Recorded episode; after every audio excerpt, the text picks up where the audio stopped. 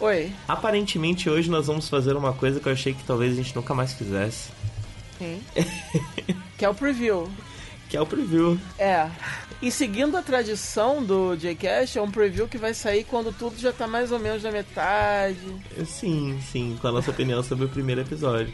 Mas convenhamos, a gente tá falando de tudo, né? E é muita coisa. É. Então. E assim, e vamos combinar que episódio, todos os animes agora estão no seu episódio 3, episódio 4. Então ainda é o começo. Me, a, poucos deles, é, mesmo os que tem, os que vão fechar com 12 ou 13 episódios, ainda assim é o comecinho. Foi mal.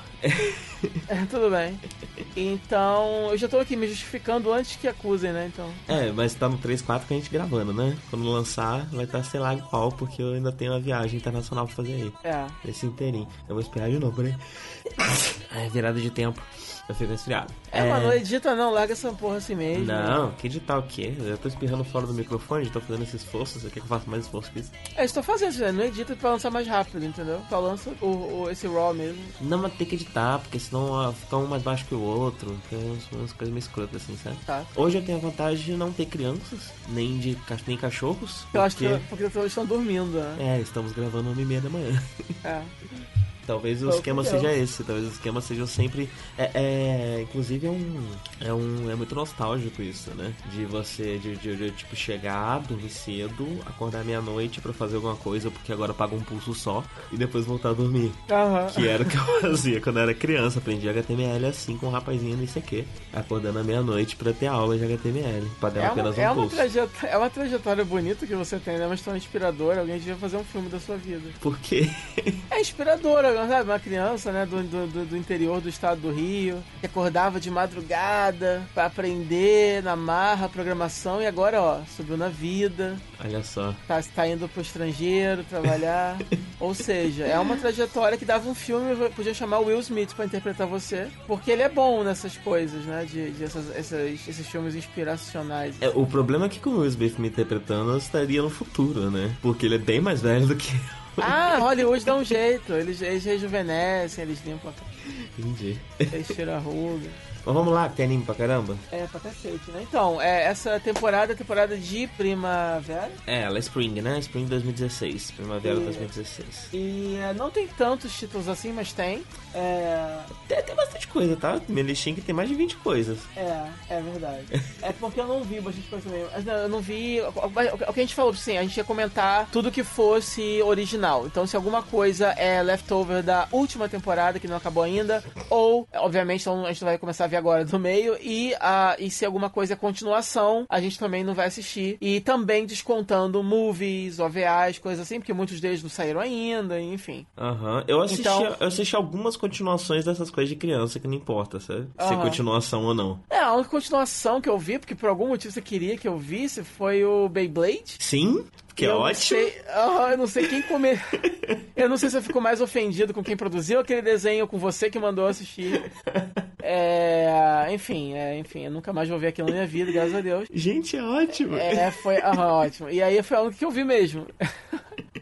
Entendi. Eu nunca vi uma franquia assim que já era ruim piorar tanto assim. Não, porque... não, não, não, não, não. Peraí, Beyblade nunca foi bom. É a primeira vez na, na história de Beyblade que Beyblade é bom. Não, tá bem pior agora. E Beyblade é uma coisa, né? Já vamos começar falando de Beyblade, porque assim, tá. é uma coisa que, uh, que eu não entendo. Porque, uh, uh, por exemplo, se você tá fazendo um o Vanguard ou um Yu-Gi-Oh!, você tá vendendo as, aquelas cartas, né? É parte do, do pacote. E mesmo que no anime como Yu-Gi-Oh! Por exemplo, você tem os hologramas dos monstros que não existem na vida real, ainda assim é só um plus. Você ainda pode jogar o jogo em si na vida real, correto? Uhum. O Beyblade é uma coisa que eu não entendo, porque aquele jogo não dá pra. Você, você compra, dá pra você comprar aquela porra daquele peão, só que aquilo não dá pra jogar na vida real, porque o, o, os peões não se, não se comportam daquela forma, né? Mais ou menos, viu? Não, eles não se comportam de forma alguma. Mais no desenho menos. eles estão vivos, né? Eles vêm, vai e volta.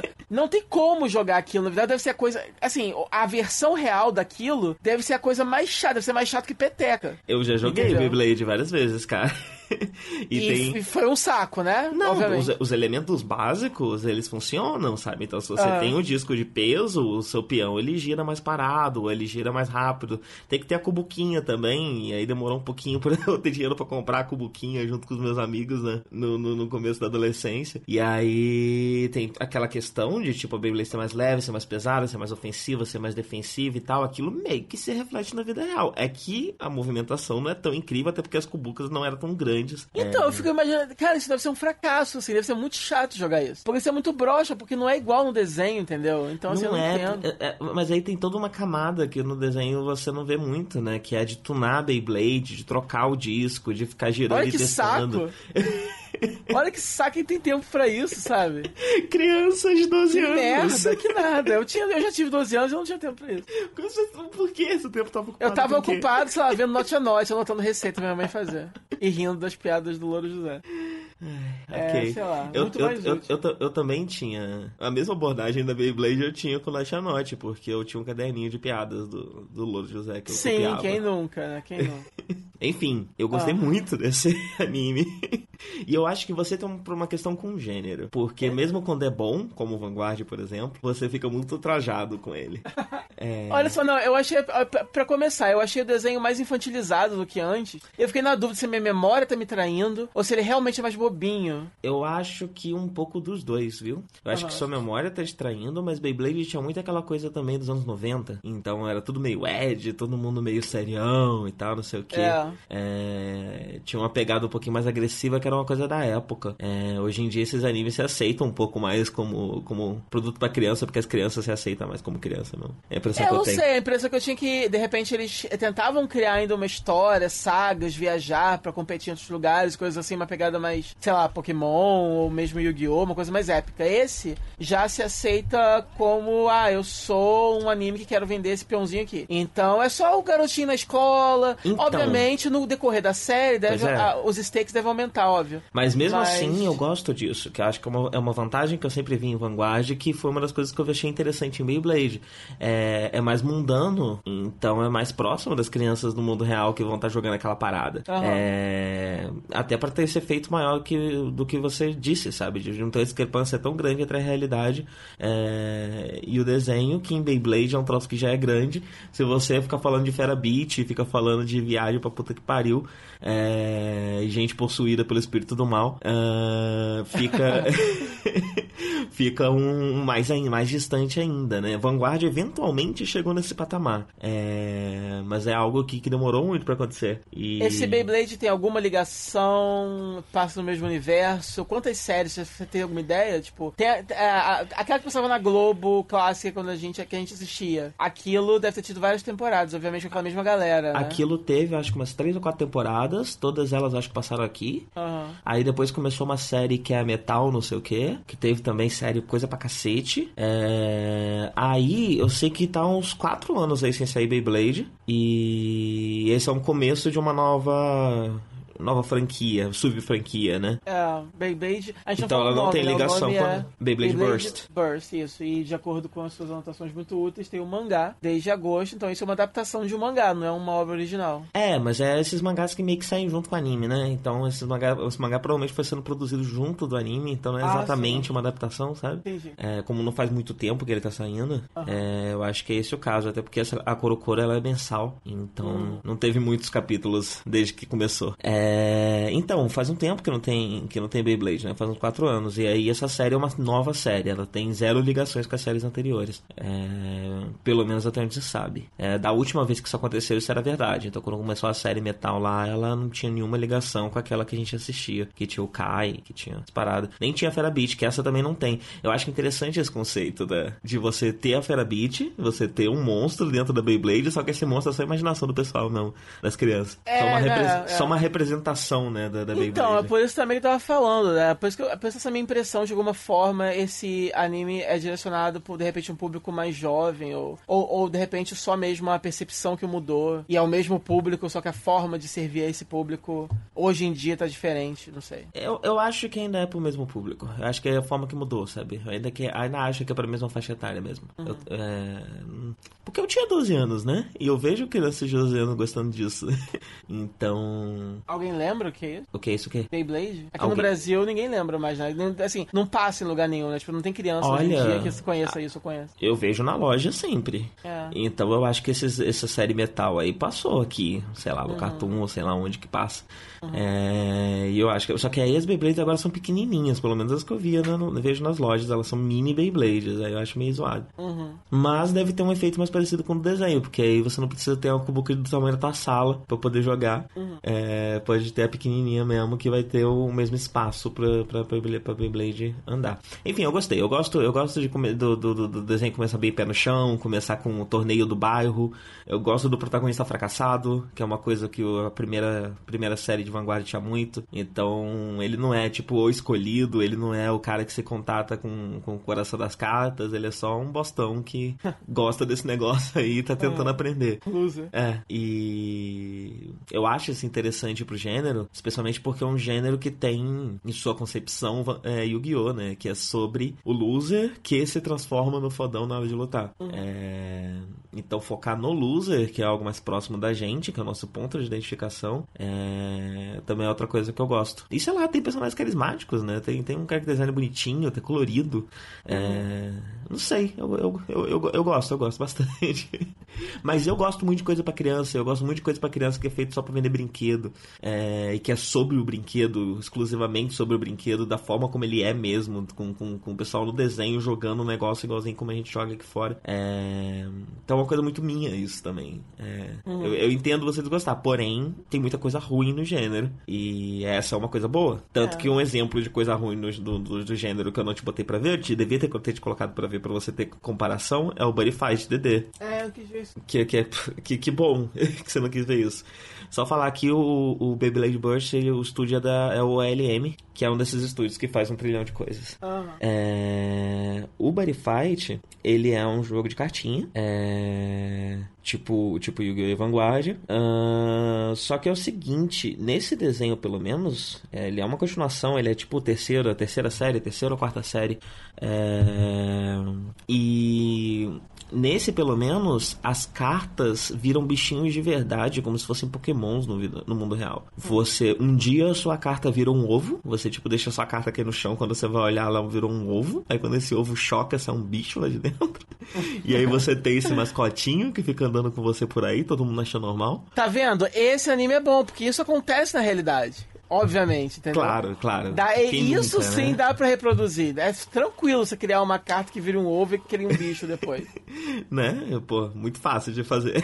Isso dá pra reproduzir igual. Agora, sabe? Agora sim. E aí tem o jogo de cartinha e tem uma coisa que me, me incomoda muito nesse, nesses animes. Tem, tem um outro que eu não vou lembrar o nome agora que faz isso. Que a, a batalha com as cartas, os, os monstros são em CG. E aí. Eu não sei por que isso quebra a minha. a minha. meu tesão com aquele negócio, sabe? Começa os bichos em Aham. CG e eu fico.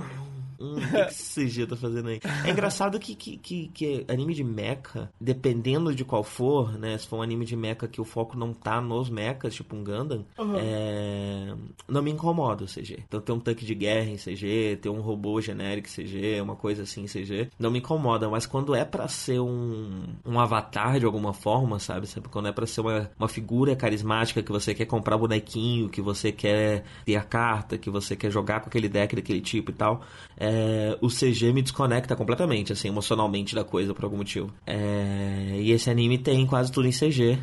Ah, que é bem ruim. E não dá pra entender muito bem as regras, mas isso é comum desse tipo de anime, né? Só que ele, ele não tem muita marcação numérica na tela, né? Então você tá falando de cartas, mas você não sabe, tipo, qual é o ataque do, do, do, do, do, monstro, qual a defesa do monstro, e aí você também não sabe direito quais, quais são as regras.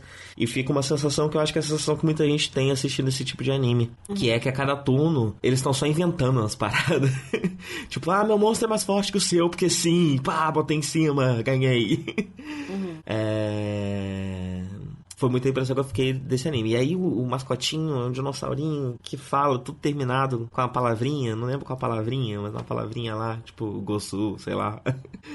Taranagosu, Taranagosu. E ele é bem irritante, bem irritante. E os personagens são bem irritantes. E aquele mundo não faz muito sentido, porque um monte de coisa fantástica acontece ninguém se importa. É... E o narrador é um monstro também, das cartas, aparentemente, que é tipo um Frankensteinzinho estranho. Eu não sei, eu não entendi nada desse anime. ele, ele, ele sim me parece para um público ainda mais jovem do que os outros, né? Parece ser para crianças bem novas. É e nada nada faz muito sentido. O anime não te dá muito. Ele não parece estar interessado em te explicar nada, nem te convencer de nada. Ele, ele realmente, ao contrário desses outros que eu considero bons, como esse, esse Beyblade Vanguard, ele parece estar querendo só mesmo mostrar uns bichos coloridos piscando na tela pra criança novinha ver e querer comprar. Uhum. Enfim, também tem um mangá na Korokoro e também é do, do estúdio OLM, mas é coproduzido pelo, pelo Zebek também. Se chama essa temporada Future Card Buddy Fight DDD. Eu não sei, é, é esse tipo tipo de, de produto me dá assim, uma preguiça, assim, saber que isso existe, não dá um sono. Eu fico pensando, as pessoas que trabalham com isso devem ser tão infelizes, entendeu? Você saber que você tem que escrever um negócio desse, dirigir um negócio desse, animar um negócio desse, entendeu? eu, eu, não sei, Deve cara. ser trágico pra sei. todos os envolvidos. Eu fico uma preguiça, assim, você saber que você tá fazendo um negócio desse que ninguém vai assistir, entendeu? Eu não. Como que ninguém vai assistir, cara? Milhares de crianças ninguém assistem. Ninguém que, que conte, entendeu? Ninguém. Criança não conta.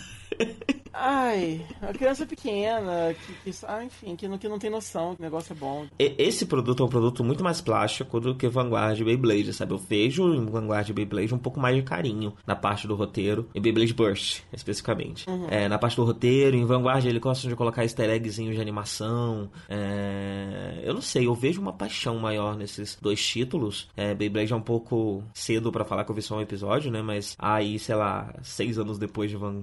com Vanguard ininterrupto na TV, é... já vi bastante material para ter essa impressão que Vanguard tem um tem mais amor, sabe, na produção. Eu percebo isso em, em Vanguard de alguma forma. Tem, tem um carinho maior por aquilo ali. Uhum. É, não é só uma, uma para vender cartinha. Quem tá fazendo parece estar tá gostando de fazer, parece gostar de a cada temporada experimentar uma coisa diferente, um, um tema diferente. É... E eles, no geral, fazem isso muito bem, exploram personagens muito bem, até porque é um anime que tem, no caso de Vanguard, é um anime que tem um apelo muito grande pra, pra Dojin, pra, pra Chip Aoi, pra esse tipo de coisa. Então não é só vender a carta, né? Você também tem que vender o anime para Fujoshi, para quem, pra quem se interessa por esse tipo de produto. É, uhum. E tem que vender os relacionamentos e tudo mais. Então você também precisa ter um desenvolvimento de personagem ali. É... Mas sim, Vanguard, eu acho que de todos esses é o que parece ser para um público mais, mais, mais velho. Ele parece pegar as crianças também, mas é meio que um anime de cartinha para otaku, sabe? Uhum. É a impressão que eu tenho de Vanguard. Mas é difícil não falar de Vanguard quando eu faço essas coisas, porque eu gosto muito de Vanguard, cara, sério. Eu tava esses dias assistindo Vanguard emocionado, assim, pensando, pô, por que, que só eu gosto de Vanguard? Por que, que eu não tenho? Eu tenho zero amigos para falar de Vanguard. Eu falo de Vanguard no Twitter e tem zero pessoas que me entendem. Por, por que, que só eu tô emocionado com esse negócio? Só eu quero ler fanfic, só eu quero viver com essas pessoas. É, vários também... husbando, vários, vários, vários daquimakurados meninos de Vanguard no meu quarto. eu também não entendo, eu também não entendo. O, o, o que, que quebrou dentro de você em qual momento da sua vida, assim?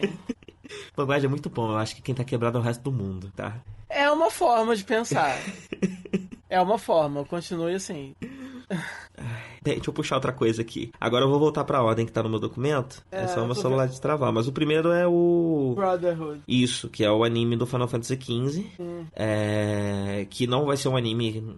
É convencional, né? Ele não tá saindo toda semana, ele vai sair episódios esporádicos de tempos em tempos, porque ele é só um, um promocional pro jogo, né? Ele é uma prequelzinha pro jogo. É, eu vi, eu já tinha visto algumas. um trailer desse jogo, se eu não me engano. Meu irmão fica me mostrando os trailers de todos os jogos, empolgadaço. Todos que existem? Tentando. não, assim, vários assim que ficam acontecendo, principalmente esses, do, esses de Final Fantasy, porque realmente tem. É, Final Fantasy tem conceitos maravilhosos e visualmente é maravilhoso maravilhoso, assim. E você fica assim, babando, querendo consumir aquela história e deprimido porque é, é um jogo e você nunca vai consumir aquela história, porque é um jogo. É, você, no caso, eu. Então, é, você eu pode nunca sempre vou jogar. Você, pode sempre procurar uns compilados de CG no YouTube. É, verdade. verdade. Aí Mas você aí, senta, tá, passa quatro horas assistindo e meio que sabe tudo o que então, aconteceu. É, então, tipo, é um filme muito grande, né? Não sei se tu fala é, é tão bom assim. E, e, isso porque você tá vendo a versão resumida, né? Outra opção é você ver alguém jogar o jogo do início ao fim e passar 60 horas assistindo. É, nossa, ele é ótimo. É... Mas aquele negócio, eu fico triste porque realmente são histórias muito legais. Eu fico querendo que alguém faça mesmo um anime, ou faça um longa é, animado, ou live action, qualquer coisa assim, explorando alguns desses conceitos. Mas o único filme de Final Fantasy que existe é aquele antigão que não deu muito certo. E eu mal lembro direito. E tem da... Advent Children também, né? Isso. É, não, é. Advent Children foi legal, mas assim, se você não conhece o jogo, você não entende nada. Uhum. E é por isso que eu não entendi nada. Na época alguém me explicou, aí eu entendi tudo, hoje em dia já esqueci tudo, obviamente. Mas aquele uh, Spirits Within, não é uhum, isso o nome? Uhum. The Spirit Within. Aquele filme eu lembro que eu vi no cinema, eu lembro que eu curti, mas na é, época. Então, eu não lembro dele ser tão ruim quanto o mundo lembra. É, assim, eu, eu sei que ele flopou hard, assim, e. Mas eu nunca, eu nunca, eu nunca vi que, eu nunca vi um hate, assim, direcionado a esse filme, na verdade. É, eu acho que assim, ele só, ele só não fedeu nem cheirou, mas eu precisava mesmo rever, porque realmente a minha lembrança dele é zero. Eu lembro que na época eu era mais novo, meu senso crítico não era tão, sei lá, não era tão chato, então assim, eu gostei, eu gostei. E minha, e assim, eu, eu era familiarizado assim, 0% com esse jogo, tanto que na época eu achava que o filme, eu achava que Final Fantasy era um jogo e esse filme era um filme baseado na história desse jogo, né, chamado Final Fantasy. Eu não fazia ideia certo. de que é, é, incrível a forma como você consegue ser ignorante sobre videogame. Não, é com força, assim. Eu, eu realmente não acho. Assim, eu demorei para descobrir que na verdade aquilo era uma história original, que Final Fantasy era só um brand, uma franquia, e, e tinha temas específicos dessa franquia. E aquele era uma história original que seguia esses temas. Mas eu, eu, eu não queria isso, eu queria que realmente alguém pegasse os conceitos desse jogo e fizesse alguma coisa. Então esse anime, para mim, na verdade, eu só não gostei mais desse, dessa prequel justamente por ser é, é, curta e por ser uma prequel de alguma coisa. Então, na verdade, eu queria que fosse tivesse mais tempo. Eu queria que foi, e, ao invés de ser uma prequel, eu queria que fosse a história do jogo, porque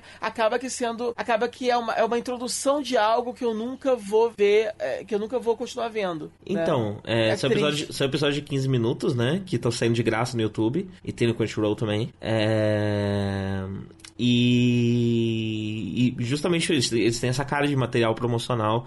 E, e é engraçado o que você está falando, né? Porque Final Fantasy tinha tudo para isso, mas não tem um histórico de anime de Final Fantasy. Eu acho que essa é a primeira vez que fazem um anime de Final Fantasy. É, nenhum dos outros tem. Uh, ao contrário de outras franquias de RPG, tipo Tales of, que tem várias adaptações e tal. Persona, que hoje em dia tem várias também. É, Final Fantasy nunca teve, apesar de ter tudo para ter, sabe? Talvez um, é, o que você queria, o que seria ideal para você, sei lá, se tivesse Final Fantasy VII, o anime. Aí tem lá um anime de 3 ou 26 episódios, que é a história do jogo, pra você Sim, sentar e assistir. Como você bom. consegue fazer hoje em dia com Persona. Você quer saber a história de Persona 3, você vai lá e assiste o Persona 3. E aí você não vai estar tá sabendo de absolutamente tudo, mas você vai entender como é que funciona aquilo ali, quem são aqueles personagens, vai gostar e desgostar de um ou outro. É isso aí. Então. É, é eu, eu achei assim, é, com relação ao anime em si, eu achei que os designs são legais, mas eu achei ah, eles meio sem emoção, assim, sem expressão, tudo é, meio robóticos, assim. Então, na verdade, eu só ajustaria isso, de repente, dar um pouquinho mais de, de emoção para eles, é, assim, não sei. Eu, eu, eu, tenho a impressão que eles não quiseram distanciar muito visualmente do CG do jogo. É, eu, eu tive essa impressão também, porque eu sempre,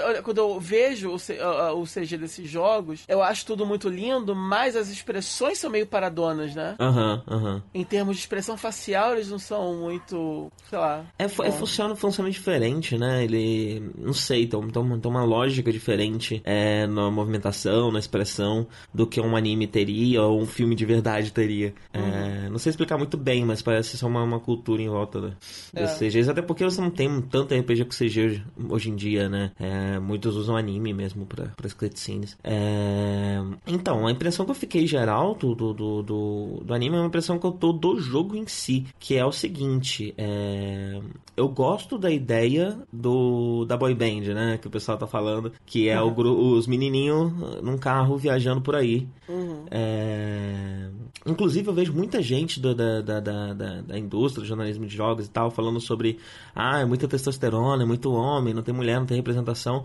Mas uma coisa a se lembrar em produtos japoneses é que muitas vezes a ausência de mulher é uma representação maior, porque significa uh, você tá pensando na mulher que está assistindo, você está fazendo aquilo para ela da mesma forma como você faz produtos só com personagens femininas para homens, né? Que é uma peculiaridade, uhum. é uma peculiaridade da indústria mesmo, do, do... Não, e todos os caras são são, Ikemens, assim, japoneses, né? Um cabelinho. Sim, eles estão ali pro. Eles são eye candies, né? Eles estão ali para serem apreciados. Não só eles como indivíduos, mas as relações que eles têm uns com os outros, né? É, eles é, é tudo. É o female gaze, né? Eles estão ali mesmo só pra enfeitar. Eles são enfeites. é, é, e é pra chipar mesmo. Então, é por isso também. É por isso que não tem mulher, pra poder não atrapalhar o chip ali, né? Pra você ficar fantasiando os caras mesmo. É, apesar de, de séries como, como Free, né? É, ter lá uma ou duas personagens mulheres. É, e isso não atrapalha os chips. Inclusive, você acaba chipando a menina com o outro de vez em quando.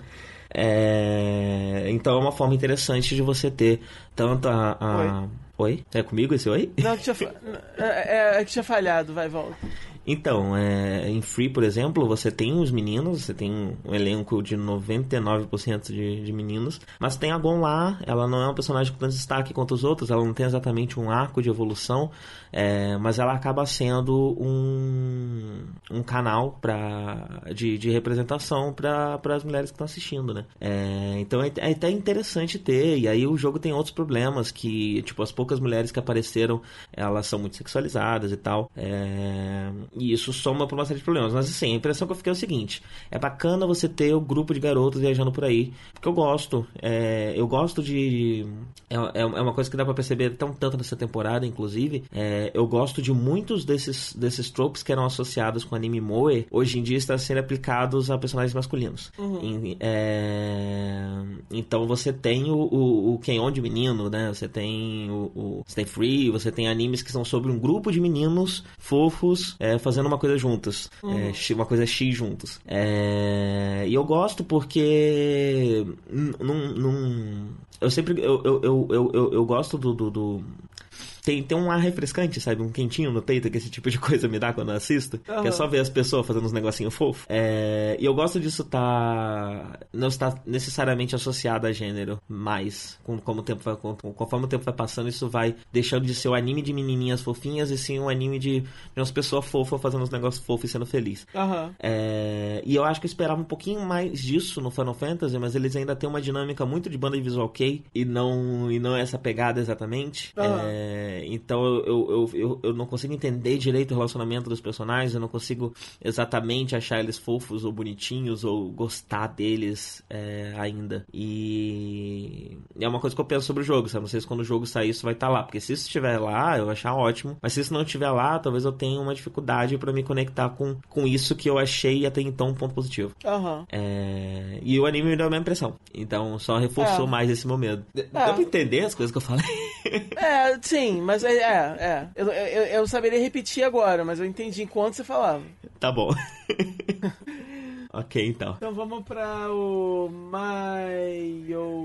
Maioiga. É assim mesmo, né? Maioiga. É, o The Lost Village. Mas é, o, o, o nome quem... internacional é The Lost Village, mais fácil. Quem tá fazendo o Brotherhood é o, é o A1 Pictures. Ah, sim. Que é o estúdio famosinho, né? Fez Working, Tsuritama, Sword Art Online, Mag. É engraçado que Tsuritama é muito lindo, né? É, animes completos que eu vi de uns anos pra cá é um dos meus favoritos. Uhum. E Mag eu não cheguei a continuar vendo, mas eu vi os primeiros episódios na época, é muito bem animado, muito bonito, muito fofo. E Sword Art Online é uma bosta, então assim. é um estúdio muito versátil, né? É. Ele consegue fazer coisas de diferentes qualidades. É, o Working eu não lembro. O que é Working mesmo? Eu lembro disso, desse nome. Cara, o Working é um anime que a gente nem assistiu muito. É, eu acho que a gente, quando a gente começou a fazer os previews, é, já tinha começado o Working, e saía as continuações a gente não assistia nunca. Eu acho que envolve uma cafeteria? É, Alguém trabalhando de, de, de, de caçorete? Eu não sei muito bem. Mas com certeza certeza, com certeza é um estúdio conhecido, né? Fez coisas que fazem sucesso. Sim, sim, sim. Eu, eu em, em todas as listagens de, de, animes que nos estúdios aqui para referência, eu peguei coisas da nossa época, né? Que é muito interessante, que a gente ficou tipo três ou quatro anos sem, sem acompanhar as temporadas. É. E o cenário parece que já mudou muito. E você vai ver o que, o que quais são é. as referências. Vamos ver são... o que esses jovens estão assistindo hoje em dia. Pois é, então eu coloquei sempre animes da nossa época pra gente saber. Uhum. Então, The Lost, é, The Lost Village é uma premissa bem legal, é uma coisa meio Lost.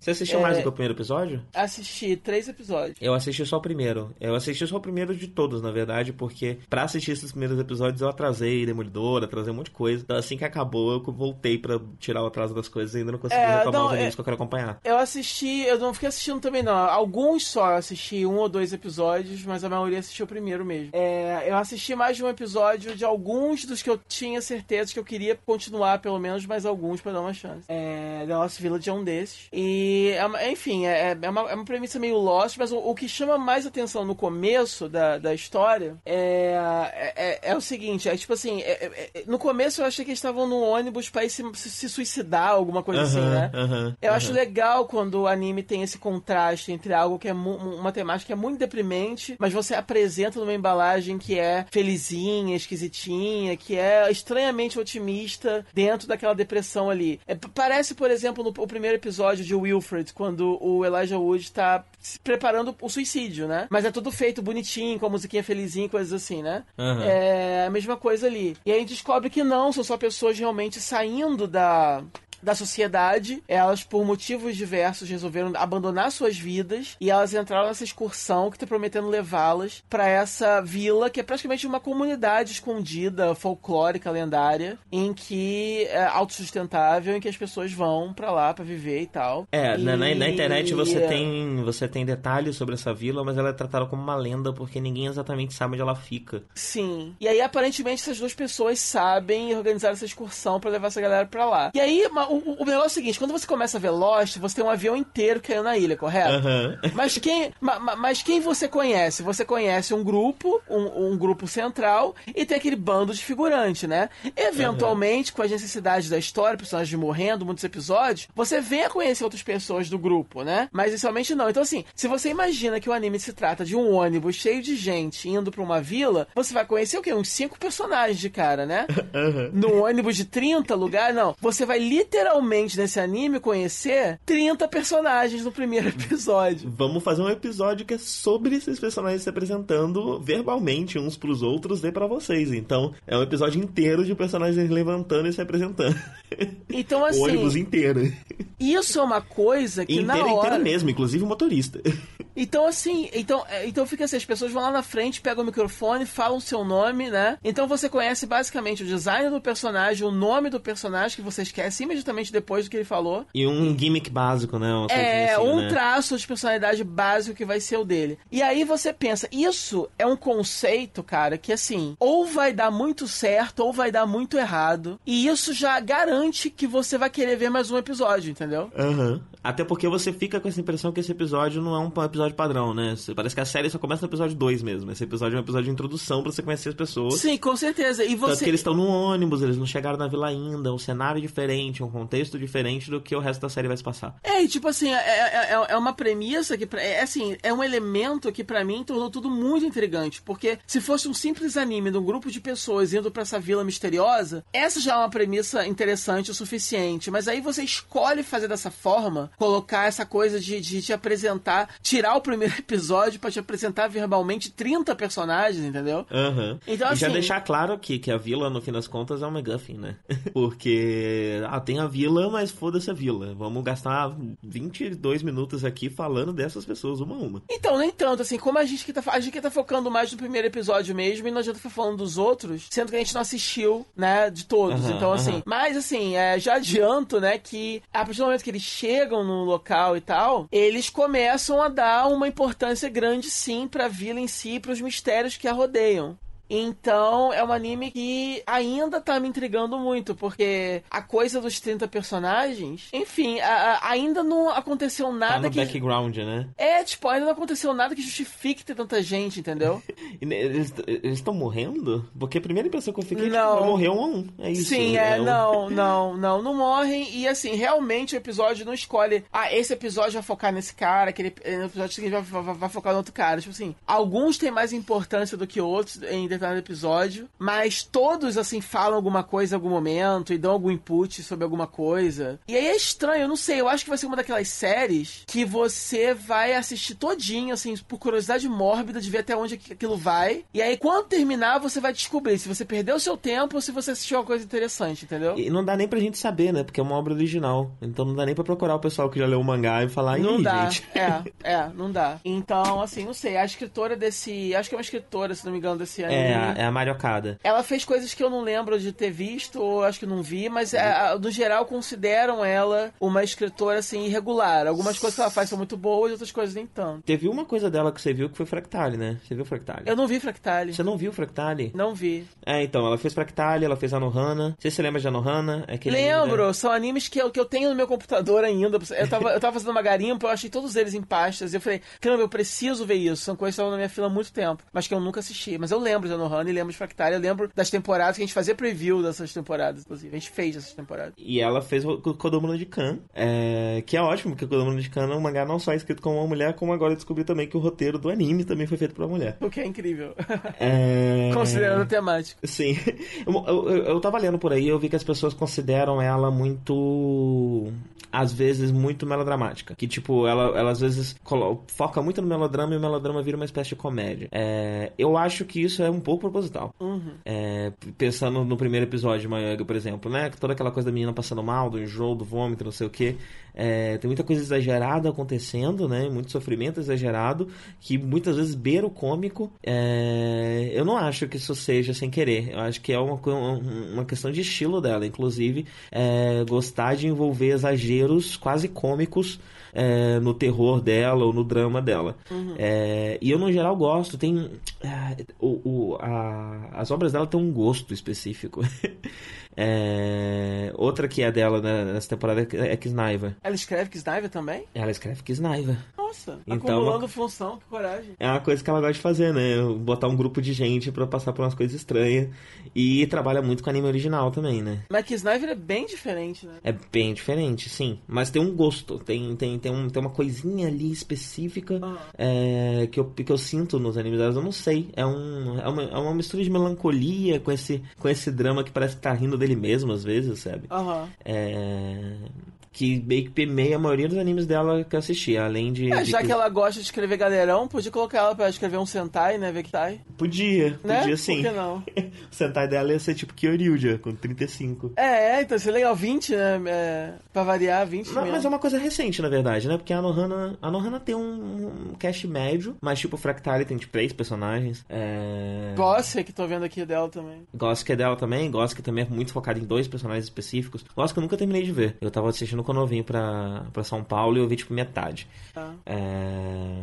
Mas também tem esse, esse gostinho dela, que é essa, essa melancolia, é... quase uma melancolia irônica. É, é, é, uma boa forma de escrever. É uma melancolia, é todo mundo muito deprimido, mas ao mesmo tempo se dando conta do ridículo da situação, uhum. assim, né? É como se eu tivesse me autodepreciando, mas me dando conta que é ridículo fazer isso, então eu, eu ironizo em cima. É uma boa forma. E, e, e Lost Village é isso, mas é o um mistério de o que é essa, o que é essa vila, o que aconteceu aqui no passado, o que tá acontecendo agora. E você tentar descobrir se esse mando de personagem vai funcionar. Para que, que serve isso? Você vai é, conseguir se identificar, torcer por alguém? Ela espera que você lembre de todo mundo. Ela não espera que ela, ela espera que você lembre de alguns específicos. Ela quer que você se conecte emocionalmente, compre a história de quem exatamente ali. Então é isso que tá me deixando um pouco perturbado, porque eu não sei se no final das contas é só uma coisa que é mal escrito mesmo. Ela realmente entregou 30 personagens que não vai dar certo, porque no final a gente não vai conhecer e, e, e realmente torcer por, por ninguém.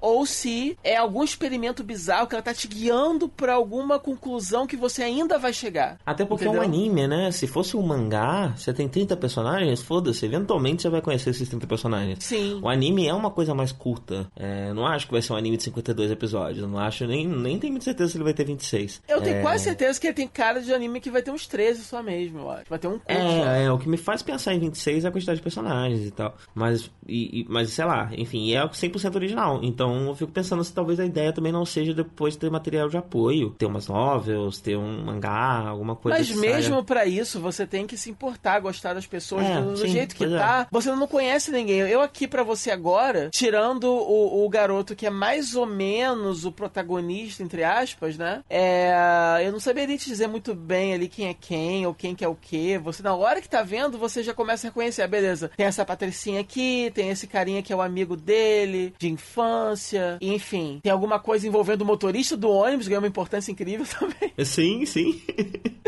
Porque Metade rola... do primeiro episódio é sobre o motorista do ônibus. É, rola toda uma subtrama, de, enfim, dele não quer continuar dirigindo, mas ele vai assim mesmo e não sei o quê. E mesmo a história dos dois organizadores da excursão, você ganha um pouco de backstory deles também. Enfim, é, é um anime que me intrigou por causa disso, porque eu não sei dizer para você se isso vai dar certo ou não, mas ele é no mínimo é curioso e intrigante e te dá vontade de continuar vendo só pra ver curiosidade mórbida, só pra ver se isso vai ser muito bom ou se isso vai ser um fracasso, entendeu? Então, né, o, o meu lado mais lógico falaria que faz mais sentido esperar acabar, ver, ver a repercussão e assistir. Sim. Mas ao mesmo tempo tem essa curiosidade. Eu, depois que eu vi o primeiro episódio, eu falei, ah, não importa se é ruim, se eu vou perder 20 minutos por semana é. durante meses. É... Eu acho que eu quero ver isso, mesmo se for e ruim. Sem contar, e sem contar que não é todo anime também que deixa, assim, uma fama tão grande, assim, pro bem ou pro mal quando acaba, que você pode seguir e saber com certeza do que se trata, né? Geralmente tem o hype Sim. do que é muito bom, tem o hype do que é muito ruim. Às vezes tem animes medianos que são muito interessantes, que vale, vale a pena você assistir. É, tem vários animes, por exemplo, que eu, que eu assisti só pelo fato de serem do Noitamina. E eu sei que Noitamina é um bloco que entrega coisas de qualidade. Uhum. Mas que, na real, fora disso, eu não ouvi grandes coisas nem pro bem nem pro mal, entendeu? É, Inclusive, Fractale é um exemplo fui... disso, né? As pessoas desgostam muito de Fractale, por exemplo, e eu achei um anime interessantíssimo. É, por exemplo, tem muitos, inclusive, isso, é como você falou, tem muitos que depois eu vou ler reviews, depois que eu já assisti, e eu descubro que até a galera gostou até bem menos do que eu achava. E, enfim, tem, tem vários problemas com a parada. Ah, outro detalhe de, de produção é que ele é dirigido pelo Tsutomu Mizushima. E eu não sei se você percebeu isso, mas quando eu tava assistindo, o primeiro anime que veio na minha cabeça foi Another. E isso é porque Another é do Tsutomu Mizushima. É... Então ele visualmente se parece com a Noda. Não, não sei se você consegue é, ver sei, isso. Inicialmente. No character design, na direção, nas câmeras. É. Tem, tem, tem um quesinho de Anoda ali no timing, às vezes. É, a, a Noda veio muito na minha cabeça quando eu tava assistindo o primeiro episódio. Depois eu fui pesquisar e tava lá o nome do cara. Eu falei, hum, por isso. é, a sua percepção foi melhor, assim. Eu, eu vi que eu vi a sua anotação, você comentando isso, mas eu inicialmente não tinha reparado, não. Eu só achei mesmo o, o character design meio. Inicialmente achei meio genérico. Assim, é genérico, ele é bonito. E eu acho ele muito bem feito. Eu gosto de assistir. Você assistir em HD, é muito bonito. As cores sim, são sim. bonitas, e o traço é tudo muito bonitinho. Muito Mas quando você animado. tem 30 personagens, né? Se você. É, é estranho você ter um, um traço mais básico, assim, uma coisa menos exagerada. Com 30 personagens, você não consegue. É, eu descobri que eu descobri que eu gravito mais em direção, assim, de animes que tem uma personalidade maior no, no que diz respeito ao traço, entendeu? Uhum. Uma coisa um pouco mais única. Então, assim, é um traço bonito, mas não é muito único. É uma coisa anime padrão, olhão, boquinha, nariz pontudo normal, assim, entendeu? Uhum. E uh, é bonito, mas é só ok para mim. Não, não, é nada assim que realmente seja fora. Tem outros dessa temporada que eu gostei mais nesse aspecto. Eu achei mais que tem mais personalidade nesse aspecto, assim. Mas uma, isso é uma impressão muito pessoal minha. Eu vi que tem muita gente tá elogiando muito o design desse anime, então assim. Eu, eu acho, eu acho ele bem bonito. Eu acho ele bem bonito. Eu acho que tem um, um, um cuidado com a direção também. É, eu não sei se é porque eu, é, é, é não é né?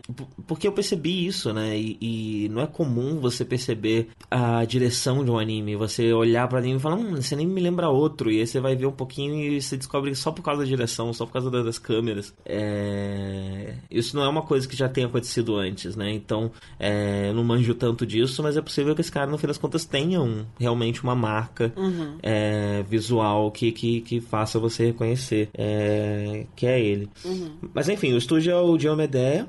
É, uma coisa que vai acontecer muito, que eu percebi muito, inclusive, quando eu levantava isso daqui, é que a gente tem umas, uma série de estúdios novos, estúdios é. que começaram de 2006, 2008, alguns até de 2011, 2013 pra cá. É, sim, inclusive estúdios, assim, que fizeram coisas conhecidas, mas, mas o nome do estúdio eu nunca ouvi falar, ou é uma sim. coisa, assim, não é tão popular, assim, como estúdio, apesar de já, já, de já ter produzido algum sucesso mainstream. É, tanto que esse fez Ikamusume, e, hum. que é da nossa época, e Kankoli, Kantai Collection, que é outro anime que o pessoal fala pra caramba aí recentemente. É o novo Torro, né? De, de navio. Uhum. É...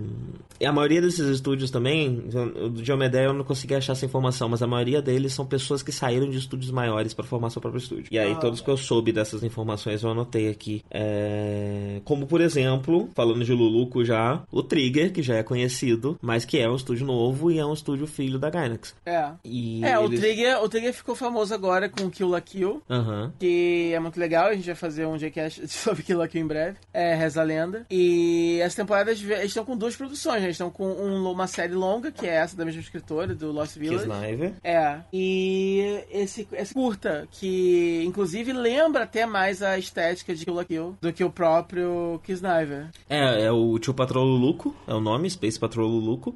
É um curta de 12, 12 minutos e eu achei interessante, porque a primeira coisa que eu pensei é a estética parece com a de Kill la Kill, e a estética de Kill la Kill parece com a estética de, de Parent Stocking. Paint Stocking, aham. E especialmente nesse anime que as pessoas são mais chibizinha e tal, né? Parent Stocking veio mais ainda na minha cabeça. E todos são do mesmo diretor, que é o Hiroyuki Imaishi. E no fim das contas eu suspeito que o Trigger chamou tanta atenção e que Kill la Kill chamou tanta atenção, tipo, no momento zero, porque a gente já tinha um diretor que ele é bastante autoral, né? Que você olha para ele, você pensa nas coisas que ele fez. Você pensa em Gurren Lagann, você pensa em Penestocking, você pensa em Kill Kill agora, né? Uhum. E... E aí a primeira coisa que eu pensei é, hum, no fim das contas, isso aqui é igual Penestocking, porque Penestocking tinha um, um anime, tinha um episódio de 24 minutos que era dividido em dois. É, mas eu acho que Penestocking tinha mais uma preocupação estética de remeter a, a desenhos americanos, cartoon americano, né, das antigas, sim, com a aberturinha sim, sim, e tal. Esse, esse, esse mais tem vontade de fazer uma coisa, e, e, eles, têm uma, eles têm um orçamento ali é, limitado, então eles piram na, na, na, nas gags visuais, assim, o que, que eu posso fazer com um pouco orçamento, eu faço um design design é bem marcante e eu transformo assim até a, a pouca movimentação na punchline. Uhum. Então, ali toda a comédia tá ali realmente às vezes até na falta de movimentação, até a reação dos Na falta de orçamento, né? Você vê que até a é. dublagem é feita com um pouco menos de esmero que o normal. É... E isso é feito de propósito como piada, né? E com alguns personagens específicos, uhum. especialmente. É... E eu tava fala, é, fala pra mim, assim, se você sabe, esses, esses curtas, eles, eles aparecem aonde? Assim, qual é a principal forma deles gerarem lucro? Eles passam na televisão? Eles são feitos para celular? Eu acho que eles passam na TV, eu acho que eles passam entre os animes maiores. Entendi. Mas eu não tenho certeza. Entendi. eu não tenho certeza, não. É... Antigamente tinha muito, né? Feitos exclusivamente pra internet e tal. É. Mas hoje em dia, eu tava lendo um artigo sobre isso, né? E, e isso ficou bem visível nessa, nessa temporada que os animes curtas estão deixando de ser só um materialzinho promocional ou um materialzinho extremamente alternativo e de nicho, como era antigamente, para ser uma forma de racionar dinheiro. Então, se você tem um anime mais curto, o primeiro já é mais barato porque é metade do tempo que você de, de, de duração por semana.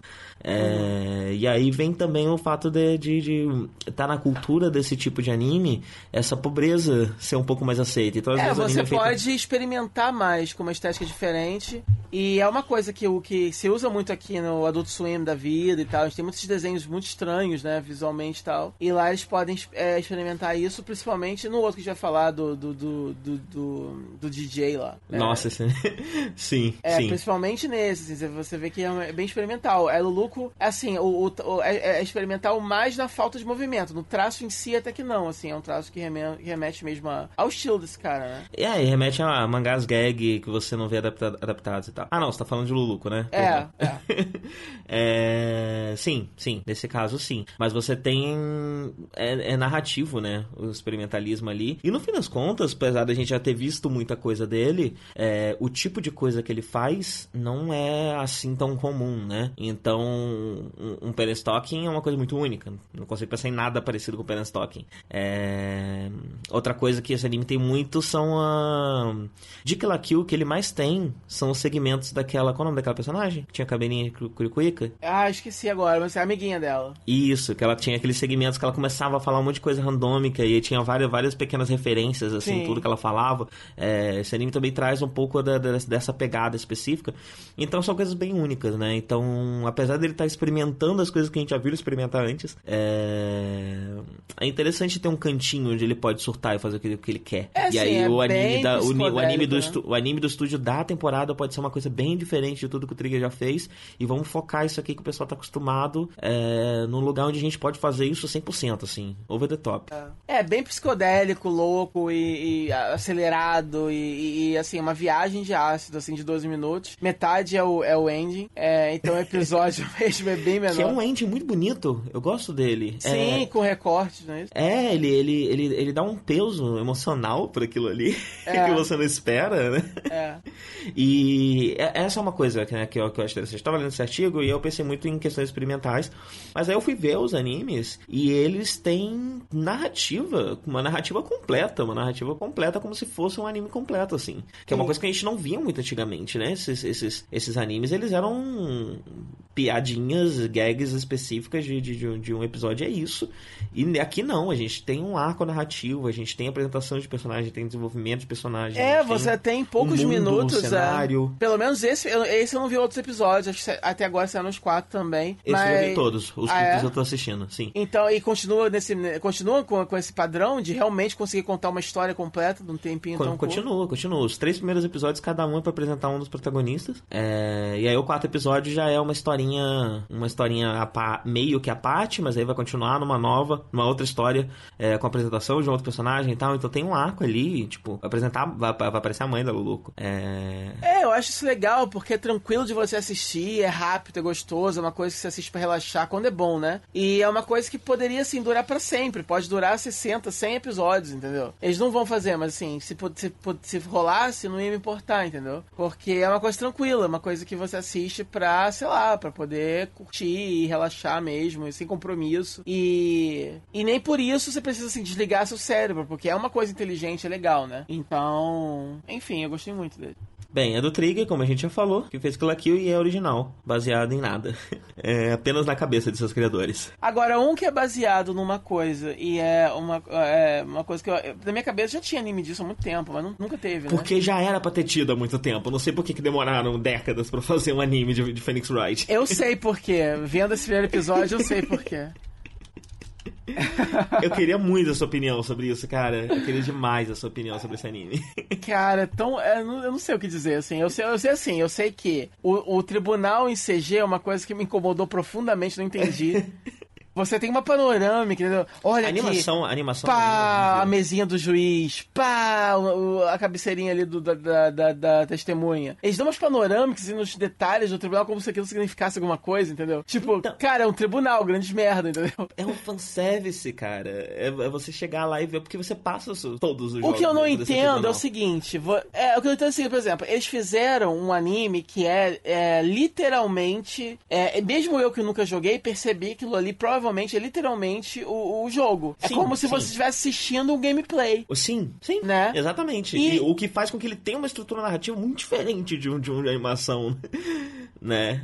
E... É, não, mas assim, o, mas o, o, que eu, o que eu achei foi o seguinte: é, se, se eu jogo essa parada, é, por que, eu quero assistir um, um hum. anime que é um gameplay de um. De, até de uma história que tem no jogo também? Sim, sim. E, e aquilo dali é o tutorial do jogo. E você é, percebe no episódio sabendo. que é um tutorial. Ele tá te ensinando a jogar esse anime. Aham. Uhum. Então, assim, qual é o propósito, entendeu? Sabe? Então, assim, se você quer fazer um, um anime que seja assim num, num, num, tribunal ou que seja, por que você não se esforça pra fazer uma história, pelo menos, sabe? Uma estrutura que lembre de uma narrativa normal? É, e aí eu, eu, eu tô com a impressão que os próximos episódios vão ser meio que a mesma coisa, porque o próximo caso também é o segundo caso do primeiro jogo. É, já, dá, já, já diz uhum. no título que é o dia 1, né? Porque no jogo também os. Porque é o seguinte, essa é uma coisa que o anime não falou. É, no cenário de Phoenix Wright, o que que acontece? É um futuro próximo, onde o sistema judicial do Japão foi reformulado, e a partir de agora todos os julgamentos precisam ser encerrados em no máximo três dias. E é por isso que tem essas bizarrices que tem lá do tipo, ah, ele aparentemente não é culpado, mas se você não me mostrar uma prova, eu vou me enforcar ele. É, porque esse é um novo sistema desse mundo, sabe? Você é, um é mundo... culpado até que se prove o contrário. É o contrário. Sim, sim, porque em três dias eles precisam ter um culpado. Foda-se se o culpado é culpado de verdade. Ah. Só uma forma. E, e, e, e, então todo o cenário é sobre esse, esse novo meio tá vendo? Judicial. Então, olha só, eu não assisti o live action que saiu. Eu também é... não. Então não faço ideia de como é que é. Mas assim, pelo que você tá me dizendo, você já me falando isso, já é uma premissa que eu já me empolguei, assim. Uhum. Então, assim, seria interessante um anime, é, um universo que daria pra fazer um anime legal. Se não fosse uma adaptação tão literal assim do gameplay de um Sim. jogo e com uma animação tão ruim, eu acho que esses, esses personagens se mexeram uma vez o anime inteiro. É praticamente uma visual novel. Cara, as animações do jogo são melhores. Eu fiquei muito chocado. Fiquei muito chocado. Eu gostei de uma coisa. Eu gostei do cabelo dele. É, o cabelo dele é ótimo. Eu gostei da. De alguma forma, o personagem. Ele é muito surreal. Então, é uma coisa meio, meio, meio maníaca que eu gostei assim. Porque ele, ele, ele é inocente e, e, e bom e, e, sabe, acredita no sistema e quer fazer o bem. Mas ele é assim de uma forma maníaca. Uhum. Então, eu, eu, eu senti ele como como se fosse um psicopata, como se fosse alguém que tá em casa se cortando, sei lá. É, mas pro bem, entendeu? Ele poderia ser o Coringa, mas não, ele cara de ser do bem, mas ele é um maluco, ele, entendeu? Ele é, o, ele é o herói shonen, né? Ele é o herói shonen, só que uhum. ele é um advogado. ele é o herói shonen da lei. Uhum. É, eu acho que você devia jogar o jogo, tá? Essas coisas que você tá falando são, são, são coisas que fazem eu gostar muito do jogo, e o jogo é uma visão novel, né? Ele não, não depende de técnica tão pouca habilidade, ele depende só de você ficar testando as paradinhas e tentar fazer uma outra coisa lógica. O jogo é meio frustrante às vezes, e eu é, não sei se isso no anime também dá para perceber. Na verdade, a maior dúvida que eu fiquei é o seguinte: eu consegui entender o que tava acontecendo no anime, porque eu joguei o jogo. Eu fiquei com a impressão que às vezes ali o momento da conclusão aconteceu meio rápido demais, era muita ah. informação sendo vomitada. Dá pra acompanhar sem você ter, ter jogado? Ah, sim, não, eu entendi qual era o caso, sim. Ah, eu entendi. Ah, tipo, eu digo a, a parte do, da reviravolta final, sabe? Quando ele começa a descobrir um monte de coisa, eles começam a falar várias coisas e tal. Eu consegui, não, consegui, porque é, tipo, é a reviravolta do. Enfim, da, da, dele perceber, ele conseguir provar e tal. Eu consegui acompanhar, assim, eu só achei tudo muito, assim, obviamente, truncado demais e. e bo... até meio bobo, mas assim, no geral, eu... deu pra entender o que tava acontecendo. É, ele é bobo de propósito, né? Tanto que eles usam, ele usa usa as gags visuais do jogo de tipo, ele dá aquela rajada de vento, jogar o cara longe e tal. É, então, aí tipo assim, tinha um anime. É, é eu tô falando, assim, por exemplo, era um anime pra. Ele tinha tudo pra ser assim. É. é um, um, um, tipo assim, uma parada B, só que legal, entendeu? Uma parada assim, exagerada, é absurda, mas maneira, entendeu? Só que não, eles. É, é uma linha muito tênue nesse caso. Porque ele é uma adaptação muito preguiçosa, né? É, então, é uma linha muito tênue. Eles, eles não, não, não não, tem ali um autor, um, sabe, um artista é, realmente querendo é, contar uma história tendo como base aquele mundo, entendeu? É, você só realmente está ali literalmente traduzindo o jogo para outra mídia para tentar conseguir um mínimo de interesse de algum público e tal, só pelo nome mesmo, né? É, hoje em dia isso já é uma nostalgia, né? Porque esses jogos têm mais de 10 anos já de idade, esses primeiros jogos. Uhum. então acaba sendo talvez uma questão nostálgica, né? Pessoas que jogaram o jogo na época assistem o anime e é por isso que ele foca tanto nesses pequenos detalhes, e uma... Uhum. E uma coisa assim que incomodou, mas é assim, não é culpa do anime, é porque aparentemente na no simulcast original, não sei como tá sendo no, no Brasil, porque a minha conta do Crunchyroll tá, tá parada por um tempo, se eu baixei mesmo, tá? Desculpa a sociedade. Mas eu vou reativar minha conta, juro. Mas aí, como eu baixei, eu baixei desse povo que ripa do streaming americano, né? Então, aparentemente, o Crunchyroll lá lançou uma versão com legenda com os nomes originais e uma versão com os nomes adaptados americanos. Ah, é? Tô sabendo disso. É. E o que eu baixei foi é, legendado com os nomes americanos. Uhum. Então, foi, e, e eu fui percebendo isso na hora que eu tava assistindo, que eles estavam falando um nome e na legenda aparecia outro. Aí que eu fui ler a respeito e descobri isso, entendeu? É. é, é... Acontece um pouco com um Pokémon que eu assisto. Eles traduzem Ash e o cara tá falando. Isso, é. É, mas, é, é, é, mais estranho ainda, porque o que eu assisto ele, eles traduzem só algumas coisas. Então os golpes são traduzidos, mas os nomes dos Pokémons não. E aí dá dois nós na sua cabeça, porque algumas coisas que são traduzidas fica com essa sensação que você falou. As coisas que não são traduzidas, você fica, não, cara, isso é o Squirtle, não é o Zenigame. Aham. É, não sei, é, é. estranho que estavam chamando ele de Naruhodo-san. É, e aí... É Ryuichi Naruhodo, acho que é isso, sim. Uma coisa assim, é, Naruhodo-san. Eu achei muito engraçado o nome do Naruhodo, não sabia que era. Sim, sim. tudo, tudo muito mais bizarro. Por assim, eu vou te falar o seguinte, eu quis muito amar esse anime. Por isso, por isso o Right, né? O Right é um trocadilho com o Right mesmo. Sim, sim. Então assim, eu quis muito amar esse anime, entendeu? Eu realmente tentei extrair alguma coisa, mas assim, não rolou, infelizmente. Tudo que você gostou nele tá nos jogos. Eu acho que você devia jogar. Talvez, talvez esse eu poderia, por que não, né? É a visual novel, cara. Você vai ficar lendo. Se você travar em alguma coisa, você vê no, no, no Google como é que resolve. resolve eu acho assim. Pra ver a historinha seguir. Eu acho assim, tem o penteado dele, tá valendo. Eu acho que eu posso ficar olhando. e tem todas as caretas que ele faz, né? E todas as coisas. É, são bem icônicas no jogo, assim. Ah. E mais pra frente aí vai ter umas historinhas, vai acontecer umas coisas. vai ter mais coisas fantásticas, porque você descobre que a, a, a mentora dela é de uma família de médiums. Então vai ter umas incorporações, umas coisas mais pra frente. E, não, não tava lá, mas tem o Edgeworth, que é um chip que eu chipo muito, uhum. que é o Phoenix Wright com o Miles Edgeworth. O Miles Edgeworth, ele é o advogado de defesa de, da, de acusação da maioria dos casos. Uhum. É... Enfim, essa, essa foi a sensação que eu fiquei. É literal demais, podia ser legal se fosse um pouquinho menos literal, ainda dá uma pra ser um fanservice, fanservice mas tem pelo menos algum trabalho de adaptação, porque, tipo, aparece telas do jogo ali.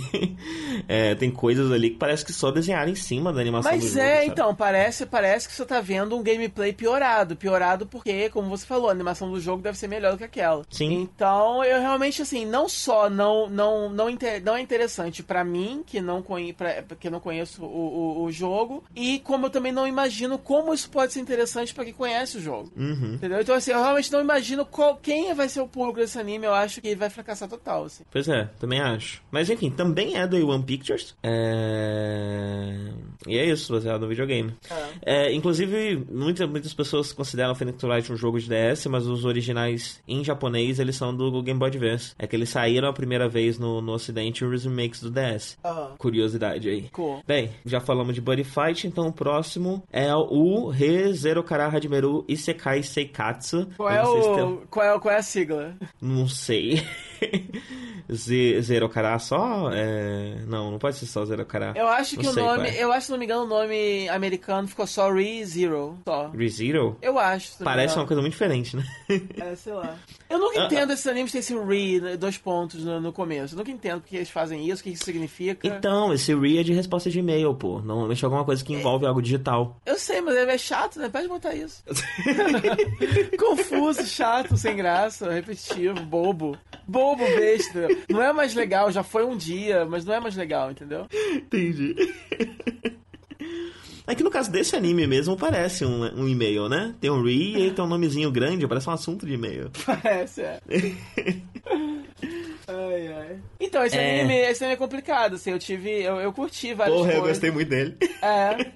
eu gostei muito dele, isso me surpreendeu horrores, assim, porque eu pensei, ah, de novo, o menino que vai parar no outro mundo, não sei o quê. Aí eu assisti e falei, porra, não é que legal esse negócio? É. Assim, eu acho que. É, eu só achei assim que ele fica falando em voz alta os clichês do gênero, entendeu? E, e repete eles. Isso, isso não é paródia. Paródia não é isso. Paródia não é você falar assim, olha, estou aqui num. Eu sou um garoto que vem para outro mundo. E olha uma menina fofa que eu achei no meio do caminho. Ah, isso não é uma paródia, entendeu? Isso é só você fazendo o clichê, né? E, e, só, que, só que achando que falando, que, que assim, você verbalizando o clichê que você tá praticando, você vai soar mais inteligente. Só que não, entendeu? Então, mas isso por si só já virou um clichê de light novel. É, aqui no Brasil tá saindo as light novels de No Game No Life. É, eu queria ler, by the way. Eu li a primeira. Ah, é, é, é, é bem, é bem complicado, né? Porque. Porque é, diferente, eu não sei, tipo, se você, se você assiste o um anime e aí tem uma ou, duas, uma ou duas piadas babacas, machistas ou coisa do tipo, você meio que perdoa porque é um anime, mas quando é um livro, parece que é diferente, parece que esse tipo de coisa não podia estar tá lá. É, assim, eu queria ler porque, assim, eu gostei do anime bastante, assim, pra, pra poder Você viu o anime? Eu vi. Ah, Olha só. Você viu também? Não, só li, ah. só li a... Meu único contato foi a Light Novel com o anime no Life. Eu vi, eu vi esse anime, eu, eu tenho probleminhas com ele, assim, aqui e ali. É... O meu maior problema é a personagem lá que, que, que, ele, que ele controla. A, sabe? A mocinha que, que ele que perde no jogo, aí ele fala que é pra ela se apaixonar por ele, aí ela começa a se apaixonar de verdade depois, não sei o quê. Ah, eu não lembro disso. Eu, Nossa, eu, todo um subtexto de estupro meio zoado. Eu, eu sei que o traço do anime é muito legal, ele, ele, o, o, ele, o, o, o traço mesmo é de outra cor, né? Tipo, não é preto, então ele tem uma sim, estética sim. muito legal. É, e eu sei que é de um brasileiro, né? Sim, então, eu esqueci o nome, Cami, Camiayu, o nome dele. Então eu queria ler mais por causa disso mesmo, só porque, sei lá, é um brazuca e tal. Então, eu li, e o mesmo tropo tá lá. Se você assistiu o anime, você sabe também. Uhum. Que ele faz exatamente a mesma coisa. O protagonista fica falando do, do, do, dos clichês e realizando os clichês do mesmo jeito. É, então assim, tá, isso falando, é, é, você, isso, isso não é um. Isso, assim, você falar o clichê de, em voz alta não te dá passe livre para você dizer que seu anime não é clichê. Uhum. Entendeu? Ele é, é. clichê. Pô, é, né? e, e aí o que eu quero dizer é que isso se tornou um clichê das light novas, porque eu já vi outras light novas fazendo a mesma coisa. Sempre que você tem um protagonista otaku algo do tipo, ele vai parar dentro do videogame ou no mundo de videogame, vai ficar lá apontando todos os clichês, mas todos os clichês vão continuar acontecendo do mesmo jeito e não vai ter nada diferente, a não ser ele falando em voz alta que ele é muito clichê, que esse anime é muito clichê. É assim, eu, eu gostei do, do protagonista, gostei, assim, a, a, o, o, que me incomodou um pouco, assim, eu, assim, assim, é um episódio duplo, né? Uhum. Isso é raro também. Sim, é... É, é... raro, acho que é a primeira vez que eu vejo algo assim. É, é, é, na minha memória recente também não lembro de nada parecido. E assim, é interessante que é, role é, brincadeiras com viagem no tempo. E. Mas, assim, é, é uma coisa frustrante para mim, porque eu até veria mais alguns episódios para ver, mas eu é, me dá a impressão de que eles não vão explorar tão bem como poderiam. Uma premissa que até é bem interessante, entendeu? O, é, o poder... Nesse primeiro episódio, essa viagem no tempo é muito usada mais para desenvolvimento de personagem. Então ele vê a personagem, tipo, no, no, ela, ele passa um tempo com a personagem, conhece um lado da personagem, aí ele volta no tempo, reencontra aquela personagem numa época que eles não. antes deles se conhecerem e vê um outro lado dela. E eu tenho a impressão que o anime vai usar mais o, a viagem no tempo para desenvolvimento de personagem do que pra trama. Não, eu acho legal que, por exemplo, eles entram num lugar em que aconteceu um, um, um, assassinato. E aí, quando ele volta no tempo, ele se envolve numa situação naquele lugar, ele tentando chegar naquele lugar, sem perceber ainda que tinha voltado no tempo, ele acaba fazendo parte eh, eh, do, do, do, da cena de crime que ele mesmo encontrou depois. E, e, assim vai. Então, assim, é uma coisa que se fosse o anime todo que, que se passasse na mesma situação, só que cada vez ele volta para pontos diferentes, locais diferentes, né? E seria uma coisa muito inteligente, seria uma coisa difícil de escrever, e seria muito inteligente, uma coisa muito empolgante de assistir. Só que eu acho que não é essa a proposta exatamente. Então, porque o anime tem outras agendas que ele precisa desenvolver. Uhum. Como, por exemplo, a agenda de Moe da menininha. e coisas assim que acaba sendo uma corrente que prende o pé dele nessa no chão, assim. Um anime que poderia, de repente, voar. Então, assim, é uma premissa legal e eu tenho que assistir mais episódios para poder ver se ela vai ser bem desenvolvida ou não. Mas algo me diz que ela não vai ser desenvolvida, assim, da forma legal como ela poderia, entendeu? É, o por que, que, ele me surpreendeu? Porque eu fui lá, mesmo clichê de sempre, aí o cara tá lá falando os clichês, os clichês acontecem de fato. Só que aí, de repente, ele começou a me mostrar umas coisas novas, né? Ele começou a me mostrar esses conceitos de viagem no tempo. Ah, pra quem, pra quem tá ouvindo, né? Ele não viaja no tempo exatamente. É como um videogame, quando ele morre, ele volta do último checkpoint, vamos dizer assim. É... Só que essa é uma coisa que ele não sabe o que acontece. Esse e... é outro problema. Ele demora demais pra perceber pra, que tá acontecendo. Pra entender isso. o que tá acontecendo, né? E isso é muito irritante, porque. Porque todo o resto ele saca rapidão, menos isso. É, tipo, é uma coisa tão óbvia. E assim já é a quarta vez, sei lá, no episódio que acontece isso, ele não percebeu. Uhum, uhum. Aí começa a irritar um pouco. Mas assim, aquele negócio, a gente não pode julgar o anime todo por isso, que pode ser um problema do primeiro episódio. Mas ele, ele é um anime mais sangrento do que eu achei que ele seria, né? Quando começa, começa, quando começam as batalhas, elas são bem sanguinárias, bem mortais, assim. É porque ele, ele tem esse, esse aval de, de resetar as coisas, né? E isso faz com que uh, as mortes não sejam reais. Mas as batalhas têm um peso, porque se ele não morrer, aquelas pessoas morreram mesmo. É. É, e... é assim, outra coisa que me irritou um pouco também foi é, os personagens do background são todos em CG. É, a galerinha que tá andando na rua, que tá comprando uhum. na feirinha. E, uh, e eles não ajustaram. Assim, é, é, meio fake e destoa muito da animação principal, porque eles não ajustaram o, o mesmo número de frames. Então, é, a animação dos personagens do background é mais fluida uhum. que a da frente. E assim, eu não sei por que, que eles fizeram isso. É, é, parece uma coisa meio amadora, né? Então, é, esse é outro, outra coisa bem perceptível nessa temporada, né? Os estúdios estão cada vez mais é, testando formas de economizar com CG. É, de umas formas bem, bem bizarras, às vezes, né? Esse é, um, esse é um exemplo. E a impressão que dá é que é amador porque eles estão tentando uma coisa nova. Eles não sabem se vai funcionar ou não. Eles estão testando formas de, de, de, de, baratear ainda mais a produção de anime com CG. É, é mas eu já vi, eu já, eu já vi coisas semelhantes, assim, personagens de CG no background, coisas assim. E melhor, assim, utilizados. É só você ajustar para poder ficar no, com, a mesma fluidez do, do resto, né? Uhum. Eu não consigo lembrar de nada que, que tivesse. Ah, é agora pra CG no fundo. Agora pra citar, não, mas, mas sempre tem, né? Uhum. Mas é isso, me surpreendeu um tanto. É, é eu, achei, é, eu achei legal. Tá na minha listinha de coisas que eu quero assistir mais dois ou três episódios pra ver se eu quero continuar acompanhando. É, tá, assim, eu assistiria mais um ou dois, mas assim, não me animou tanto quanto outros títulos. Então, é, então assim, na real, se eu precisasse começar a eliminar algum por falta de tempo, esses seriam uns, assim, que iriam, assim, tipo assim, tô curioso, mas tchau. Se por acaso acabar e falarem muito bem dele, eu posso dar uma chance futura. É, no geral, eu saí dessa temporada com três tipos de títulos que me interessaram. Os que, eu, que me interessaram, mas que eu tenho certeza que é um troço que não é pra ver semanalmente. Então, eu vou esperar acabar pra, pra assistir tudo. Os que com certeza eu quero acompanhar toda semana. E os que eu quero ver mais dois ou três episódios para ver se eu gostei mesmo ou se foi só impressão. Uhum. É... E esse é um desses que eu, que eu, que eu quero ver se, se é só impressão ou não. Quero assistir mais uns dois episódios aí. E falando de. Ah, rapidinho, ah. ele é da White Fox, que é um estúdio recente também, fundado em 2009, filho do OLM. E. Kataragatari, Steins Gate e Jormungand são deles. É, e é baseado numa light novel. E também, indo pra, pra mesma trope do cara que vai parar em outro mundo, Nossa. a gente tem esse End, é End Ride. Eu nunca sei se é End Ride ou End Ride. End Ride? Eu acho que é End Ride. Endoraido? Deve ser assim. Né? Endoraido, mas acho que a ideia é pronunciar como End Ride. End Ride. End Ride. É. Como se fossem duas palavras. Sim, é, eu, eu, eu tô lendo End Ride mesmo. E eu tô vendo aqui que o design desse anime você escreveu que foi feito é, pelo Nobuhiro Watsuki. É, mas não foi só ele. Ah, foi tá. ele junto com o cara de Bastard. Ou seja, só o cara de... Porque não tem nada de Nobuhiro ali. Ah, depois que falaram, eu fui atrás dos tipo, os desenhos originais. -huh. E aí eu vi o desenho dele, aí eu olhei pra versão do anime e eu falei, hum, tô vendo aqui esse nariz aqui, esse -huh. queixo. Esse queixo aqui é o queixo que o Atsuki costuma desenhar. Porque eles, eles não são do, do character design final, né? Eles fizeram o character design original aí dos personagens. Pelo que eu entendi, cada um deles meio que pegou um personagem. Não sei se eles trabalharam juntos, conversaram e tal. É... E aí passou pra equipe de anime, uma outra pessoa adaptou esse character design pra, pra animação.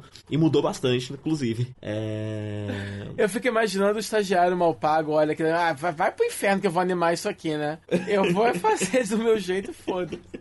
Sim, e aí, essa foi a impressão que eu fiquei quando assisti o anime. Eu fui pesquisar depois e descobri todas essas coisas. Eu achei ele muito inconsistente visualmente. É... Tem uma variação de traço grande entre os personagens, entre, entre os personagens principais e os, e os figurantes. É... Eu achei ele visualmente extremamente inconsistente. Aí eu fui pesquisar e eu vi que, que é o character design dessa salada. E eu falei, ah, tá, agora faz sentido. É. Todo mundo fez, fez esse character design. Assim, esse, esse é um desenho também. Sem contar que os desenhos originais não parece tipo um trabalho no Muhiro Atsuki, não. Parece que alguém chegou numa convenção e falou: faz um desenho pra mim, por favor. é um menino mais ou menos assim. Aí fez lá e falou: oh, muito obrigado, Atsuki-san. Faz aí, rapidez. É. é... não, assim, é, é, é, é, um desenho bem preguiçoso porque ele, ele, ele é feito para promover um jogo para celular que vai sair. Uhum. Então tem as pedrinhas, os cristais, e provavelmente você vai ter que comprar aquele cristal pra, no celular. O jogo para celular, inclusive, tem um design completamente diferente. Incrível. É... Você chegou a dar uma olhada? Não, não não, é incrível saber disso. É completamente diferente e bem mais interessante. Nossa.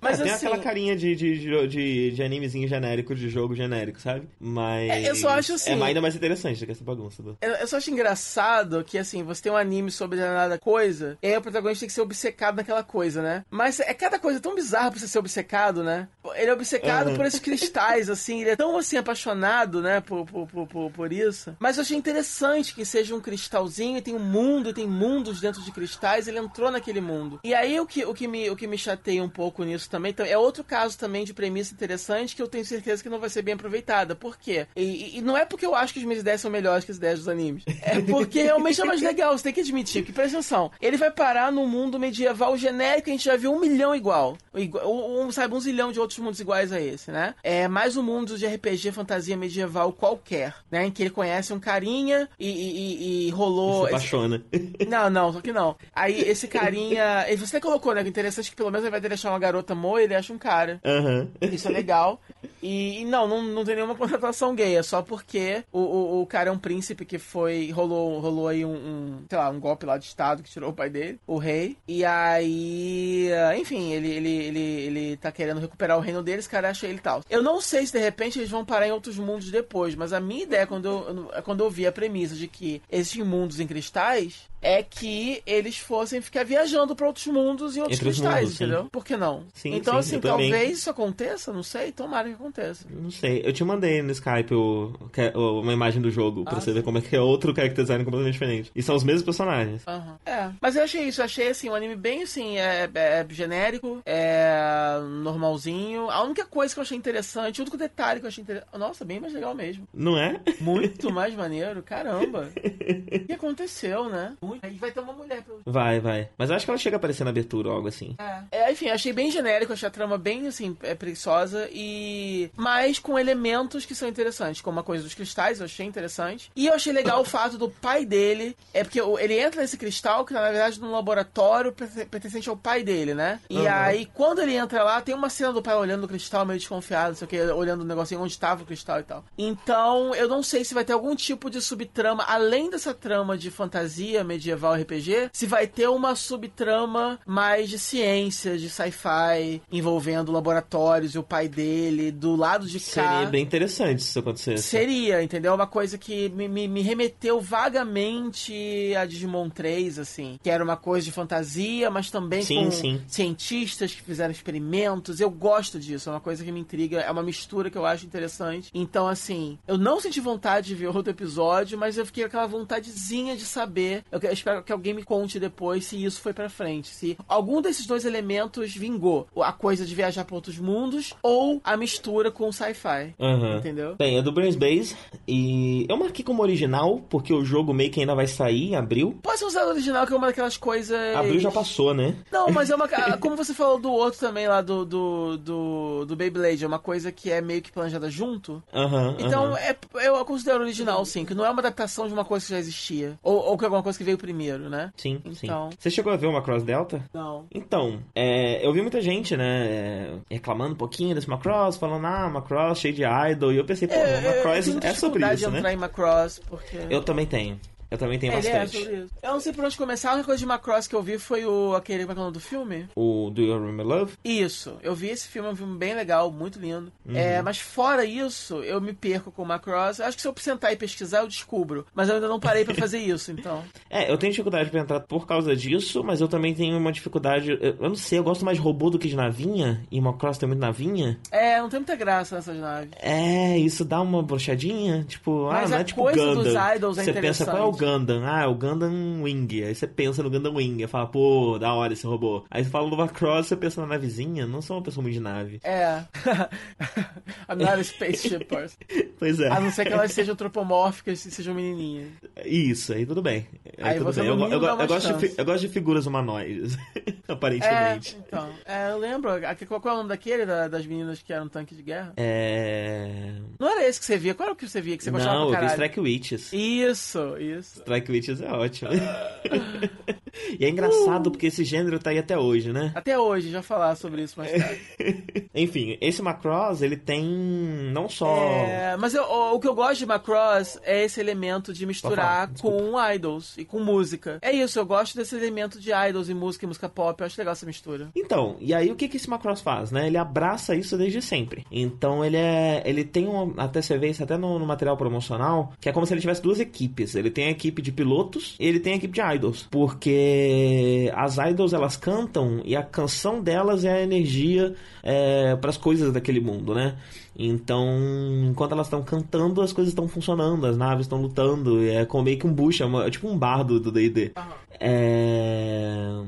E aí eles já colocam esse elemento desde o momento zero, assim. Já é, tipo, o elemento mais principal da, da, da série. Tá lá desde o primeiro episódio. Você tem a menininha que veio do interior, dentro de um, de um, de um lugar de, de, um, de um container de maçãs. E ela quer entrar pro, pro, pra esse grupo idol. É, e aí tem essas pessoas que meio que tem esse poder de, de, de channel, né? Essa energia através do canto e da voz. E ela tem isso e tal. Parece que ela vai entrar pro grupo. Aí tem esse outro protagonista, que é o carregador de caixas, que encontra ela e conhece ela. E eles meio que são enfiados nessa confusão. É, e a impressão que dá é que ela vai entrar pra equipe de idols e ele vai entrar pra equipe de pilotos. É... Então ele já, já mexe com essa coisa do, do, do idol desde o momento zero e é, parece a coisa mais importante do anime. E isso faz muito sentido porque a gente tem muito anime de idol fazendo sucesso recentemente, né? Aquele anime da KB fez uma repercussão, você tem Love Live, que é o. acho que é o maior dos últimos tempos aí, que pessoas, pessoas mais falam. É, teve o anime de Idol Master nos últimos anos e tal. Então virou um gênero, anime de idol. Então nada mais justo que Macross, que sempre uhum. foi sobre, sobre música e que foi o, o pioneiro em colocar idols em, anima em uma animação é, como um tema, uh, explorar isso agora e ganhar dinheiro também, né? É. Então, eu vi algumas pessoas falando sobre isso e tal, não sei o que, é, como, se, se fosse um, um, um Macross menos valoroso por ser mais comercial. É, essa coisa que as pessoas fazem, sabe? É, e eu assistindo não achei isso. Eu não, não, não achei isso mesmo, sabe? Eu acho que ele tem todo o direito de ganhar o dinheiro que é de, de, de mérito deles. E fora isso, é meio difícil dar umas palpite, porque é um anime que vai. Eu acho que esse anime vai ter pelo menos dois cur, né? Uhum. Pelo menos 26 episódios. E aí, quando, quando você percebe que o primeiro episódio diz muito pouco, quase nada, é porque o anime provavelmente vai ter 26 tem episódios. alguma ligação cronológica com os demais? Ele pode ser visto como. Uma Aparentemente não. Aparentemente ah, tá. ele é 100% standalone. Então, beleza, se eu soubesse, teria visto, porque eu realmente achei que fosse uma continuação. É, eu, pelo menos, não, não consegui perceber qualquer menção à ligação a uma outra série. É, e faz um tempo que não sai Macross, né? Faz oito anos desde o Frontier. Frontier. E então tem um quesinho também de, de, de, de, reboot, sabe? De tipo tentar revitalizar a franquia. É. É isso, na verdade, é isso. É... E é bonito, as cores são bonitas, é, é um anime colorido bonito. Bem, quem tá fazendo é. essa é o Estúdio Satellite, junto com o Estúdio Nui, e como todo Macross, é uma obra original. É, eu acho que o, o Macross do, do Remember Love, se não me engano, ele é uma espécie de é, filme resumão da, da, da, primeira série original. Uhum. Então, seria um bom ponto pra começar, assim. Foi a única, a única coisa que eu assisti de Macross. É e muito é um legal. filme extremamente aclamado, né? Todo mundo É, é um filme muito bonito. E uh, achei até que gravar, podia gravar um podcast dele um dia. Podia, eu nunca, e, nunca assisti. É, então faz um tempinho já, tinha que rever. E eu, eu, não sei, assim, o quanto da série ele deixa de lado e tal, mas deve ser. Deve, deve ser interessante. Se você não quer ver a série, a primeira série inteira, os 30 e poucos episódios, você vê o filme, de repente continua dali. Tá? Mas eu vou tentar ver esse. Agora que você falou que é autocontido, eu vou assiste, tentar. Assiste o primeiro episódio. Sim. Assim, eu, eu pensei, tipo, eu não vou continuar assistindo agora, porque não tem robô, só tem navinha. Basicamente foi isso que eu pensei. Porém, se daqui a três meses alguém virar e falar, pô, lembra Macross Delta? Tá da hora. Aí eu vou lá e assisto. Olha, de acordo com a Wikipedia, tá aqui que Macross Delta é uma, uma sequência TV sequel to both Macross uh, 30 e Macross From... Olha só. então, não, é, é, esse Macross 30 Voices Across the Galaxy é um videogame, sequência. Então tem Macross Frontier, teve uma sequência que foi um videogame chamado Macross 30. Ah. E é, essa, essa série é uma, é uma... Ah, de acordo com a Wikipedia, não sei. Olha, vai ver um dos personagens que apareceu, é um personagem do Frontier, eu nem reconheci, porque eu não assisti Frontier. É, não sei, mas assim, para mim pareceu bastante standalone, sabe? Ele me apresenta conceitos, ele me explica as coisas, ele não parece contar que eu assisti o Frontier, não. É, ele se passa oito anos depois dos eventos de Macross Frontier. Foram oito anos na vida real. Uhum. E oito anos a ficção também. Tá bom. Boku no Hero Academia, o novo Naruto, será? Então, esse é, esse tá sendo assim feito para ser o, o shonen mania do momento, né, eu acho. Aham, uhum, sim. De todos que estão saindo agora, esse é o, né, principal assim, é feito para isso. E eu gostei bastante. Eu também. É, eu achei. eu também, e é de quem? Korei Horikoshi, que não sei quem lembra da época que a gente fazia review, mas é o autor de Amagadoshi do Butsuen, que era um mangá que eu adorava, que foi cancelado tipo no capítulo 11. e era ótimo, ótimo. Lembra que eu tinha um zoológico e a menina começava disso, a menina começava a trabalhar no zoológico e aí ela descobria que os bichos do zoológico na verdade eram inteligentes e aí eles eram tipo um coelho lutador, aí tinha o hipopótamo que se transformava adorava. Tinha umas loucuras assim. E aí, quando acabou, tinha acabado de rolar um arco um pouquinho maior, que era a luta entre o zoológico e o aquário. Uhum. E era ótimo, gente. Adorava o Magadoshi do Butsuen. É assim, eu, então eu fiquei eu, muito feliz eu, de saber que ele conseguiu criar uma carreira e tá aí, porque eu dei uma olhada nos rankings da Wikisonic Jump e tal. Uhum. E esse anime tá bombando. Esse mangá tá bombando, tá direto lá em cima dos rankings. Foda. É, junto com One Piece e Haikyuu, que eu nem sabia que era da Jump. Que é aquele anime de basquete, aquele. Teve um anime já, né? Uhum. Que é aquele mangá de basquete. Nem sabia que era da Jump. São aparentemente os três maiores títulos do momento da Weekly Shonen Jump. Legal. É, assim, esse. Uh, eu, eu, eu, comentei, né? Que eu, que eu, costumo curtir mais esses animes que são é, visualmente é, mais diferentes, mais tem personalidade. Eu gosto, gostei muito do traço desse anime pra começar, né? Achei muito bonito, a qualidade dele, a animação é ótima. E puseram bastante grana nele, né? As cores, o esquema das nuvens no céu. É, essa é uma coisa que eu acho que, que passou a ser a tendência, né? A gente não tem mais é, anime shonen infinito. É. Eles são todos feitos em temporadas aí de 13, 26 episódios, aí fica um tempo sem sair, depois sai outra temporada. É, é, parece que esse é o novo padrão. Acho que a gente. É, não é mais aquele padrão. Tirando One Piece, né? É. Eu acho que eu não sei o que. One Piece Gintama, não sei, mas se tá saindo mais alguma coisa infinita, mas você vê que as coisas novas não estão saindo nesse padrão. É, meio que morreu, deu uma morrida com o Naruto, essa coisa do shonen infinito e mal animado e tosquinho, porque já é tão famoso que não precisa investir muito, né? Uhum. Ali não, eles realmente estão colocando um esforço grande. E é, e é, legal, porque sendo justamente um anime que tá no topo da Shonen Jump, você vai esperar que ele já ache o sucesso, já dê por garantido o sucesso, né? Só que não. Então, eu achei bem legal. E uh, quando eu comecei a ver esse negócio de um mundo cheio de super-heróis, na hora eu torci o nariz. Eu achei que fosse bem genérico, porque tem One Punch Man, uhum. que é sobre isso. E um tempo atrás a gente teve Tiger and Bunny. Então, tem vários animes já que já tá se tornando uma espécie de subgênero. E são animes que se passam em universos em que super-heróis são uma constante. Apesar de que, de que é sempre interessante ver o japonês fazendo super-herói americano, né? É, com, com essa Sim. pegada de super-herói americano. Ele sempre tem um twist, sempre tem um Sim, gostinho diferente. É, porque... é, tipo o japonês fazendo, fazendo era vitoriana, é... sabe? É meio que a versão deles. É. Não, mas é, o que acontece é que eu, eu, eu, tô, eu tô lendo One Punch Man agora. Uhum. E então me lembra muito. O assim. da banca ou tá pirateando? Não, pirateei. Não, não sabia que tava saindo. Foi mal. JBC, o Cassius vai atrás de você. Não, eu compro anime, eu, eu compro mangá pra caramba, mas. não, o One Punch não é do Cassius, não. Não JBC, não, é do Panini. Eu não sabia que tava saindo, eu tenho que. Acabou de sair o primeiro, vai chegar aí provavelmente ah, ano que vem. Ah, então, é por isso, porra. é.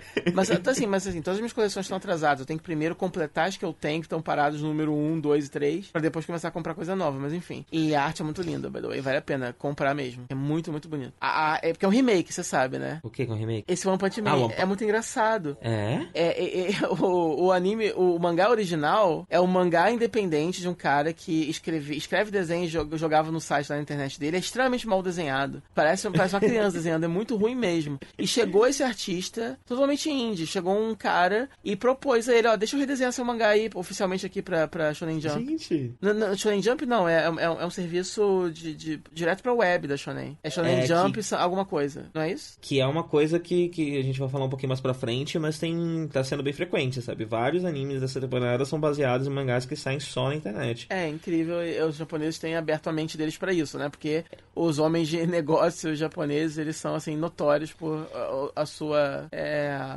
o seu conservadorismo nesse, nesse aspecto, né? É só por curiosidade, o nome da revista é Young Jump Webcomics. Isso. É... E, aparentemente, o, a webcomic original sai até hoje. É, de, depois você joga aí no Google a comparação do traço original do cara, inclusive, o cara ainda publica, o cara ainda, ainda escreve e... É, isso que eu tô falando. E desenha o, o mangá original dele no sitezinho dele lá e, ao mesmo tempo, sai o remake. Então, isso, isso esse que tem a, a, arte linda e maravilhosa que, que, que saiu o anime, que ficou famoso, é o remake do, do original. Mas, enfim... Gente, eu tô vendo aqui, é muito ruim. É muito ruim mesmo, é muito engraçado. E poderia ter virado um curta experimental com esse traço, né? Mas resolveram fazer uma coisa mais bonita. Uhum. Eu já tinha ouvido falar, é, há uns três anos atrás, acho que é mais ou menos isso, é, as pessoas estavam falando de One Punch Man, né? Era meio o mangá, que é bonito pra caramba, não sei o quê. E eu tenho mais vontade de ler o mangá do que de assistir o anime. Porque eu não acho que o anime faça juiz. O mangá é muito cinematográfico, tem aquela é. cena clássica, né? Que, é, que a câmera fica girando em volta dele no mangá. E eu já vi essa, essa página em vários lugares, é incrível, incrível. Então eu tenho muito mais vontade de ler o mangá do que o anime, porque eu acho que o mangá é muito mais dinâmico, muito mais movimentado do que o anime, no fim das sim, contas. Sim, eu ainda não vi nada do anime. Eu tava pretendendo sim ver o anime assim que eu. É, é, li, é, que, que, eu lesse pelo menos assim, os capítulos que foram adaptados, né? Porque tá saindo ainda, não acabou, então eu, assim que eu lesse capítulos o suficiente, eu veria o anime, mas eu não cheguei lá. Mas o que eu ia falar é isso, aqui trazendo pro Boku no Hero uh, Academia, é, é um universo que é muito semelhante. A diferença é que o cara pega uma coisinha, um twist único, vira, e aí vira uma coisa totalmente diferente, uhum. né? Que é o fato, quer dizer, você tem a mesma, você tem a mesma piada, a mesma gag de você ter essas versões japonesas de heróis americanos e heróis como uma parte do dia a dia, são quase profissionais, são quase bombeiros, assim, são, são super-heróis. E tem sindicatos e agências e coisas assim. É a mesma coisa de One Punch Man, mas enquanto One Punch Man é uma coisa mais de comédia, de gag e tal, esse já, já é uma coisa mais shonen tradicional, que mexe mais com emoção, com valores, né, de amizade, superação, etc. São tradicionais do, do, do shonen. É, é, só que o interessante é que você pega um mundo em que todo mundo tem poderes,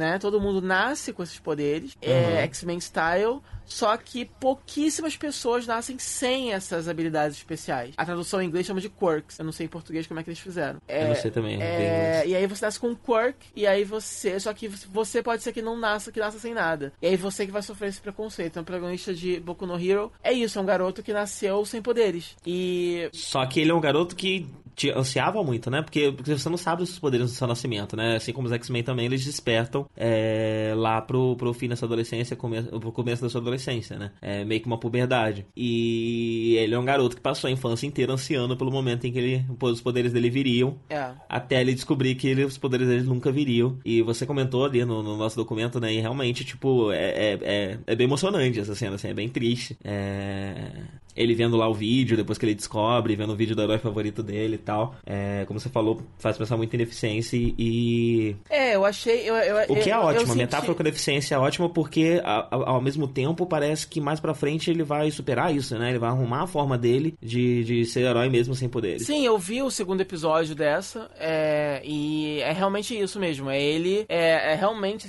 é, assim, ele cresce muito inseguro, sofrendo muito bullying, porque imagina, uma sociedade em que todo mundo super poderoso, você não é. Imagina o lixo que você não se sente, né? E, uhum. e, por isso eu acho que mexeu tanto comigo, que realmente é uma coisa que, que você sente o quanto ele queria, o quanto ele quer aquilo, não é nem por uma questão de ego, né? Ele quer muito aquilo porque ele quer ajudar as pessoas, ele quer ser um herói como os ídolos dele. E a cena realmente é muito emocionante e tem algumas coisas de relacionamento muito sutis, assim, né? Surpreendente com relação até o relacionamento dele com a mãe dele, né? Uhum, uhum. É, quer dizer, a mãe dele apoia ele, mas a mãe dele não. É, é a, a, a mãe dele meio que tenta consolar ele, tenta ajudar ele a se conformar, que ele vai ser só um ser humano comum. Mas o que ele queria era que a mãe dele é, a, a, dissesse para ele que ele pode ser um herói assim mesmo. E, Sim. e a mãe dele não vai fazer isso, a mãe dele, até mesmo porque quer para proteger ele e tal. Então, é, eu de novo a deficiência, né? É. é. é. Cris, ah. a gente vai precisar dar uma pausinha para parar de gravar, porque como esse programa não tem um limite de uma hora, a gente tá gravando para sempre, ah, e meu verdade. computador tá começando a ficar lento. Ah, tá.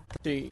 Então, é um tema muito muito recorrente e muito muito contemporâneo, sabe? Muito bacana de ser tratado é, sobre a deficiência, né? Que é a, a, família que poda, a família que prende, a família que, no fim das contas, né? Essa, essa, essa visão popular de que o, o, o, deficiente é menos capaz e tudo mais. Muitas vezes ele só é menos capaz porque ele foi preso e desencorajado desde sempre. É. É. Então, o anime tá tratando isso com a sensibilidade com que ele trata. É, se ele continuar tratando com a sensibilidade que ele parece que vai tratar, né? É, é bem interessante. Não, sim, e, e até no, no outro episódio aparece um outro personagem que também tem uma, uma, uma dificuldade física a ser superada. Então eu tô achando que esse realmente vai ser um tema recorrente, assim, né? A de, de, de superação, mas não aquela superação genérica, assim, normal que a gente vê, né? Uma coisa que tem uma, um reflexo um pouco mais realista, um viés ligeiramente que tem, que tem, que tem um correspondente, mas que não sei que ressoa mais. Né? Até porque parece que ele nunca vai virar o Naruto. Tomara, é isso que eu tô, eu tô com Pare, medo. Parece né? que ele, nu, ele nunca vai virar, tipo, melhor herói, melhor que os outros. Ele vai ser sempre meio que um. É, vai ser um herói lá também, né? E talvez ele se torne um herói tão competente, tão bom quanto os outros. Mas ele não é o escolhido, né? Parece que não é essa a pegada dele. Uhum, uhum. Bem, o Studio Bones, que fez Star Driver, Number Six, Space Dandy. E, como a gente já falou, é baseado no mangá da Shonen Jump. E aí, depois, a gente tem um anime sobre nossa cedotias e um urso. Nossa, é tão bem. Eu não sei o que pensar desse anime, porque.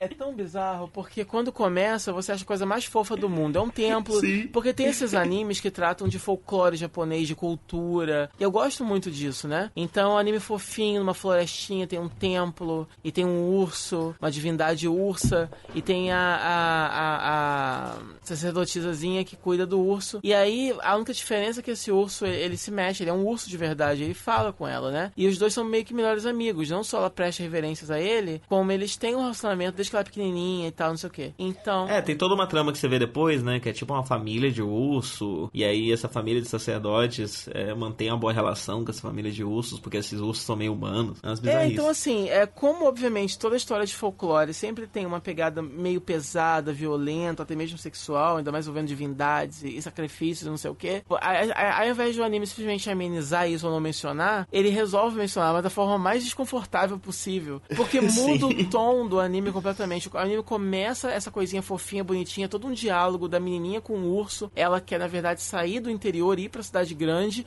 E o urso desencorajando ela, porque ela nunca foi pra cidade grande. Não vai ser, vai ser muito complicado ela ir, né? A segunda historinha do episódio, quando é um professor explicando para as crianças a tradição da vida, que a gente aprende a backstory do urso, começa a introduzir umas pegadas sexuais, assim, de. É, porque aí a gente tem uma série de piadas sobre bestialidade sendo feitas pra crianças de 6 anos de idade. Basicamente é isso, o segundo segmento desse E episódio. é estranho porque não parece um desses animes feitos pra, pra, pra, pra, pra pedófilo ah, pra assistir. Não é isso, entendeu? É, ele não tá fazendo fetiche de sexo com criança, não é nada disso, mas eles só escolhem abordar esse lado do folclore de forma estranha, porque eles estão contando pras crianças, né? Que, que, que, que, que, o, que o urso transou com a mulher e teve filhos com ela, não sei o quê. E o garoto começa a soltar sangue pelo nariz e não sei o quê. E aí, quando ele apresenta a menina com o urso que ela adora, eles começam a imaginar, né? Ah, esse urso ele faz coisas com a menina, né? E começa a rolar várias piadas sexuais envolvendo o urso. Então, que era uma amizade inocente no começo, né? Você começa a ser obrigado. Era uma relação até meio de pai e filha, né? Parecia no primeiro, primeiro segmento, né? Sim, aí você é obrigado a ver na tela a imaginação dos garotos e a imaginação é super desconfortável, que aparece o urso transando com a menininha, sabe? Aham. Aí eu não sei o que pensar mais, assim. É, então, eu acho que é, é o que você falou aqui, né? Tipo, podia ser ótimo se fosse mais bonitinho e tal, mas ele de repente vê essa parada e aí, sei lá. Porque o urso é extremamente simpático, né? Sim. Ele é, mesmo com tudo isso, ele é um simpaticíssimo. Me tal, lembrou um pouco aquele. Lembra aquele é, Polar Bear Café? Polar Bear Café, assim. Porque é mais ou menos isso, é um urso bem bonachão, grandão, que fala calminho e tem um senso de humor bem, bem tranquilo e bem engraçadinho e tal. Tinha tudo pra ser só aquilo mesmo, tá? Menininha, fofinha, não sei o quê. Mas aí começa a envi- a enfiar bestialidade no meio. E aí eu não Sim. entendo, assim. Então, assim, é- é- com certeza eu acho que eu vou ver mais um episódio só pra saber, assim, qual é o tom desse anime, afinal de contas, né? É, o, o primeiro episódio dá dois tons, né? Então, no final das contas, vocês vão ficar sempre dançando esse, entre esses dois tons, ou vocês vão escolher um deles e seguir. É. Porque dependendo de qual vocês escolherem, eu tenho interesse. É, justo, exatamente, exatamente. Vamos ver pra onde que vai, porque se continuar todo episódio tendo uma parte mais fofinha e uma parte mais assim chocante, ainda assim eu não vou querer. Então assim, você vai ter que escolher um dos dois e na verdade você vai ter que escolher o fofinho mesmo, na verdade. Só. A gente não falou o nome, né? Kumamiko. O nome em inglês é Girls, Girl Meets Bear. É, é da Kinema Citrus, que também é um estúdio recente. É, ele fez Toca Magnitude 8. É, e Higepio, não lembro se você lembra de Higepio? De nome. Que era um, era um pintinho Sim. que bebia e tal, não sei o quê. Ah, Eu lembro disso, era muito legal, não era legal isso? Eu lembro que era legal. Era, era, Era era, assim. ótimo, Higepio. É, e é baseado no mangá da Monthly Comic Flapper, que é a revista Seinen. que eu não Olha, se fosse Monthly Comic Fapper, eu já ia ficar muito preocupado. Agora eu entendi qual era esse anime. Bem, em seguida a gente tem um curto Panda Peace. Então, é, é interessante a gente falar desse Panda Piece porque é justamente isso. É- é- essa temporada tá cheio de animes que são assim, meninas fazendo alguma coisa. Uhum. Então você tem meninas, meninas fofas que, sei lá, tocam piano, meninas fofas que gostam muito de grilos, sabe? Porque estão ficando sem assunto. Porque Keion é uma- era uma coisa bonitinha, era uma coisa de meninas fofas e, e a- o traço é lindo, diferente, a animação é muito cuidadosa e tem, é, pô, é- é- tem moe, mas tem uma historinha também. E, e o fato dela ser uma, um grupinho musical, dá margem para alguma coisa ali, né? Mas agora. É, os... e, o, e, o, e o moe é só o moe, né? Porque muitas vezes a gente tem tido nesses animes um, um, um fanservice explicitamente sexual. Isso. Que não é o caso de Kenyon. Isso. Então, o Kenyon é um subtexto que veio tá lá e é para um público específico, mas você pode assistir sem exatamente explorar isso. É, sem é, exatamente é fofo, se, se importar você, com é, isso. É fofo se você. Não entra no seu caminho, sabe? Não, não... É, tipo assim, é, é, fofinho. Se você vai bater punheta pra aquilo, é problema seu, mas é só, um negócio fofo, não é pra isso. Não vai ter nenhum shot do peito especificamente dela ou da calcinha. Sim, não vai ter ninguém apertando o peito dos outros, sabe? Esses tropos de, é, um de arém, sabe? Isso, é. E aí o que acontece? E aí você tem as meninas, é, fazendo alguma coisa. Só que as coisas que elas estão fazendo estão ficando cada vez mais loucas, assim, né? Então, base... porque não tem mais assunto. Então, basicamente, esse Panda Piece é um curta, ainda bem que é um curta. Mas são, são meninas e pão. E é isso, assim, não tem mais nada pra falar a respeito. Então, pois é, mas o que, que eu achei interessante? De novo, mais um exemplo de narrativa em animes curtos. Esse anime tem 3 minutos e ele conta a mesma narrativa que os animes, que o anime seguinte, que é sobre bicicleta, que tem 22, conta. Que é, essa menina gosta muito de pão, ela vai para um colégio. Aí tem outras meninas que gostam muito de pão. Aí elas descobrem que todas gostam muito de pão e elas fazem o clubinho do pão. Fim. Se o anime fosse pelo menos sobre como o pão faz mal e tem carboidrato, elas começam a engordar. A verdade do pão, né? Porque é, é, é um anime que dá fruto, porque eu adoro pão, né? Que somos todos viciados, né, em farinha de trigo. É, eu adoro pão, só que eu, eu sou obrigado a comer pão integral. Acho elas todas magras e lindas comendo pão normal. Porra, é ofensivo, eu acho. E no final ainda tem um gancho, sabe? Que é tipo a personagem misteriosa que tem uma baguete. Eu não vi todo. Você não viu até o final, é, né? A última, foi incrível, último shot. Porque assim, teve alguns animes dessa temporada que foi tão ruim que eu parei no meio. Esse conseguiu ser um curta de 3 minutos e mesmo assim eu parei no meio. O último shot, o último take é uma menina nova, nova chegando no colégio, sei lá, mas ela só aparece de costas, meio sombreada, com uma baguete na mochila, é a personagem misteriosa da baguete. Cara, é, é, eu vou fazer o seguinte: esse anime você continua assistindo e você me conta, que você me contando é divertido. Eu, não, esse eu não vou continuar É uma pena. Entendeu? Porque assim, é, é um anime que pode ser muito legal desde que seja você me contando. Entendeu? Eu vendo não rola. E assim, no mais, se você quer um, uma, um, uma obra legal envolvendo pão, é, é ler Yakitate Japan. Sim, sim. Que é bem legal e é isso. Bem, Panda Piece é feito pela Sarri Production, é, que parece meio, eles parecem meio especializados em fazer animes curtos. É, boa parte da galeria deles são os animes curtinhos. E é baseado no mangá da Comic Kunen. É um Yonkoma, como você já deve ter imaginado. É. E é uma revista seinen. Pão, cara. e aí, seguindo esse trope, né, a gente tem Bakuon, que não tem a mínima vergonha na cara, porque, né, se chama tipo Bike Keion. é, com dois pontos de exclamação ainda. Pois é. E é sobre menininhas que gostam muito de motos é isso, né, cara? Para aí, né? Não tem mais o que falar. Ah, pra, pra, não dizer que não, tem mais, que não tem mais o que falar, o primeiro, o primeiro, a primeira cena, eu achei que fosse uma coisa legal, uma coisa evocativa interessante, porque o design da protagonista, ele tem um quê retrô interessante, diferente, que cabelo uhum. enroladinho, coisa menos 90. Então quando passou uma bike assim estacionada, uma menina meio bereza anos 90, numa máquina, sei lá, acho que tá pegando refrigerante, não lembro o que ela tá fazendo direito. Mas é uma parada assim, e é, é uma coisa assim, né, no, no, no, no pôr do sol, uma parada que é maneiro, assim, gostei. Mas aí na cena seguinte, a estragou tudo, né? Porque é só isso mesmo. Elas gostam muito de moto e tem a, a Aí elas estão tirando carteira e tal, né? E é ótimo, porque eu fiz muitas anotações, mas nenhuma delas é sobre o anime. É... Na verdade, a única sobre a anotação é que tem uma cena que a moto meio que cai em cima da menina, e é uma cena super dramática dela tentando levantar a moto, e eu fiquei, gente, motos não pesam tanto assim. Não, Meu pai é tinha uma, sabe? porque, assim, as motos são extremamente detalhistas, detalhadas e bem desenhadas e bem renderizadas, enfim. É muito legal, dá pra ver que realmente tá ali para quem ama moto e de quebra umas menininhas também. E é só isso, elas vão ficar, episódio, todos os episódios vão ficar falando de moto, conversando sobre moto, aprendendo a andar de moto e agarrando os peitos umas das outras. E é só Sim. isso que vai acontecer. Nenhuma personagem, nenhuma personagem interessante, nenhuma tem nenhum traço interessante, diferente de personalidade, não é nem um pouco promissor assim pro futuro. E é. E tem uma moto que fala com a garota, não entendi por quê. É verdade, tem isso, ela escuta as motos, né? Eu acho que não é só aquela, eu acho que ela escuta todas as motos. Que ela cria um E sabe o mais ela. interessante? E a moto tarada, né? É, a moto, a, a, a moto fala com ela literalmente e a moto fala, só fala coisas de duplo sentido. E, mas sabe o mais interessante desse anime? É que ah. por algum motivo os reviews que eu andei lendo estão extremamente positivos. Sério? por algum motivo. É, eu acho que. É review americano, né? Eu acho que o americano cansou de falar mal de Moe e só aceitou. só abraçou. Então agora eles curtem. Então todos os animes que eu odiei, assim, e que eu parei no meio e que para mim são insuportáveis, eles, assim, acharam de, de assim, de, de, de, suportável a legalzinho, assim, entendeu? É, mais pra frente vai ter alguns que você não gostou e eu adorei. É. Mas a coisa pra, mais interessante de Bacon para mim foi descobrir que adolescentes de 16 anos no Japão podem tirar carta de moto e só de moto. Que é interessante, porque moto, é, pelo menos aqui no Brasil, é visto como um veículo perigoso. Sim. Então, por que que um adolescente pode tirar a carta de moto, mas não pode tirar a carta de carro? É. é. E aí eu fui fazer uma pesquisa de tipo, tá, mas quais motos esses adolescentes podem dirigir? Porque as motos que aparecem no anime são bem grandes, né? E aí eu vou falar para vocês aqui o resultado da minha pesquisa, tá? Tá. É, uma pessoa de 16 anos no Japão consegue dirigir o seguinte: motocicleta de até 400 cc. cc são centímetros cúbicos, porque as bicicletas lá no Japão são medidas pelo tamanho do motor. Então elas podem dirigir motor, é, motos de até 400 centímetros cúbicos no tamanho do seu motor. Ciclomotores, que é uma bicicleta motorizada, basicamente, e pequenos veículos especiais. Uh, o que, que são pequenos veículos especiais? É tudo que não é nem carro nem moto e atinge o um máximo de 15 km por hora, que é tipo aqueles carrinhos de, de aeroporto, carrinho de golfe, essas eu coisas. Não sei ter carteira pra, pra andar desses carrinhos de, de golfe. Eu não sei se no mundo todo precisa, mas no Japão precisa. É...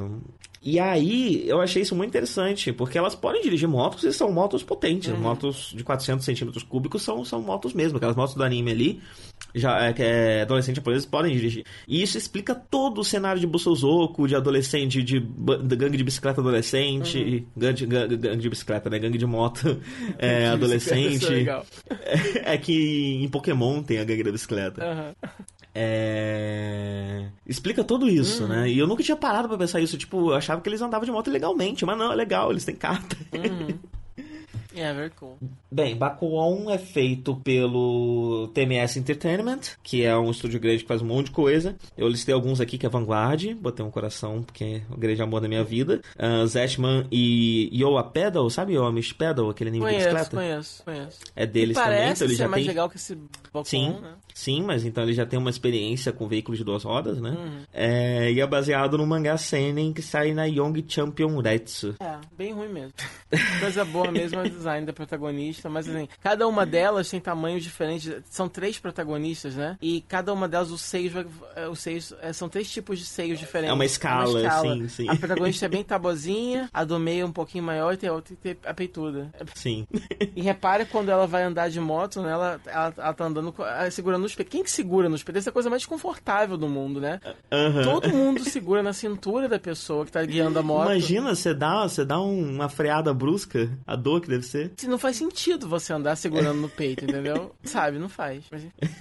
Bem, o próximo é Joker Game e Joker Game foi, foi, uma coisa interessante. Porque eu vi um monte de coisa ótima no anime. Ele é um anime sério, né? E tem umas discussões sérias. É muito legal. É... E aí você tem vários, vários personagens, a coisa dos espiões e tal, uma pegada meio 07, parece. Uh, só que ao mesmo tempo tem muita discussão política, muita discussão filosófica, porque a trama é o seguinte, né? Tem esse grupo de espiões, é na década de 30, é isso? É, no meio da guerra é... sino... Como é que é o nome? Sino-japonesa? Sino-japonesa. É... E aí 37, tem esse. 37. 37. Tem esse grupo é, secreto de espiões, né? Que não são vinculados ao exército. Então, esses espiões, eles não são soldados, não são militares. Eles são. Ah, num geral, aparentemente, eles são. É... Qual é o nome que dá, gente? Pensadores são. Mercenários? São intelectuais, né? Eles são. A maioria deles são, são tipo intelectuais que foram recrutados porque tinham conhecimentos é, acadêmicos e coisas do tipo que podiam ser úteis e eles foram treinados nas artes de combate, sedução, infiltração, etc. É, eles são, eles é... são um braço secreto, assim, do, do exército, mas não fazem parte. Né? São, é um serviço de É, eles não são militares. Né? E aí a trama é que a gente tem esse militar que começa a trabalhar com eles, não como espião. Pra supervisionar eles, assim, né? Ele vai amando do, do exército. E assim, e é, é visto que os demais. O exército não gosta desse departamento. E eles recebem pouco orçamento, eles recebem tratamento meio, meio ruim, assim, né? E rola muita sujeira, assim, no exército. E esse cara vai lá e, se, e, e o protagonista desaprova muito do. Da, Porque ele métodos. tem toda aquela coisa pré-segunda guerra, né? De, de honra, de sepulcra, querido, não sei o quê. É... Ele tem toda essa pegada e ele considera o trabalho de espião uma coisa desonrosa. E ao mesmo tempo os espiões acham ele um babaca, né? Porque, é. porra. assim, eu achei bem legal, achei um anime assim, é muito sutil, é muito intenso também, muito bonito. A recriação de época, cenários, o traço é legal, tem uma testa enorme, adorei. É, é bem sério, é bem inteligente, assim, é baseado em, em novels. Então é uma coisa assim que você esperaria que virasse um filme ou um dorama, uma coisa assim. E são é, novels, novels mesmo, é, né? Não são light é, novels. São, são livros, dá pra ver, assim, é denso o negócio. É um anime denso. Uhum. E é uma história adulta mesmo para valer, assim. É uma coisa que você pode é, mostrar. É, seria uma trama que seria um desses seriados sérios da HBO, entendeu? Ou do, do uhum. Showtime da vida, assim. É uma coisa que pra galera que gosta desse tipo de. Tá, Boardwalk Empire. Umas, umas paradas assim de época sérias. Sim, uns sim. dramas de época sérios. É, você pode, você pode mostrar esse anime tranquilo, porque é um seriado, assim. Não tem nada. É, escolheram fazer animação, sei lá por quê. Porque quiseram, porque não tem nada que, assim, realmente precise ser animado ali, né? Pra dar certo. Uhum. É... Então, e aí, é, qual foi a minha conclusão? Eu, eu, eu achei ele um pouquinho chato, um pouquinho lento, apesar de eu achar interessante.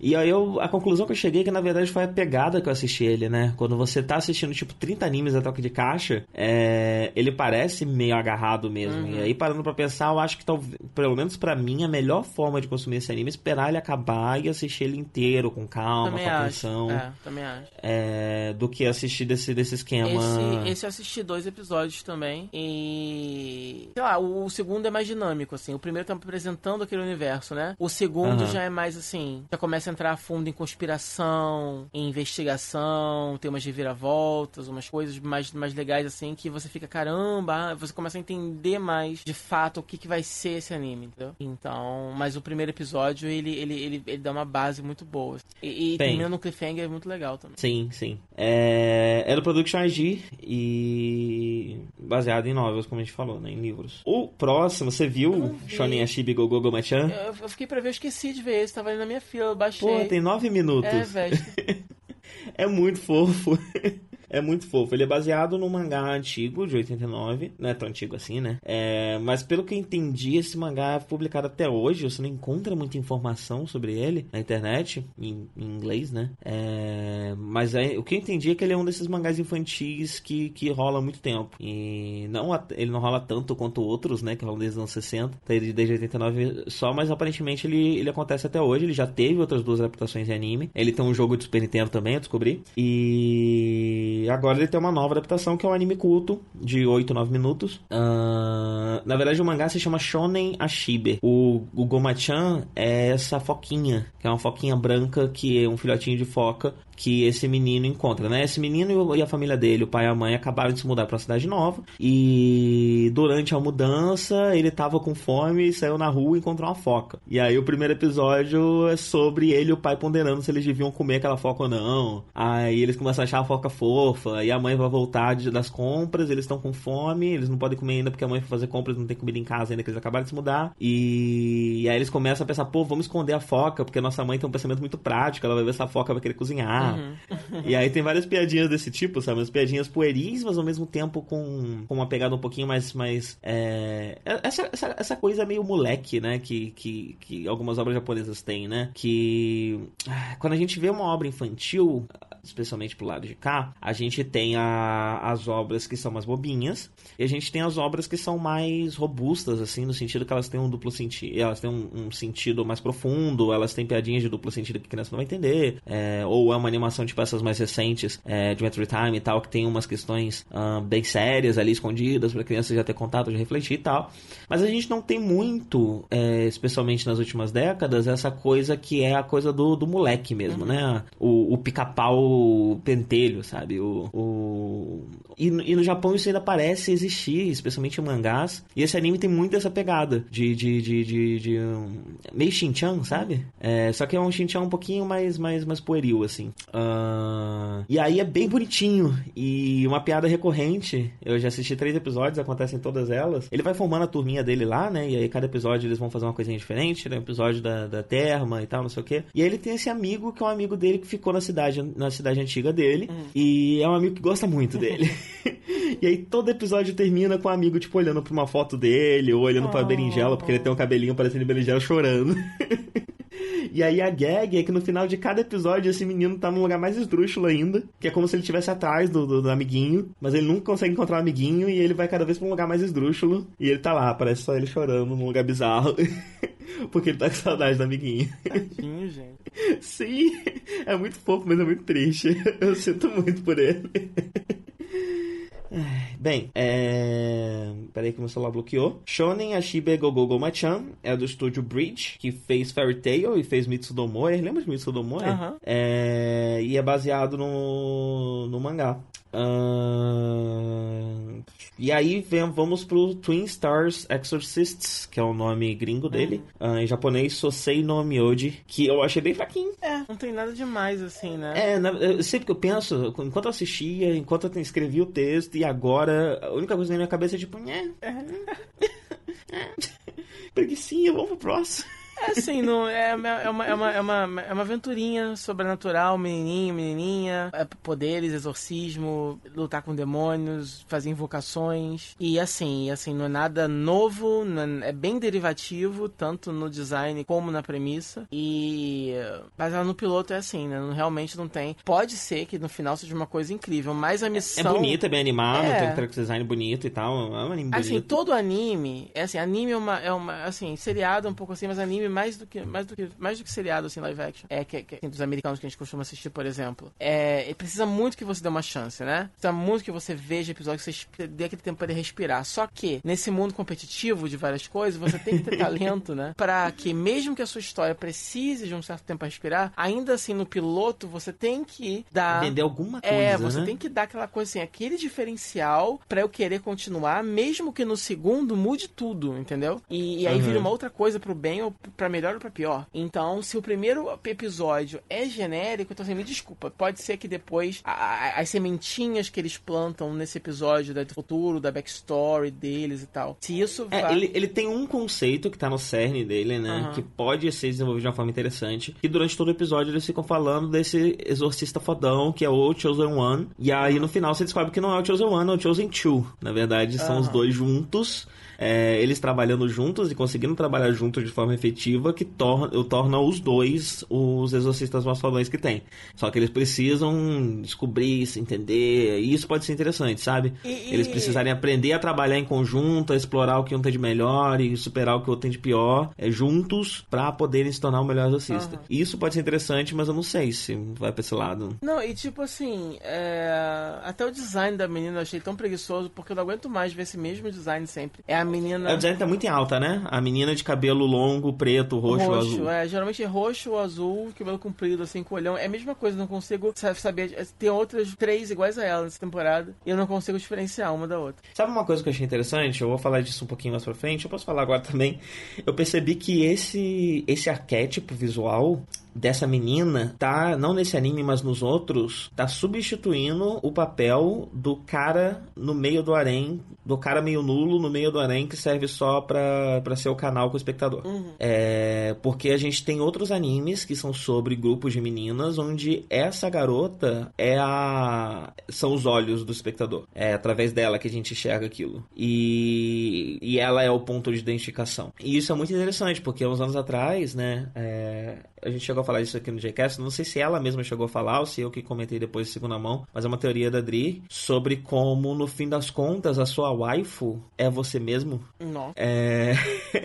sobre como você se identifica, sobre como, no fim das contas, é... o otaku está se identificando com essas garotas, está se identificando, está se pondo no lugar delas é... e não só vendo elas como, como, como esposas. É...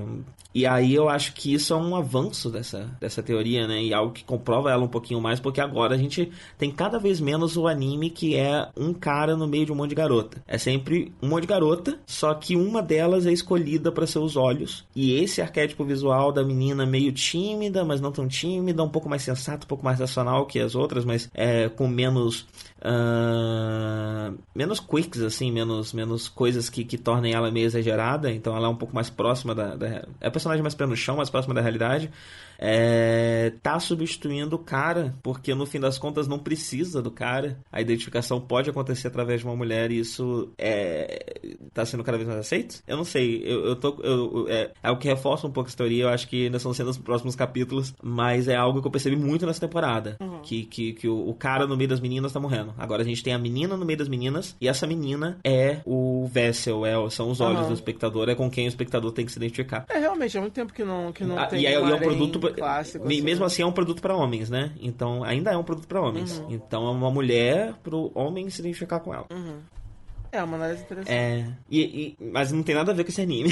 Nesse anime nada disso acontece. Não, é só um anime chato mas só mesmo. que É, mas só que esse padrão visual, esse character, design que é repetido exaustão, eu percebi que ele é o favorito para ser usado por essa garota. Mais séria. É, que, e... Feita pra você se identificar. É. Bem, é do estúdio Pierrot e é baseado no mangá que sai na Jumpskill. Você botou Pierrot tudo que existe, né? Eu já fiz. É, é, o Pierrot fez absolutamente tudo. Eu fui tentar listar, eu falei...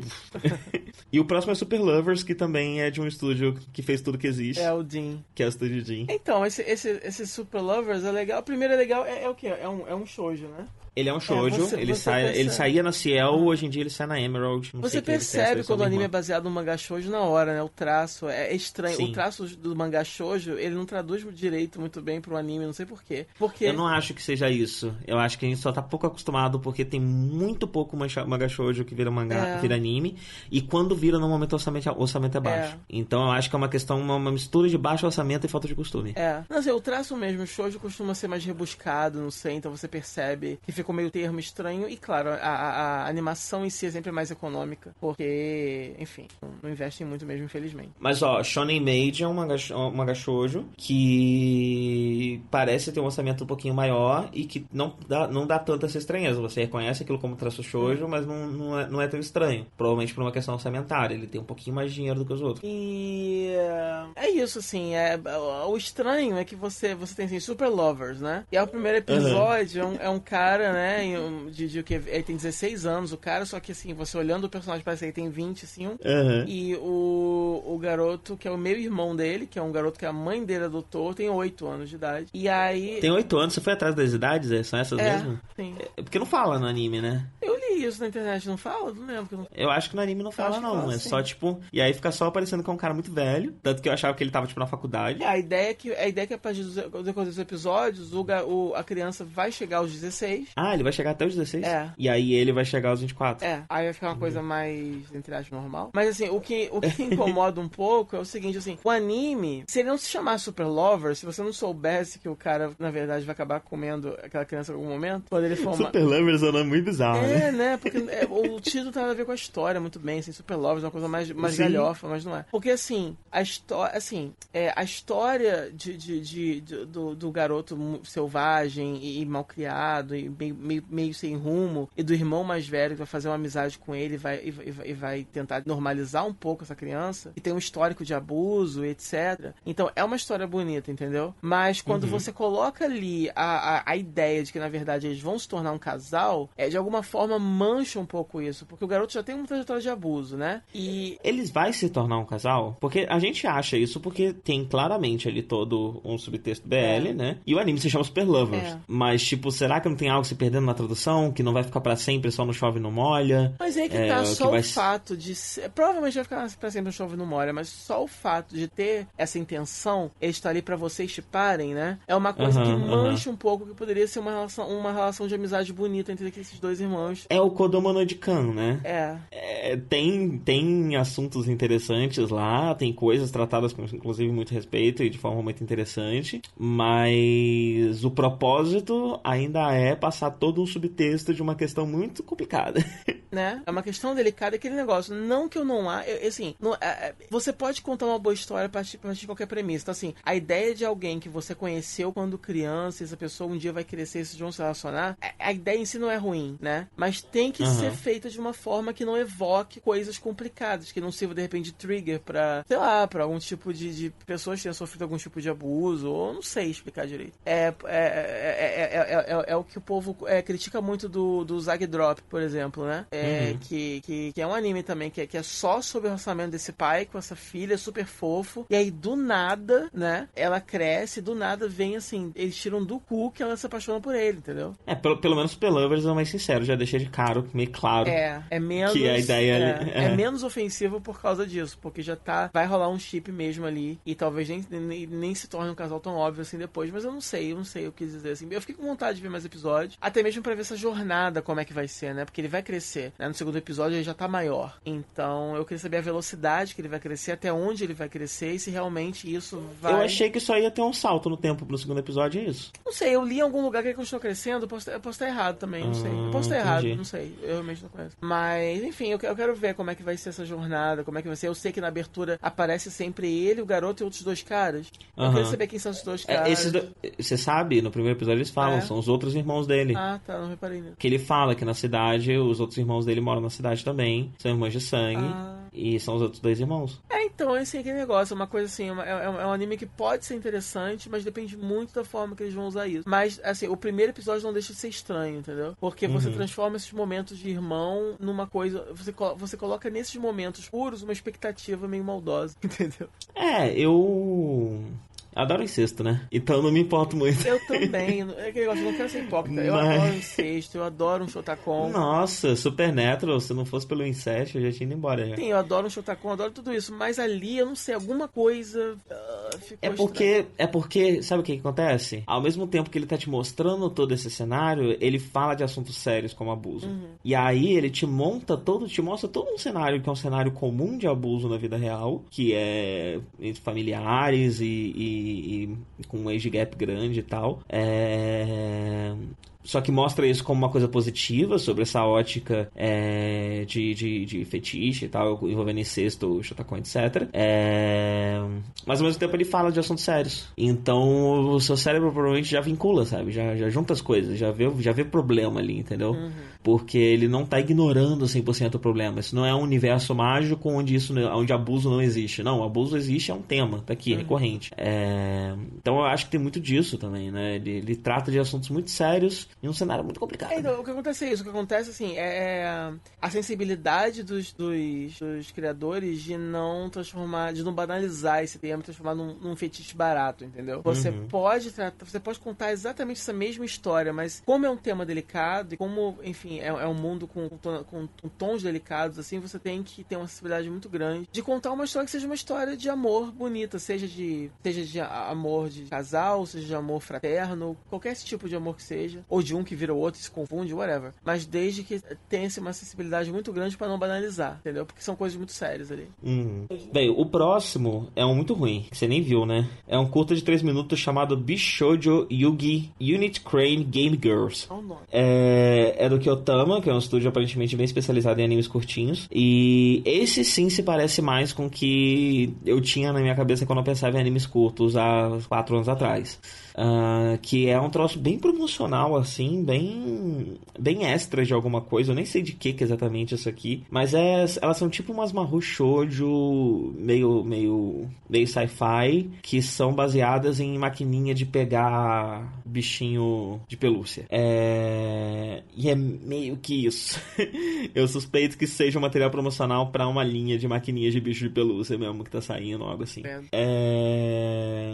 E é isso, na verdade. Não tem mais nada nesse anime. Uh, tem alguma coisa, não sei porque, eu acho que foi só impressão minha, mas tem alguma coisa tipo no cenário, nos objetos e tal, que me faz pensar em desenhos ocidentais, me fez pensar um pouco em Penstock. Uhum. É, mas é uma coisa visual e bem, bem puramente visual, sabe? E em, em lugares específicos, assim, objetos específicos, cenários específicos. Uhum. Bem, em seguida a gente tem 100. Que merda, bosta. Parei, nossa, quase que eu parei esse.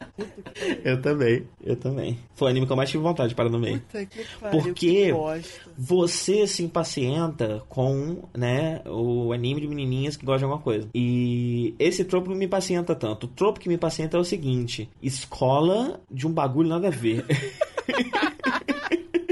Você descreveu tão bem agora. Escola de um bagulho. tipo, nossa, a gente tem essa escola aqui que é tipo uma high school normalzona, mas ao invés do pessoal aprender a fórmula de Bhaskara, eles aprendem a pilotar robôs gigantes. E, não, e assim, esse anime é tão genérico, é tudo a mesma coisa. Tem esse cara que chega lá E, e, e, enfim, só tem mulher. só tem mulher gostosa em volta dele. Ele é um babaca, sem finalidade nenhuma. Avatar, assim, do telespectador, né? E, e é só, né? Não sei explicar o que tem nesse anime. Ele é muito ruim. Ele é muito ruim.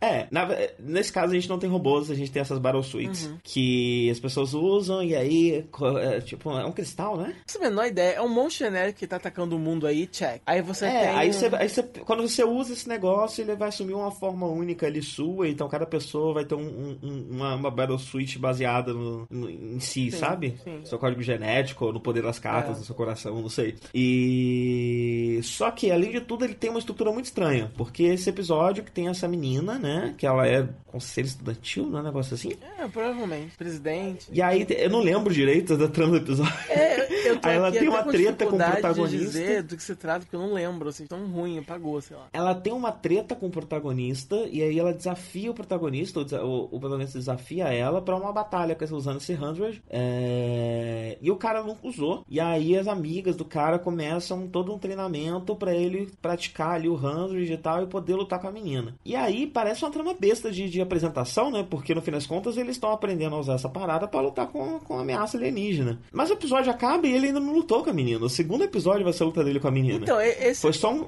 esse é o problema, porque assim, essa é a série assim, que eu menos quero ver outro episódio, mas ao mesmo tempo eu fiquei curioso pra ver quem ganha. É, é, é isso, exatamente. eu quero só saber quem ganha. É, se alguém tivesse... E sei lá, como é a luta, porque não tem uma sequência de luta no primeiro episódio, né? Vai que é a luta é. incrível, super. De repente vale a pena baixar o segundo episódio só pra ver do que se trata essa luta. E aí, aí sim, pois não é. continua mais. A única coisa que eu achei minimamente interessante nisso, me parece que isso, é, eu, eu, li que isso também é um clichê velho, mas para mim eu nunca vi, então para mim foi novo. Que é o fato do. do do colega de quarto dele que, que, a gente não sabe se é uma menina ou menino. Aham, uhum, aham. Uhum. Ah, é, é, é, um clichê de shoujo, né? Dos anos 70 e tal. É, mas assim, eu achei legal isso. Achei porque é extremamente. Ele é claramente uma menina, só que ele é um menino. Só que aí ele se comporta como uma menina, ele meio que pega ele ou ela saindo do banho com, com, a, com a toalhinha enrolada até em cima, ele grita. Quer dizer, é, a impressão que dá é que é uma menina disfarçada de menino, mas pode ser que seja só um menino mesmo, então não sei. Então, eu achei que poderia ser super interessante por conta dessas coisas todas. Eu pensei nisso tudo. Aí eu fui lá e fui ler na Wikipedia e ela é tipo só uma princesa que tá se passando por menino. Ah, isso porque mesmo? Ela não... É, Ai, porque ela não gosta da família real, sei lá, um troço assim. Ai, que merda. eu também achei que podia ter várias coisas mesmo interessantes. Porque é o disfarce de menino pior do mundo, porque claramente é menina, né? Então. Sim, sim.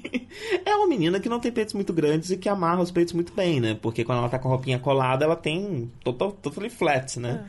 É. é... Mas fora Ai, isso, é claramente uma menina. É, eu fui procurar para ver, tipo, tá, eu tenho um motivo para ver o segundo episódio, quer saber se essa luta é boa. Eu tenho outro motivo? Eu fui no Wikipedia e falei, não, não tem outro motivo. Esse é o único motivo que eu teria pra ver o segundo episódio dessa merda. Tá Bem, é do Production IMS, é um estúdio mais novo, acho que de todos que a gente tem aqui, ele é de 2013, ele é filho do AIC, e essa, apesar de ser um, um estúdio muito recente, com 3 anos de idade, ele, essa, essa temporada ele já tem dois animes, então talvez ele seja um, um grande estúdio em breve, sabe? Um desses estúdios que faz anime pra caralho toda, toda temporada. E é baseado numa light novel. O próximo é Haifuri. Cara, Meninos e Navios de Guerra. também. Então, é High School Fleet. É, a, gente teve então, a gente teve então Meninas e Pão, Meninas e, e, e, Motocicletas, agora Meninas e Navios de Guerra, né? Isso. Que é um trope à parte, né? Que é meninas mais temas militares. Sim. Então, antigamente a gente tinha muito mais a questão das meninas antropomorfizadas. Em... Então era tipo a menina que era baseada nos aviões da Segunda Guerra Mundial. As meninas, as meninas que eram baseadas nos submarinos de sei lá quando. Aí a gente começou a ter as meninas que pilotam esses, esses troços. E aí a gente teve Panzer and Girls, é, que é, são as meninas que pilotam tanque de guerra. É, a gente já teve outros também que é sobre meninas que pilotam navios. E esse também é sobre meninas que pilotam navios. É, então, o, o negócio assim, você, você, você curtiu, né? Um pouco... Então, eu comecei com essa pegada aí, mas aí do meio pro fim eu fiquei, uh, eita, peraí. Não, porque você falou, Talvez você, você fa... seja interessante Sei lá, você, você, que você falou que gosta da, da, da, da, das escolas que ensinam coisas nada a ver, né? Isso é mais ou menos assim, é uma high school normal, só que cara, você dentro do navio. Quando começou, eu achei que fosse interessante. Porque como eu falei, eu, eu convivendo nesse negócio de embarcações e tal por um tempo já, não é nada a ver com navio de guerra, mas tem, tem, tem um vocabulário semelhante, tem uma pegada semelhante que lembra, né? Então. Aquela antecipação das meninas para embarcar, e elas são cadetes é. aprendendo a, a, a, serem oficiais de, de, náutica. Então. E esse tipo de anime normalmente tem um cuidado muito grande para ser muito verossímil em suas tecnicidades, sim, então, assim, né? Eu não faço parte disso, eu, não, eu, nunca fui marítimo, mas eu escuto os marítimos conversando entre si muito, né? E, e, e, e comparando, falando de, de, tempo de escola, e, e tem os, os, os, os cadetes mesmo que estão lá aprendendo, às vezes. Então, assim, as meninas conversando sobre a expectativa, qual navio vai entrar. É uma coisa que, que, que me trouxe, eu achei interessante, achei legal. Achei que, não, realmente, isso, e, e isso, assim, eles realmente estão, assim, genuinamente tentando é, é, é, retratar é, esse, esse, essa, essa, essa parada, né? É, só que aí eu comecei a ver que não, porque eles não têm muito cuidado com o realismo da coisa. Porque, primeiro, que elas não estão exatamente aprendendo a, a. Assim, não é, uma, não é uma escola naval exatamente. É só uma high school normal que cara está dentro do navio. Uhum. E.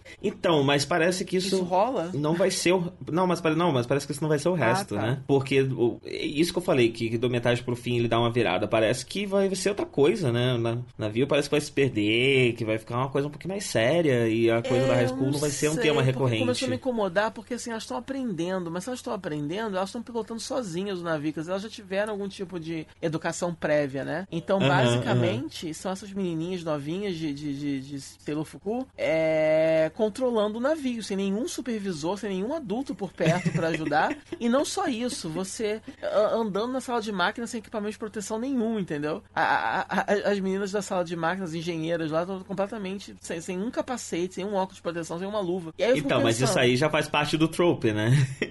aí então eu fico pensando, se isso é feito pra otaku de repente de navio, por que, que eles não se importam? Eles não estão com raiva disso? Então, assim. Eu... Porque vale mais a pena ver a menininha com Sarah Fuku.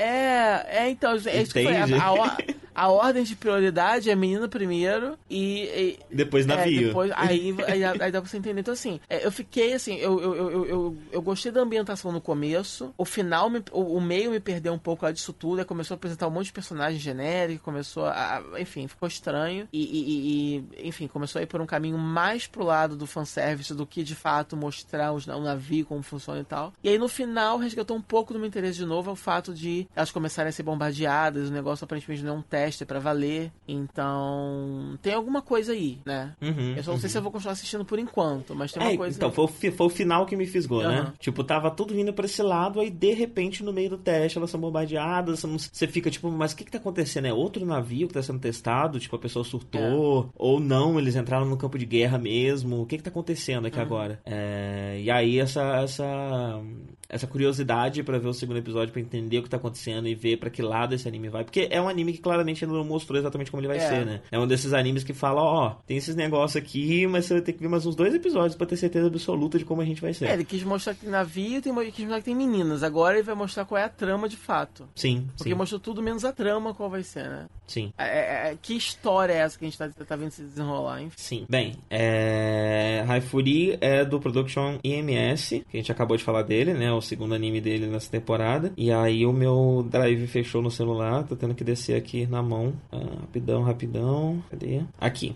É baseado num mangá que sai na Monthly Comic Alive, que é uma revista Seinen. Aí em seguida a gente tem. Peraí, vou, vou conseguir falar. É. Não, é 12 anos. Eu tava tentando falar 12 em japonês, mas desisti. Juni. Junisai. Junisai? Isso, com certeza. Ah, não, Espero não ter falado 21 sem querer. Aí já mudou completamente o significado do anime. Sim. Cara, é, é, é Junisai Chicha Namune no Tokimeki. É muito fofo, meu Deus. Nossa, demais. Meu Deus, que anime demais. fofo. É, é, é, é, muito interessante porque é, assim, ele, ele, trata de um momento muito delicado, o momento da, da, da puberdade, começo da adolescência, mas ele trata assim com uma, com uma verdade, né? Com uma honestidade, assim, sem minhas palavras, sem tentar nem esconder, nem ridicularizar, nem sexualizar. Ele trata e mostra como é, né? Com muita honestidade. Uhum, uhum. Então. Nossa, não sei, eu queria ser criança de novo pra poder ver isso, entendeu? Aham, uhum, sim. É sim. porque. E, e olha que nós ainda somos meninos, né? Imagina como uma menina você vê esse momento da, da sua propriedade sendo é, retratada isso, com, com isso, tanta, é, tanta isso, isso que é mais né? importante, porque assim, é, é, tendo menino você já não encontra muito material desse tipo, menina muito menos, né? Uhum. É, sabe, meninas que realmente você vai começar a falar, sabe, de primeiro beijo, de tudo, do começo todo, e dos meninos chatos começando a, a encher o saco e coisa coisas assim. Então, eu não sei, eu senti uma verdade muito grande nesse anime e foi muito nostálgico e estranho assistir e me evocou coisas e eu, eu só queria ser criança, assim, para poder assistir. Sim, porque ele é voltado para as crianças da cidade, né? Ele é feito para as crianças da cidade, o mangá claramente é feito para as crianças que têm 12 anos. E então ele tra ele tem toda uma delicadeza, ele tem toda uma acessibilidade, mas ao mesmo tempo ele não é meloso. Então ele ele é leve, sabe? E isso também é algo que, que faz com que ele seja ainda mais interessante. E isso dá esse, esse sentimento meio cru que você falou, sabe? Uhum. É, de mostrar como realmente é uh, o início da puberdade. E, e ao mesmo tempo, para quem é mais velho, dá essa sensação gostosa de olhar para o passado, uhum. sabe? De olhar para a infância, Sim. de olhar para a puberdade, de olhar para os problemas que a gente tinha há 20 anos atrás e que a gente não tem mais. Sim, sem dúvida. É... E, e, isso dá um gostosinho também, né? Dá uma nostalgia gostosa olhar para isso e, e, e, ver como é bonitinho, como, como, como é interessante e como ainda é algo de valor também, né? Não é tipo coisa de criança, bobagem de criança. É, são sentimentos reais, são coisas de verdade que a gente sentia na época que essas crianças também sentem. E. Enfim, é, é, é, é interessante isso. E aí eu tava pensando sobre outra coisa.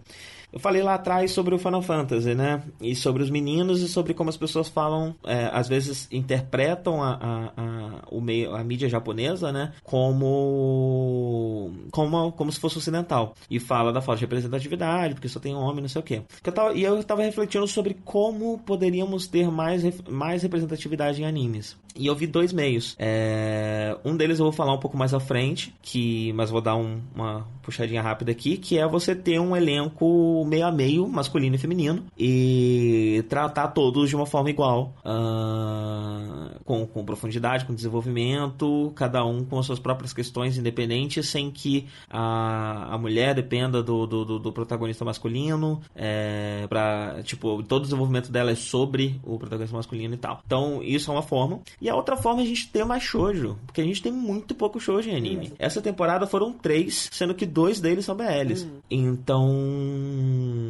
Cadê? Cadê o shoujo?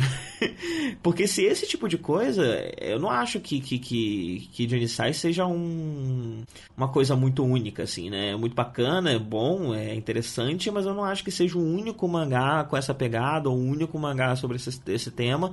É, então por que, que a gente não vê mais? Por que, que não tem mais dinheiro sendo investido é, em fazer animes de shoujo. Uhum. Então tem toda uma questão de mercado, tem toda uma questão de traço, né? O, o shoujo ele tem um traço muito na maioria das vezes, né, ele tem um traço muito detalhado, que é difícil de transpor para animação, como você falou, às vezes fica estranho e tudo mais, é, especialmente quando você tem um orçamento muito baixo. Uhum.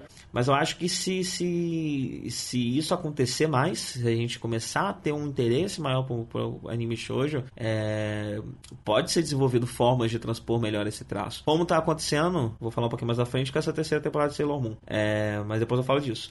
E aí eu queria ver, eu, eu acho que está precisando muito de ter mais shoujo na, na na, TV, em anime. Porque é uma forma de você trazer para esse meio, especialmente nesse momento, porque no Japão você tem anime que é pro otaku, você tem anime que é pra criança, você tem anime que é pra não sei o quê. Aqui no ocidente vira tudo a mesma merda, né? Todo mundo vê tudo no Crunchyroll e é isso aí. Uhum. Então eu acho que isso pode trazer diversidade, especialmente pra forma como os ocidentais olham pra, pra anime. Enfim, é... O Junior Sai, peraí que fechou de novo aqui. O Junior Sai, ele é do estúdio ALM e ele sai na Tchau, que é uma revista shoujo. Beyblade a gente já falou, Sailor Moon.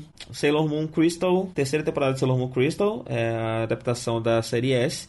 E eu não sei se tinha falado aqui de Sailor Moon Crystal, mas todas as coisas que as pessoas reclamaram é verdade.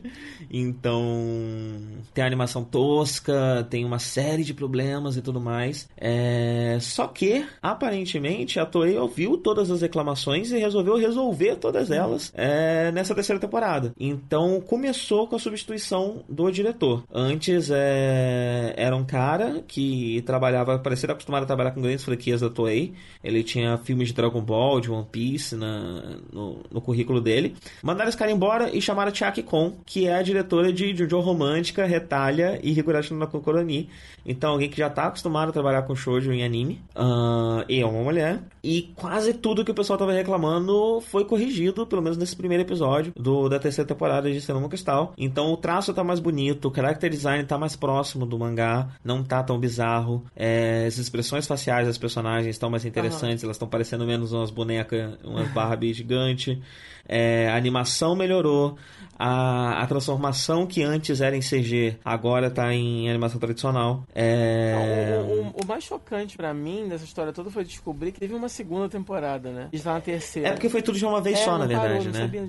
é, acabado, passou a, a, Sailor Moon e Sailor Moon R foi numa tacada só, aí teve uma pausa, aí agora tá vindo o S e eu suspeito que o Super S vai vir logo em uhum. seguida. E eu acho ótimo porque são minhas duas temporadas favoritas. Na verdade, Super S é a minha favorita, S é a minha segunda favorita. Uhum. Então, eu acho ótimo que elas vão, vão, vão receber um tratamento digno, ao contrário das anteriores. Uhum. E esse primeiro episódio também dá mais espaço para as outras Sailors, é, porque o mangá já tem muito menos espaço é, para as outras Sailors do que o anime antigo. É, ele ainda é, ele é muito mais sobre a Ozagi. E o Crystal fez isso ainda pior. Uhum. Então o Crystal pegou elementos e tramas e coisas que eram das outras Sailors, jogou mais para Ozagi, ficou ainda mais focado na Ozagi. E agora esse primeiro episódio te dá um tempo, te mostra um pouco mais das outras Sailors, trabalha um pouco mais outras Sailors uhum. e tira um pouco os holofotes da Ozagi. É... E é isso. Então eu fiquei muito satisfeito com esse primeiro episódio. Esse é um que eu com certeza vou acompanhar toda semana, porque o Cristal, os outros dois eu também acompanhei toda semana. Uhum.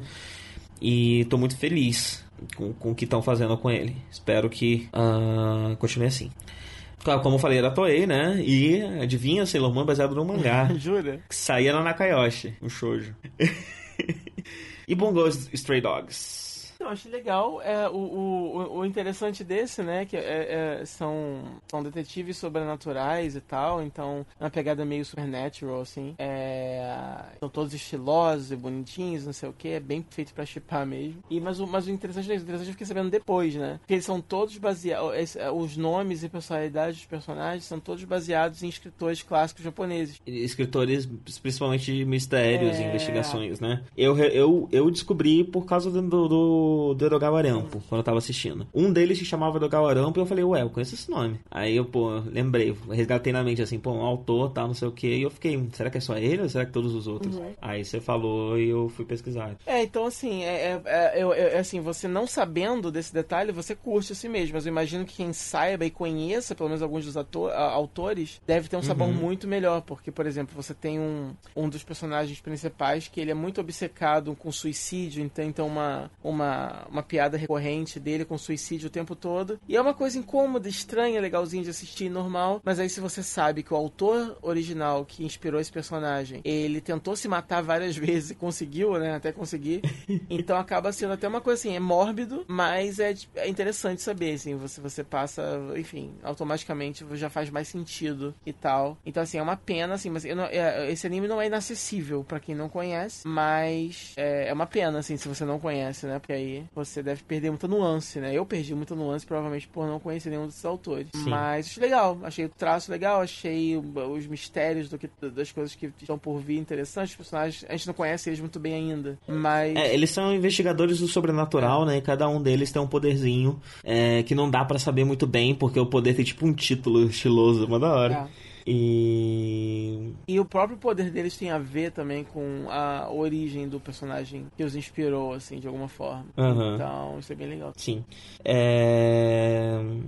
Bem, é do estúdio Bones, baseado no mangá da Young Ace, que é uma revista seinen, apesar do, do ser claramente feito para chipar os meninos, né? uhum. É, o que é uma coisa bem comum nos tempos pra cá, né? Uh, e o que, que eu tô falando, né? Os shonens da Shonen Jump também são feitos para chipar os meninos. Tudo é feito para chipar todo mundo.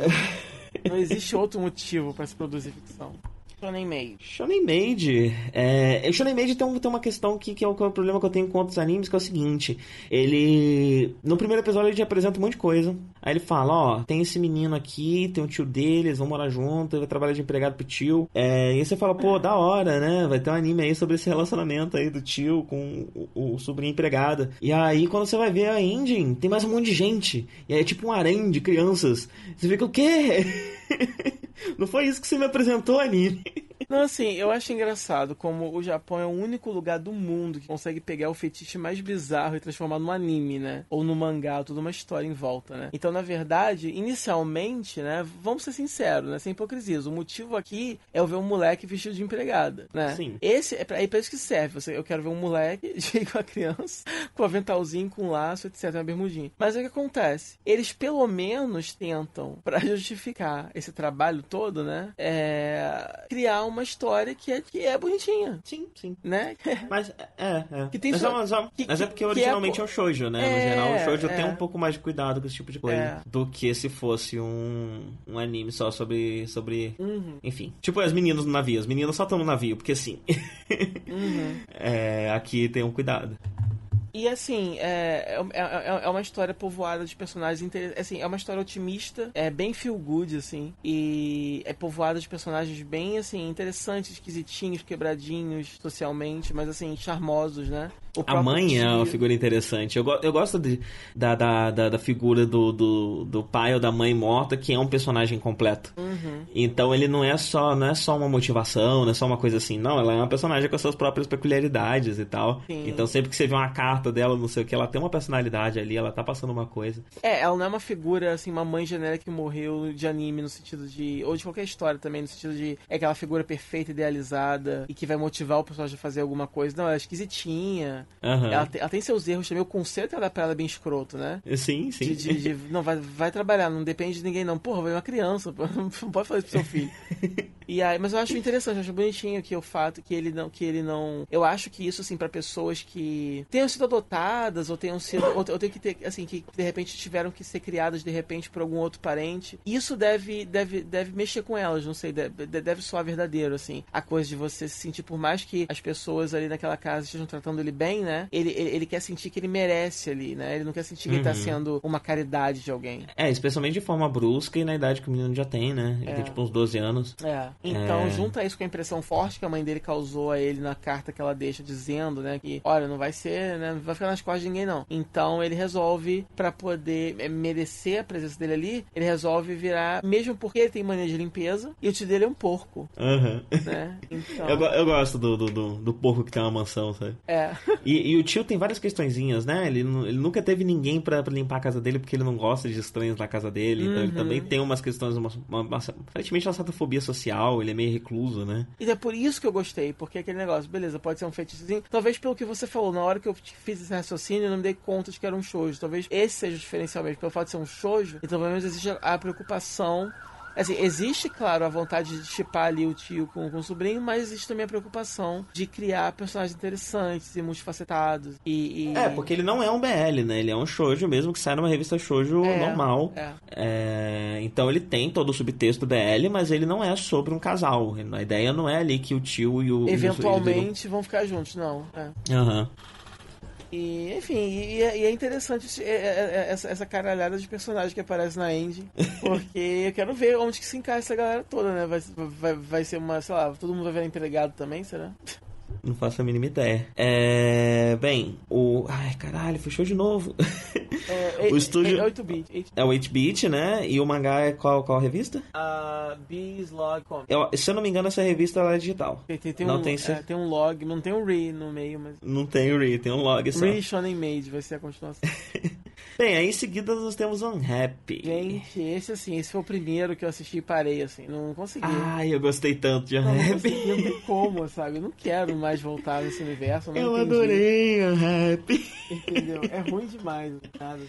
Eu vi ele gravado, gra- grafado como unhappy, né? Da palavra infeliz mesmo do inglês. E eu vi ele gravado como Annie Happy, que é o nome da protagonista, né? Uhum. É. Annie. E. Eu achava que era Me parece, me parece que o mangá se chama Unhappy e o anime resolveram fazer um trocadilho com Annie Happy. Ah, é? Hum, Eu acho sabia. que é isso. Não, não tô 100% de certeza, não, mas eu acho que. Eu achava que ele era um mangá em Onkoma, mas aparentemente não. É... E aí começou, né? E eu pensei, bem, é um anime sobre umas meninas aí fazendo as coisas, então nem precisa de um tema, né? Eu achei que não ia ter um tema, ia ser só esse grupinho de amigas fazendo as paradas. Mas tem um tema, na verdade elas estudam numa, numa classe, né? Elas estudam numa escola que separa em uma classe apenas as, as alunas mais é, sem sorte, mais azaradas. E aí tem toda uma escala de azar que é calculada, sabe, sei lá como, o anime faz piada com isso também, né?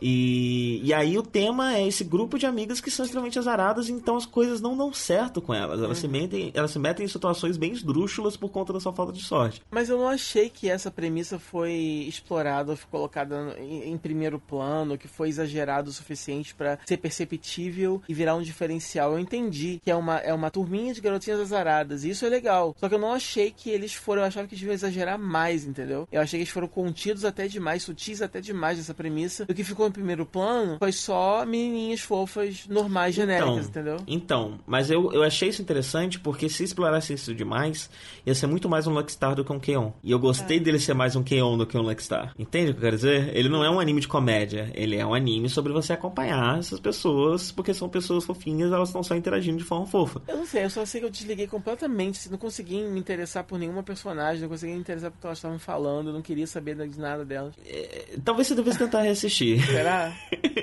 eu gostei até, talvez você tava num momento ruim. Eu gostei muito, teve uma piada que eu gargalhei. Sério? Sério, eu gargalhei com uma piada desse anime. Pensa em. Eu gargalhei eu vou ver de novo, velho. Eu, vou, eu não vou, vou contar porque isso. contar piada tira toda a graça. Uhum. E talvez seja só uma coisa do meu humor. Eu tenho um humor meio peculiar, meio bestinha mesmo. Então tem umas coisinhas que eu acho muito engraçado. É... Mas ele mexeu, ele, ele funcionou muito bem comigo. Talvez seja uma coisa só minha mesmo, mas ele funcionou muito bem comigo com o humor que eu tenho. O humor dele é um humor muito parecido com o meu humor, com as coisas que eu acho engraçado. Que é um humor meio besta, um humor meio de criança mesmo. Uhum. E. E ele faz uma coisa interessante. Ele tem vinhetas. Por isso que eu achei que ele era um coma, né? Ele tem várias vinhetinhas no meio do anime. Vinhetas que aparentemente nem sempre são para comercial. E muitas vezes a narrativa acontece através dessas vinhetas. A piada que me fez gargalhar era uma piada em uma vinheta, que era uma conclusão de uma subtrama do episódio. Uhum. É... E eu achei isso bacana. Achei bacana eles usarem a vinheta como transição de tempo. Então, tipo, ah, as meninas vão procurar algo, a Tim que sumiu. Aí a vinheta são as meninas, tipo, andando, assim, procurando. Aí uhum. dá a aí quando, quando aparece de novo já, já tá tipo anoitecendo, então você já sabe que passou um tempo e a vinheta foi a, a marcação de passada de tempo. Uhum. É, e é tipo uma vinheta de comercial com o nome do anime e tal. Então é, eu achei interessante esse recurso, você usar a vinheta de comercial como recurso narrativo. Uhum. É... Enfim, eu gostei muito. E é um dos animes que eu quero acompanhar toda semana. Meu Deus. Eu não sei, assim, é por você, assim, justamente porque nossas opiniões foram, assim, extremo opostas, assim, né? É, eu, e eu, eu, não, eu não comecei favorável, eu não comecei pensando, tipo, nossa, eu vou adorar esse anime. Não, eu comecei, tipo, ah, de novo aí as meninas. Daqui a pouco começa a pegar uma no peito da outra. E olha, elas não pegam no peito da outra. É, sei lá, eu só achei que era de novo pra mim. Mas eu, eu assim, a, a, a, sua resposta, assim, apaixonada, me fez ter pelo menos a, vontade de ver mais uma vez, só pra, pra tentar ver todo o episódio agora. E uhum eu, eu, eu, eu, admito que de repente possa, eu possa ter. Assim, vai ver, eu tava de mau humor, não sei. Mas eu realmente não, não, não consegui, assim, ver tudo. É, eu falei aqui na, na no meu textinho que eu escrevi de referência, né? E, tipo, enquanto eu assistia, eu racionalmente ia catalogando. Tipo, não tem nada de novo aqui, não tem nada de novo aqui, não tem nada de novo aqui. Mas aí vinha uma piadinha que meio que funcionava muito bem comigo, né? E eu ficava tipo, hum, eu, não importa que não tem nada de novo aqui, eu gosto disso aqui. Bem, não, é, é porque, do assim, é, é assim, eu, eu, só achei que realmente eu, eu, até notei na verdade assim, que eu imagino qual deve ter sido assim, o, o na hora de apresentar esse projeto para conseguir financiamento, né? O que, que, eles falaram? Porque parece um plágio de tudo que já veio antes, não é, não é nada novo, entendeu ali, né? A não ser o fato de elas serem azaradas, mas fora isso. É, eu, eu, gosto do senso de humor. Uhum. Acho que é o senso de humor que uhum. mexe comigo nele, sabe? Ele tem um senso de humor que, que bate muito com o meu. É... O estúdio é o Silverlink, é um estúdio recente, de 2007. Ele fez, nem não mais tão recente assim, né? 2007 já são nove anos. Uhum. É, Bakato Test e o Atamote é deles. E baseado no mangá da Manga Time Kirara Forward, que se eu não me engano também é digital, que é uma revista Seinen. Uh, o próximo, peraí que meu arquivo fechou, sempre fecha essa merda. É o Netoge, papapá, papapá, não acredito que a menina, na verdade, é uma menina mesmo, sabe? É, a gente falou de The Game Girl. A gente falou. Ah, eu lembro. Não, não. O, o, que, o próximo é o Netoge. Ah. Certeza. O próximo é o Netoge no Yome wa Ona no Ko Janai Tomota. Sempre tem esses animes de ah, minha namorada tem um pau e eu não sabia. Você pode acreditar nisso? Eu tô espantado até agora. É sempre uma coisa assim, né? É, e a gente fica esperando pelo apelido. Esse, o apelido desse é. Não sei. Nem eu. Netogue, é, só Netogue, a... o povo chama de Netogue, né? Ah, é? Eu acho, eu ouvi por aí Netogue. A tradução é algo como a minha esposa online, na verdade, é uma menina mesmo? Um troço assim, não é isso? Aham. É porque tem um, tem um nome em inglês que não é uma tradução literal do nome japonês. Uhum. Aí o nome japonês pode ser tipo, não, não sabia que meninas jogavam. É algo com essa vibe, assim. Aham. É, ruim, né? é, é, é, péssimo. É, e, é, é, outro desses péssimos frustrantes, porque tinha uma premissa que poderia ser interessante. Uhum. É, porque você tá. É, tem coisas inovadoras, por exemplo, você tá tratando de novo de pessoas que estão é, jogando, então você tem o mundo ali do RPG onde eles estão, mas você não só tem o mundo ali uh, do, do RPG, mas você também visualiza como os jogadores estão vendo. Então você tem a ação se acontecendo ali na animação normal tradicional, mas você também tem é, a, a, a imagem da tela do computador do cara e como ele está visualizando aquilo. Uhum. Então, um detalhe interessante. E poderia ser bem legal porque você tem. É, ele tem uma guilda ali no jogo e você sabe quem ele é e você conhece outros personagens da vida dele na escola, etc. É, e aí é, o, o, anime poderia brincar um pouco com essa coisa de que, é, por exemplo, quem é quem ali no jogo, né? Os personagens que a gente conhece com os seus alter egos dentro do jogo e brincar um pouco com as nossas expectativas. Então, de repente, esse guerreiro gostosão, na verdade, é essa pessoa X aqui que a gente não esperava que fosse ele ele, essa pessoa no jogo, né? E aí, uh, eles poderiam brincar com isso. Assim, a gente, uh, de cara, a gente não espera que o alter ego no jogo daquela pessoa fosse aquele personagem, mas aí aos poucos, com o decorrer da série, é, a, a, isso ia começar a fazer sentido. À medida que nós conhecêssemos melhor aquele personagem, nossa, realmente faz sentido ela ser essa garota tímida, ser esse guerreiro fodão, porque na verdade ela sempre quis isso, sempre quis aquilo, não sei. Uhum. Possibilidades mil, entendeu? É, mas... e piadas de nicho também podiam ser exploradas né? Coisa uhum. de roleplay e tal, várias coisas do tipo poderia ser usado.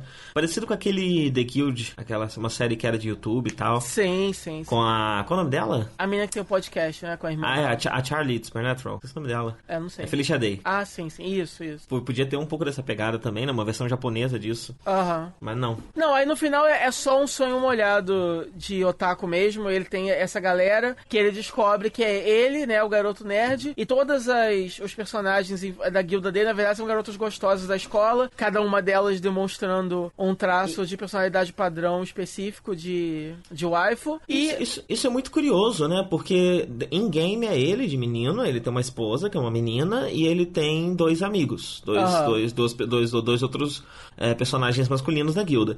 E aí quando eles se encontram, todas são mulheres, mas a, a, surpresa dele é o fato da namorada dele ser uma mulher. Ele não fica nem um pouco surpreso com, ele não fica exatamente surpreso com o fato dos outros dois serem mulheres também. Não, e não só isso, a garota, o idiota que a, a menina do jogo, que a, a, a, ele tem, uma, ele tem uma, uma esposa dentro do jogo que é, idolatra ele acima de qualquer coisa. Totalmente linda, bonitinha, cute, submissa a ele. E aí descobre que na vida real a garota é igual. Ela é uma gostosa, peituda e totalmente apaixonada, louca por ele, sendo que ele, o personagem, não dá motivo nenhum para merecer aquilo, porque é só um, um, um, um personagem um genérico genérica, né? É, então assim, é, é assim, é uma oportunidade. É, é, assim, uma das maiores, assim, oportunidades perdidas da, da, da, da, temporada. Alguém poderia fazer um anime é, igual, só que bom, e eu acho que nem poderia ser acusado de plágio, estaria fazendo um serviço pra humanidade.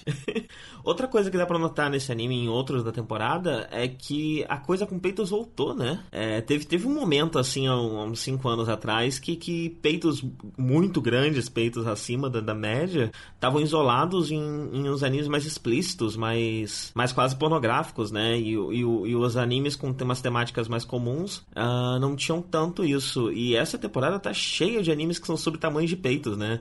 O elenco é, de, de, de, de personagens tem todos os tamanhos de sutiã eu existentes. eu acho isso tão idiota, porque isso é feito pro público japonês. O biotipo japonês não é muito disso, de peitão, existem exceções, eu acho, né? Mas a mulher japonesa, ela é mais, né, é miudinha, então assim, pra quê, né?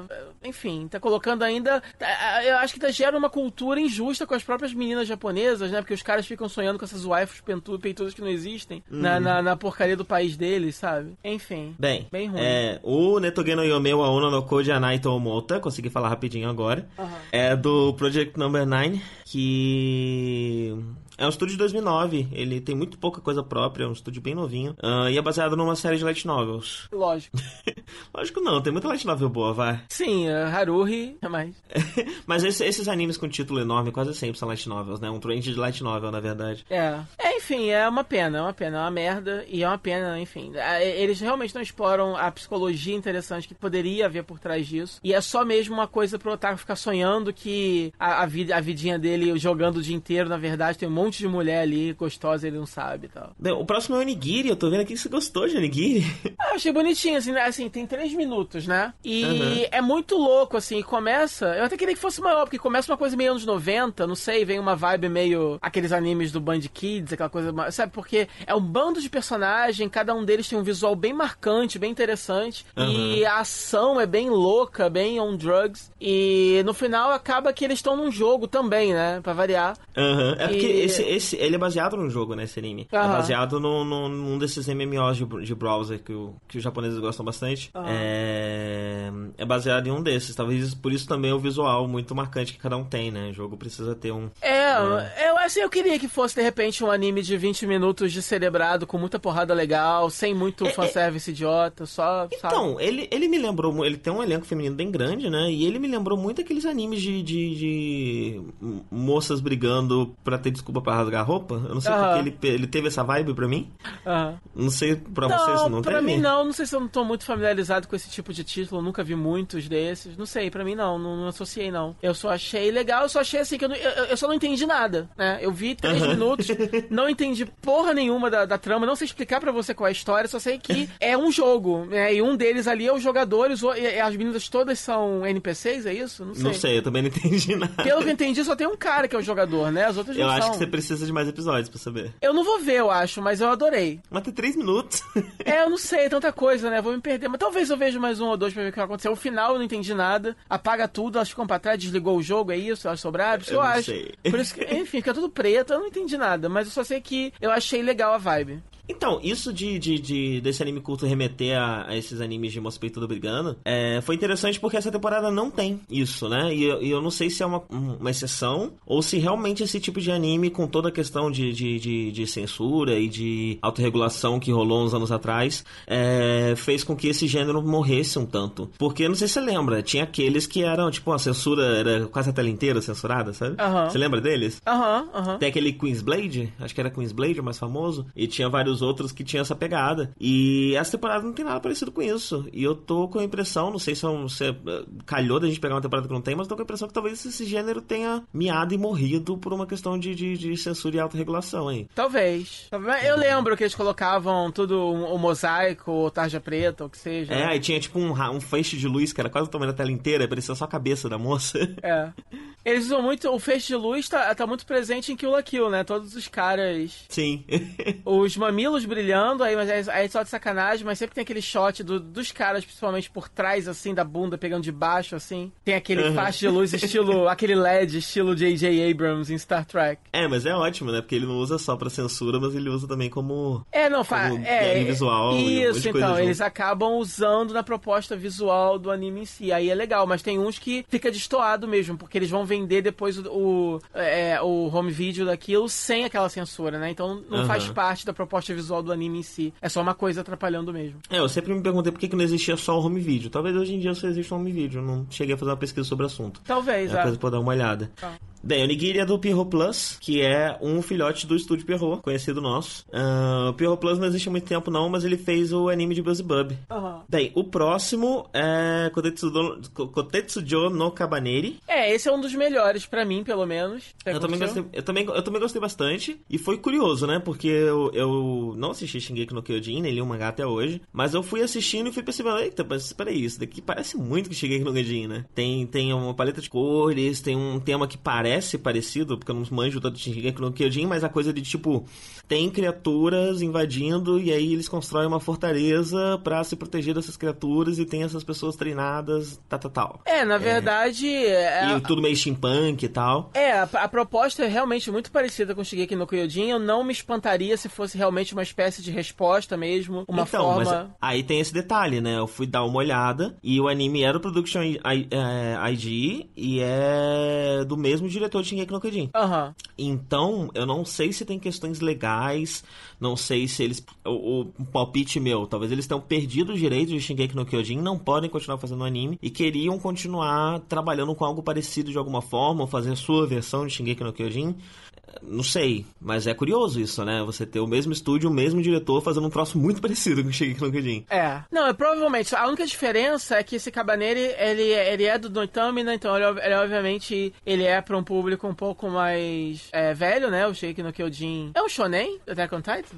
Shingeki no Kyojin é com certeza, viu? É, então é, é pra um público Não um pouco... a revista da Magazine, talvez? É. É um público um pouco mais velho e eu acho que ele vai mais a fundo na estética do steampunk do que... Porque Shigeki no Kyojin você tem ah, algumas características mais, assim, superficiais e você tem a coisa do, do equipamento que eles usam para voar e enfrentar os, os titãs e tal. E esse anime também, eles estão numa fortaleza, eles têm essas criaturas que tentando invadir, nesse caso são umas, umas espécies de, de, de zumbis e tal, e eles têm um equipamento que é muito parecido, tanto em função como em estética, e sai o vaporzinho, é muito parecido. Só que eu acho que de uma forma geral, o universo de Cabaneri é não que eu seja um grande conhecedor de steampunk, não sou, mas é uma coisa que, pelo menos para mim, parece mais. Eles brincam mais. É, ele parece ter mais gadgets, né? Ele tem trens, tem algumas coisas assim. Ele, então ele parece explorar um pouquinho mais Sim, a tecnologia. não só o equipamento que eles usam para enfrentar os monstros, mas de uma forma geral, a, a, os outros elementos daquele universo estético de construções e, e, e, transporte e roupas e acessórios. Você tem mais a coisa da, sabe, a menininha usando goggles e coisas assim. Então você tem uma coisa assim pelo menos superficialmente para um leigo como eu, por exemplo, é uma coisa que grita mais é, steampunk.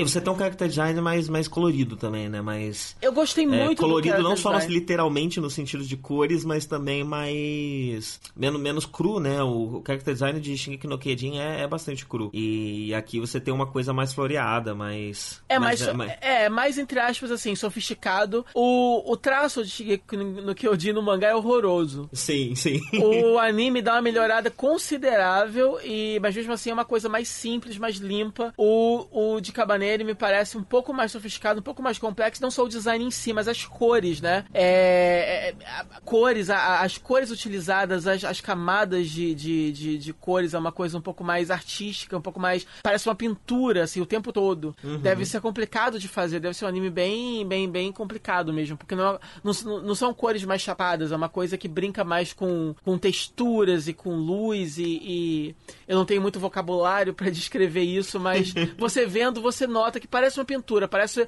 é até, é até ligeiramente aquarelado, parece essas páginas de mangá colorido quando é colorido à mão, né? Uhum, é, uhum. é, uma coisa um pouco mais assim, eu, eu gostei bastante. Sim, eu também. Não, não dá para saber muito da, da, da trama no, com o primeiro episódio, né? Uhum. Mas já tem uma coisa ali, tipo, ele usa. Tem, tem um pouco de Metal Alchemist também, né? Ele usa uma prótese mecânica para controlar o, o, pra é, deter o, o, a parada, né? A infecção. Uhum. É, outra, é. outra coisa que lembra também, Shingeki, é a coisa da trilha sonora, sabe? Essa coisa oh, solene de, uhum, uhum. de igreja e tal. Mas, mas, mas, eu acho que nesse caso, porque em Shingeki, é, assim, é uma coisa impactante trilha sonora é, em momentos assim, mais pontuais, aqui e ali. Nesse anime é uma coisa um pouco mais presente durante todo o episódio. A música é um pouco mais presente, faz, uma, faz parte um pouco mais orgânica do, é, do anime. E eu acho que combina mais com os visuais que também são mais grandiosos do que em Shingeki. Então, acaba sendo uma experiência um pouco mais, assim, é, épica de uma forma geral, entendeu? É uma coisa uhum. que o traço com o visual é mais imersivo é, nessa proposta e tal. Em Shingeki no Kyojin, a música ela é solene e grandiosa, mas é mais na abertura, assim, sei lá. É, uhum. Aqui é uma, é uma coisa um pouco mais profunda e tal, eu gostei. É, eu vi muita gente sendo rápida em em categorizar como pastiche, sabe? Deixar pra lá. Eu mesmo devo ter que admitir que nos primeiros minutos eu fiquei olhando, cara, acho que isso daqui é só uma coisa pra ir na onda. Eu cheguei aqui no Kyojin. Aí ele foi me ganhando aos poucos. É... E eu vi muita gente só desconsiderar como cópia, por ser pastiche e tudo mais. Mas se alguém que tá ouvindo fez isso, não terminou de assistir o episódio, ou olhou, viu umas imagens e e ficou com essa impressão e isso tirou a vontade de assistir, é... eu digo que vale a pena dar uma olhada, ver o primeiro episódio e tudo mais, para ter uma, uma, uma, opinião mais, mais concreta, porque não seria o primeiro pastiche em anime que a, a primeira coisa feita para ir na onda de um outro sucesso que é genuinamente bom e muitas vezes até melhor que o original, é, né? É. Então, de repente, até os. Se não me engano, isso é, uma, isso é original, não é? Uma história original. É, é 100% original, sim. Então, então, de repente é isso. De repente os caras, tipo assim, ah, a gente. A, a Titã deu muito dinheiro e tal, mas a gente tem que se ater à história do mangá. Então vamos pegar esses elementos que deram certo e vamos criar. Vamos extrapolar. Vai, tá dando certo, a galera gosta, vamos criar uma coisa nova, maneira aqui. Então não necessariamente. É, né? E nesse, nesse caso ainda você ainda tem uma coisa muito específica, né? Que é alguém que trabalhou com o original é. fazendo o derivado. Porque então, não necessariamente. É meio que a versão do diretor, né? Meio que a versão do, do pessoal que trabalhou no anime de Shingeki no Kyojin, de certa forma. É, porque às vezes, às vezes uma determinada, uma determinada obra, ela, ela faz sucesso, ela abre caminho para que é, role gente disposta a investir em coisas semelhantes que podem ser até melhores. Assim, não necessariamente, assim, a, uma coisa X faz sucesso, às vezes tem realmente muito copycat de baixa qualidade para ir na onda, mas às vezes não. Às vezes tem coisas muito boas que poderiam até ter existido antes, mas não existiram só porque é, é o trend não era aquele naquele momento, não ia conseguir investimento, mas agora consegue por causa daquele que abriu as portas, entendeu? Uhum. Então, enfim. Eu acho que vale a pena. Os personagens são bons. Eu vi dois episódios desses, cheguei a ver o segundo. Ah, não vi o segundo ainda não. A história realmente se desenvolve muito bem e as cenas de ação são muito boas e a dinâmica entre os personagens é intrigante. Tem personagens que você realmente quer saber mais a respeito deles, das motivações. O herói, o protagonista, é um cara realmente muito interessante, bem assim, é, é multifacetado e, enfim, é, é uma história que tá me animando bastante de continuar. Bem, eu falei que ele era do Production IG, mas é mentira. Ele é do Witch Studio, que é um estúdio 2012 é, formado por pessoas que eram do IG. Uh, ah, e como eu falei, é do mesmo estúdio, né? O Witch também é, é quem fez Shingeki no Kyojin. E do mesmo diretor de Shingeki no Kyojin, mas eu não anotei o nome dele aqui. Então vamos ficar devendo isso daí. Mas é o mesmo, mesmo brother. Uhum. Tonkatsu DJ Agetaro. Mais um exemplo de como os animes cultos dessa temporada estão incríveis, incríveis. Quero acompanhar quase todos. É, eles, eles realmente usam para poder experimentar. Esse é um dos que mais parece uma um desenho assim do Adult Swim, do Cartoon Network. Aham, uhum. ele parece muito também com, com mangá de gag que vem no final da revista da, da antologia Shonen, sabe? Lembra daquele uhum. que Jaguar que tinha no na Shonen Jump? Uhum. Você lembra disso? Que a gente nunca achava scan. ele tem uma carinha disso também, né? Esses mangá de gag mal desenhado. É, é. Esse Jaguar durava há séculos, não é isso? Desde sempre? É, é, o Jaguar é que era independente do ranking, ele ficava. Aham. Que a gente até ponderava se não rolava aí um, alguma espécie de, de, de pistolão pra ele não cair nunca. É, eu lembro disso. É, esse, esse, esse do DJ é incrível. É, é, aquele que vocês perguntam, tipo assim, né? Quem que, quem, quem que tem essas ideias, né? Porque você tem um cara que ele faz esse. Como é que é o nome? É Tonkatsu. O que, que é um Tonkatsu? Tonkatsu é uma coisa muito gostosa. É muito bom, eu adoro Tonkatsu. Você já comeu? ele, já, já, é, é maravilhoso. É, no geral é carne de porco. Na verdade, o Tonkatsu eu acho que tem que ser carne de porco. E ela é frita, mas ela é meio que frita por fora, né? E a parte de dentro ainda é bem macia e bem molhadinha. É, normalmente é servido cortado em tirinhas junto com alguma outra coisa. Eu costumo com comer com donburi e tal. Então vem lá o arroz com alguns legumes, algumas coisas, né? E as tirinhas de tonkatsu em cima com molho carê. É muito gostoso. Adoro. É, então basicamente esse carinha quer ser o, o, o mestre lá de fazer tonkatsu e acaba indo para. Acho que ele vai entregar um numa boate ou algo assim. E acaba se envolvendo lá com o DJ e acaba traçando um paralelo entre ser DJ e fazer tonkatsu. Sim. Então ele resolve usar, de repente, uma, uma arte para ajudar a aprimorar a outra e ser o primeiro é, DJ, sei lá, fazedor de tonkatsu. E é essa a história? é isso. E aí, é, quando ele vai nessa boate, né, tá tendo o show de um DJ lendário que tá vindo nos Estados Unidos, é, que é um cara super famoso e que é recorrente, né? Porque ele viu no menino o potencial que o menino tinha e deu uns discos para ele e tal. É... E sim, é essa história. Mas com, com, como a gente falou, né? Tem esse traço bem característico, né? Um traço remete muito a esse tipo de mangá. É... E é extremamente psicodélico, né? Tem, tem um visual psicodélico em muitos momentos, tem vários momentos over the top, assim, também. É, é... Um, é, é, é, um anime feito, assim, com muita sabedoria por trás, porque você tem uma trama que é, que é, que é meio idiota, que por si só, de repente, não daria uma série. Então, para você, para compensar isso, você leva tudo à enésima potência. Então, você tem uma duração mais curta para poder, no, no, no, enfim, não te enlouquecer muito, talvez também porque eles não tivessem conseguido grana fazer nada mal que isso. Você tem um uhum. traço absurdo e uma narrativa absurda e tudo combina e fica redondinho. Sim, e eu, eu esperava que ia ser uma coisa. Eu esperava que ia ser uma sucessão de piadinhas, né? Uma pegada bem nonsense, assim, bem sem, sem, sem sentido mesmo. Mas ele tem uma amarração, né? No fim das contas, por mais bizarra que seja a jornada desse menino, o anime monta ali uma jornada meio, meio clássica de, de, de, anime shonen, né? Uhum. Então tem a questão da superação, dele descobrindo o sonho dele, dele querendo ir atrás do sonho dele. É, então ele acaba entregando uma narrativa muito mais coesa do que você espera quando, num primeiro momento. Uhum. Isso me surpreendeu bastante, achei bem legal. E, de novamente, né, mais um exemplo de como montar uma narrativa super completa, né, cheio de informações, cheio de coisas ali, mesmo um universo bem bizarro como esse, em, em uma duração, em durações tão curtas. Uhum. É... É do Isso. Uh, o mangá sai na Shonen Jump Plus, que é a, a versão digital da Shonen Jump. Ele é exclusivamente digital. E tem 11 minutos de duração. Ah, eu não sabia que tinha um mangá disso. Tem, tem sim. É baseado ah, no mangá mesmo. Legal. De repente, Cara, outro... esse seja legal ler, né? Será que existe scan disso? Eu não sei. Scan, não, sei. não, scan. É, já é digital, não precisa de scan. Será que existe tradução disso?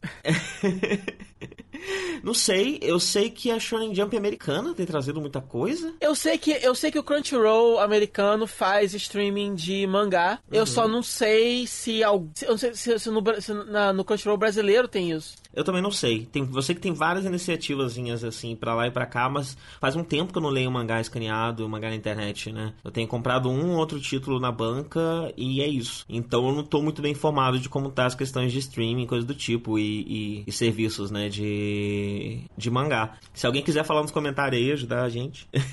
É. Aí a, a gente. Não, eu posso entrar agora, eu posso entrar agora no Crunchyroll e descobrir, mas eu sou assim, né? Não vou fazer isso. Não, mas não é isso que eu tô pedindo pras pessoas. tô pedindo, tipo, outros serviços e coisas que tem um, um, um cardápio, não. Um. Qual o nome disso, gente? Um catálogo? Um catálogo, obrigado. Um catálogo interessante e variado. É... Tem aquela parada de quadrinhos aqui do Brasil que se juntou com o Omelete, não tem? O Social Comics, não é isso? Isso. Não sei se isso presta. E vai ter o serviço agora da Rinchin, né? Ah, do, é? do, do da JBC. Hum. Inshin Drive, o nome, eu acho. Legal. Enfim.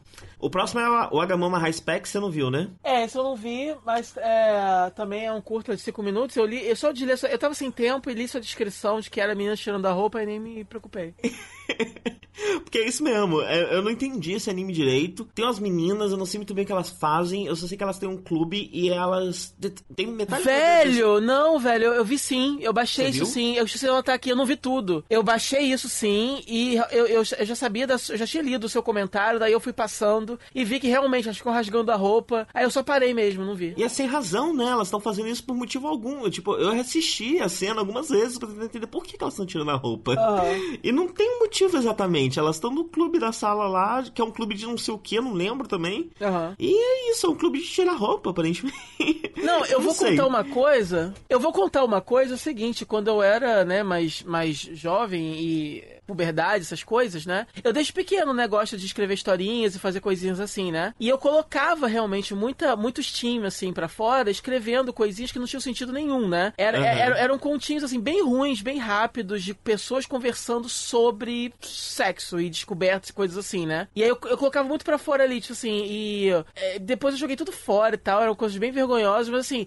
esses animes assim, é, tanto os curtos como os maiores, que é todo sobre um feitiço só que não faz sentido, me lembra lembra muito disso, entendeu? Uhum. É, é um, um, adolescente, assim, bem sem nada na cabeça, é, é, criança mesmo, botando para fora ali numa história idiota. Então eu quero ver garotas tirando a roupa, então vou fazer uma história em que garotas tiram a roupa. E eu esqueço de criar uma trama para aquilo, pra aquilo ter motivo. entendeu? Só que a diferença é que uma coisa é você ser um, um, um pré-adolescente num caderno e uma caneta na mão, outra coisa é você ter todo um anime que custou caro para ser feito, entendeu? Uhum. Então, assim, é. é não custou tão caro, é um curta de 5 minutos. Mas ainda assim é mais caro do que o caderno e a caneta Bic sim, sim, que eu sim. gastei para fazer três páginas de, de, de um conto semi-erótico idiota mal escrito. Sim. É uma história original, mas tem um, um eroge saindo no fim do mês, agora em maio. Uh, achei apropriado, já que é um anime sobre tirar roupa, né? Uhum. É... E o estúdio, é eu não faço ideia de como pronunciar, mas deve ser algo como AXIS, CIS, algo assim. Uhum. É, é um estúdio bem novinho e não consegui achar muita coisa dele. Nem que eles lançaram, nem nada. Tipo, parece que eles são muito novos mesmo. Começaram uhum. agora. Bem, o outro é o Sakame, que. Você viu também não? Não, esse eu não vi mesmo. Você lembra de uma coisa chamada Tekio? Não lembro, cara. Era um anime de tênis, de menininha jogando tênis. Foi um dos últimos previews que a gente viu, tava estreando isso. É, esse quando eu vi que é uma ligação com outro anime, eu achei que se encaixasse na coisa das continuações, que a gente não ia ver. Aí eu não entendi então, por que você viu esse, porque é tipo Eu vi porque ele tem um nome completamente diferente. Ah, tá, entendi. e eu não sabia, eu comecei a ver e descobri no meio, eu ah, terminei, entendi. né? Ah, então, aí eu acabei que eu nem vi. Eu, vi, eu fiquei na dúvida se era um spin-off independente ou se era uma continuação. Sei que eu não ele vi. é um spin-off, ele é um spin-off independente. Uhum. É... Ele é o seguinte, tipo, pelo, pelo que eu entendi, né? Tem uma equipe que é, é adversária da equipe de TQ. E esse anime de um outro colégio. E esse anime é sobre essa equipe adversária de um outro colégio. Uhum. É, inclusive, TQ deu muito certo e gerou várias e várias e várias temporadas e vários e vários episódios. Eu lembro que a gente achou bem bosta quando a gente assistiu. Uhum. É, porque era um troço meio Bakuon, né? Eu acho que Bakuon é o, é o TQ dessa temporada. Uhum. É... E aí, que eu, o que eu marquei aqui é que ele tem o mesmo problema que o TQ, que eu lembro que TQ também podia ter, que podia ser simpático, sabe? Porque ainda é uma fórmula bacana, né? Você pega a fórmula Kenyon, pega um grupo ali de quatro, cinco meninas que são, são simpáticas e, e não tem muito conflito, é meio que pra você ver e relaxar e ver elas, elas se divertindo e fazendo coisas cotidianas e tudo mais, é, com personalidades que se complementam, né? E tudo isso é uma fórmula que para mim, é, na maioria das vezes, poderia ser simpática, mas raramente as pessoas conseguem acertar. E esse tem o mesmo problema. É, mas ele tem bastante fanservice. Uhum. E fanservice físico, assim, de, de pegar nos peitos, essas coisas, né? É, e é bem. É bem vazio. É um anime bem vazio, é claramente feito para ganhar ainda mais dinheiro em cima dessa franquia. Uh, e vai ver é isso que dá certo, né? Vai ver, vai ver essa fórmula de alguma forma dar certo para algum público, porque TQ deu muito certo, gerou muita coisa e eu não sei exatamente com esse público, uhum. mas mas ele existe. Uhum. e é baseado no mangá. É um mangá da Comic Earth Star. É uma revista também digital. E é uma revista shonen. O estúdio é o Milipensi, que aparentemente só vive de TQ. É, eles fizeram todas as séries de TQ e aparentemente mais nada. Uh, e aí a gente pode falar agora de um dos nossos favoritos, ou pelo menos um dos meus favoritos, que é o Tanaka-kun Aitsumoke Daruge. Sim, eu adorei esse, cara. Ele é muito bom. Adorei mesmo. Ele, a primeira coisa que ele fez foi me ensinar uma palavra nova em inglês, uh -huh. que é listlessness. É, listless. Eu tive que procurar no Google para saber o que é um, uma pessoa listless, e é uma pessoa indiferente, né? Uma pessoa desinteressada. É, porque o título em inglês é isso, Tanaka-kun is listless, algo assim, não é? Sim, sim. E a legenda fala, usa o termo termo listless o tempo todo pra falar da listlessness dele. É. é... E eu não sabia o que eu fazia ideia do que, é, que era. É listless, deve ser listle, listleness, né? Será que é listle e não listless? Eu acho que é listless, não sei. Hum, pode ser listle, não sei. É. Não sei. Professor de inglês aqui, ó. Me contratem. É... E ele, ele é o primeiro, tem um outro nessa temporada também, né? Mas ele é de, desse que eu estou chamando de, de, de, de, gênero, que trata de um personagem principal, normalmente um menino, normalmente num colégio, algo do tipo, que tem um traço exótico de alguma forma e que é um mangá de humor e de gags em volta desse traço exótico desse, desse personagem muito é, excêntrico, né? Muito único ali. É, nessa temporada a gente tem dois títulos desse jeito, que são iguais, assim, nesse sentido. É um, um cara, um traço de personalidade estranho e todas as variações e situações e piadas que podem possivelmente acontecer em torno disso. É espremer a laranja até não ter mais. Uhum. E eu acho que ambos possuem mangás que estão assim saindo ainda, né? Então uhum, não só eles vão ser é, animes assim séries completas, como tem coisa a mais rolando. Então assim, eu não imagino como que eles podem inventar tanta situação, mas eles inventam. Pois é, é, isso me faz pensar muito em Sayonara Zetsubo Sensei, né? Apesar de Sayonara Zetsubo Sensei você não ter só um personagem estranho, é todo um é, elenco de personagens e, estranhos. E tem todo um universo que é diferente, que é é, que, é, que é maior do que só a, a, o pessimismo do protagonista, né? Sim, sim. Mas eu tenho a impressão que, especialmente Tanaka-kun, mais ainda do que o outro, que também é o nome de um rapaz, né? Como é que é? Sakamoto Desgar. É. é o, o Tanaka-kun tem uma, tem uma chance, tem um potencial de se tornar um Sayonara, um Sayonara, um Sayonara Zetsubo Sensei, eu percebo isso. Uhum. Porque ele tem uma pegada um pouquinho mais alternativa, ele tem um ritmo um pouquinho mais lento. É... Eu acho que ele tem uma possibilidade grande de ir para um terreno mais surreal e até meio psicanalítico, que nem Sayonara Zetsubo Sensei em algum, em algum ponto. Uhum. É... Mas não sei, é só uma, talvez seja só uma impressão. Mas uma coisa que eu achei bacana que deu pra perceber só na abertura, porque eu só vi o primeiro episódio, é que ele aparentemente vai ter um, um elenco equilibrado masculino e feminino, né? É... Na abertura aparece um grupo de meninos e um grupo de meninas. Eu sei que no segundo episódio uma menina já é apresentada, parece que ela idolatra o Tanaka-kun porque ela quer que o Tanaka-kun seja, seja, o sensei dela e ensine ela a ser listlessness, ter listlessness também. Aham. Uhum. É... A, gente até agora não falou o que, que ele é. Assim, basicamente ele fica Sarah.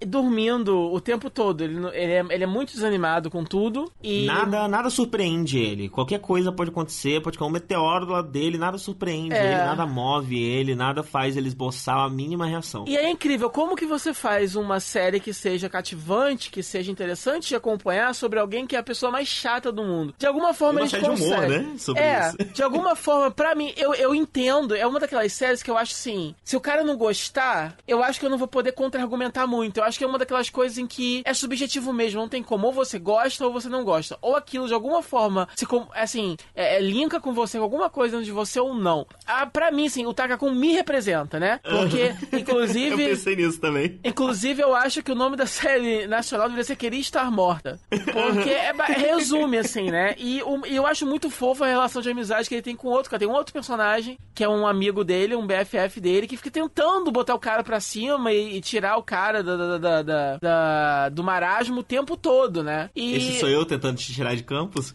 É, é, é, eu acho que é isso. E, e eu sou Tanaka-kun dormindo embaixo da árvore, whatever. Entendeu? Então não sei, eu achei fascinante. Por algum motivo eu tô empolgadaço. Eu não vi ainda mais episódios, mas eu tô, esse assim, foi um dos que eu fiquei mais empolgado para ver mais. Eu entendeu? também, eu também. E ele tem. É, outra coisa que me fez pensar em Star Wars do Sensei é que às vezes ele vai para um. Os diálogos são um pouco densos, às vezes, né? Tipo, Sim. ainda. Eles não são pesados, mas eles são muito carregados de informação e de análise de personagem, de discussões bem profundas, assim, sobre a personalidade deles e tal. É, não, eles, eles começam a conversar e aí do nada rolam uns diálogos meio filosóficos, assim, meio, sabe? Mas é rápido, é logo cortado por alguma coisa de humor mais absurdo, na medida para não ficar, assim, muito pretencioso nem nada. É, que é o que acontece quando você tem personagens que são muito, assim, é, é, que tem muita, assim, misantropia, né? Ou não uhum. querem saber de nada e de ninguém, não sei o que, às vezes eles acabam virando um porta-voz da opinião do autor, né? Acontece muito, até na primeira temporada de True Detective, que é o mais todo mundo gosta, mas de uma certa forma, o personagem do Matthew McConaughey, muitas vezes ele, ele parece que tá só falando o que o autor acha. É uma marionete, né? É, acontece muito isso. Ele é só um alto-falante. Isso, e Mr. Robot, mais recentemente, coisas assim. Nesse caso, não. Nesse caso, é na medida, assim. Ele fala umas coisas assim de odeio o mundo, a sociedade, as coisas como elas são, mas é de uma forma um pouco mais sutil do que o normal. Achei legal isso. Sim. É, o anime é do Silverlink. E ele é baseado no mangá da Gangan Online, que também é mais uma revista digital. Comentei mais cedo que tem bastante revista digital no Japão hoje em dia, né? E a gente já falou de pelo menos uns 5 animes que são baseados em mangás é, digitais. E a Gangan é uma revista shonen. É... Outra coisa, rapidão, sobre esse anime, que na verdade é geral sobre vários animes que eu percebi, é... tem uma mudança de pacing. Eu não sei se é uma questão de hum, economia misturado com uma mudança no, no, no, no paradigma, na forma como as pessoas encaram anime mas eu não sei se você percebeu isso. Algumas cenas são mais lentas do que costumavam ser. Às vezes tem uns takes que, que, que as coisas acontecem mais devagar, às vezes tem é, cenas em que os personagens estão só fazendo coisas muito cotidianas, então ele vai sentar numa cadeira, ele senta numa cadeira num, num tempo, num timing mais parecido com a vida real do que parecido com, com, com uma obra. Você percebeu algo assim? Mais ou menos. Você achou mais lento que o normal? Eu achei esse e outros animes também, e eu percebi que não é só anime, tipo, com uma pegada mais cabeça ou com uma pegada mais diferente, não. Tem uns animes que são sobre meninas comendo bolinho, que às vezes tem uns takes lentos, umas coisas meio devagar, assim, sabe? Uhum. Eu achei isso bem curioso. Eu acho que é uma questão de, de, de, de de economia aliado à total aceitação de que isso é um produto cada vez mais de nicho, de um nicho cada vez menor, né? Uhum. Eu não sei. É, é talvez. um palpite meu, mas eu percebi, eu percebi isso em vários animes, sabe? Um, um ritmo bem, um pouquinho mais arrastado. E é coisa ínfima, assim, sabe? É tipo uma cena que dura um segundinho a mais do que devia. Um, não, não que devia, né? Um segundinho a mais do que ela durava antigamente. Uhum. Que dá um tom mais, mais cinema europeu, sabe? Pra algumas cenas. Aham. Uhum. mas coisas ínfimas, assim, coisa de um, dois segundos. É... E, e, esse, esse Trakakun tem isso, e alguns outros animes extremamente randômicos, assim, tem isso também. Uhum. Uh, não acho que tenha sido uma impressão minha, não. Não sei. Eu, porque eu vi vários, sabe? Se fosse uma coisa num anime só, talvez, mas eu percebi vários que, que, uhum. que isso acontece. Bem, o próximo é uma das estrelas dessa temporada, Kisnaiver. É, ou Kisnaiver. É Kisnaiver? Eles falam Kisnaiver no anime, mas eu falo Kisnaiver mesmo, foda-se. Eu vou falar Kisnaiver Niver a partir agora. Ah, é? Então tá. É, porque, né, o anime é deles, eles que sabem, né? Tem que respeitar. É, a palavra meio que não existe, né? Então.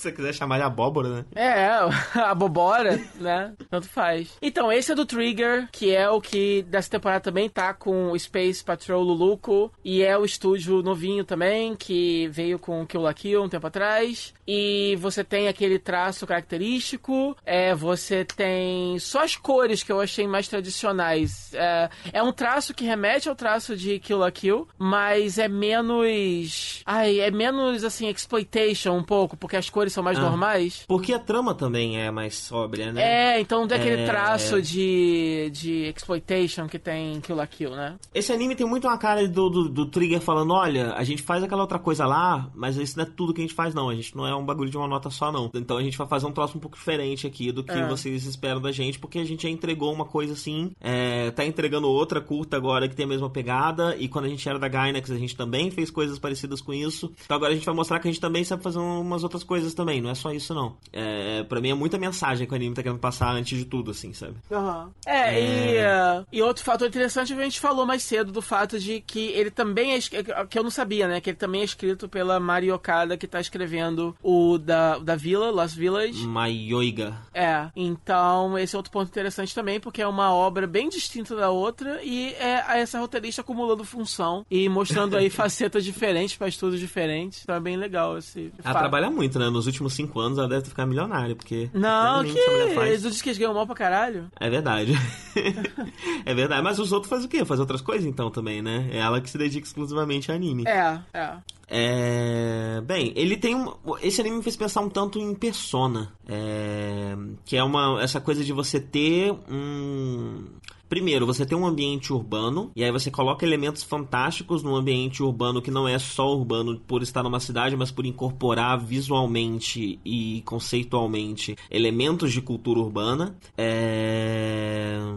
E aí você joga ali alguns elementos fantásticos que tem um, um quê místico com um gostinho um pouquinho diferente, né? Normalmente é uma coisa que, que para mim, às vezes remete muito a ah, ah, não sei explicar muito bem, mas é, é, ele parece um pouco mais fundo no quão próximo é de crenças reais. Então, quando fala de incorporação, uhum. fala de uma forma mais parecida com as religiões que falam disso e não com só com a camada é, que a ficção costuma trabalhar esse assunto. É, e aí você tem um grupo de pessoas, né, que muitas vezes a maioria, a maioria delas não teria contato normalmente, sendo unidos por um um, jogo, uma maldição, uma temática em comum é, que vai tratar de um assunto específico, nesse caso aqui são cicatrizes, né? É, e são visualmente cicatrizes e ao mesmo tempo o tema também é das marcas que você deixa um nos outros e uma análise das marcas que você carrega. É,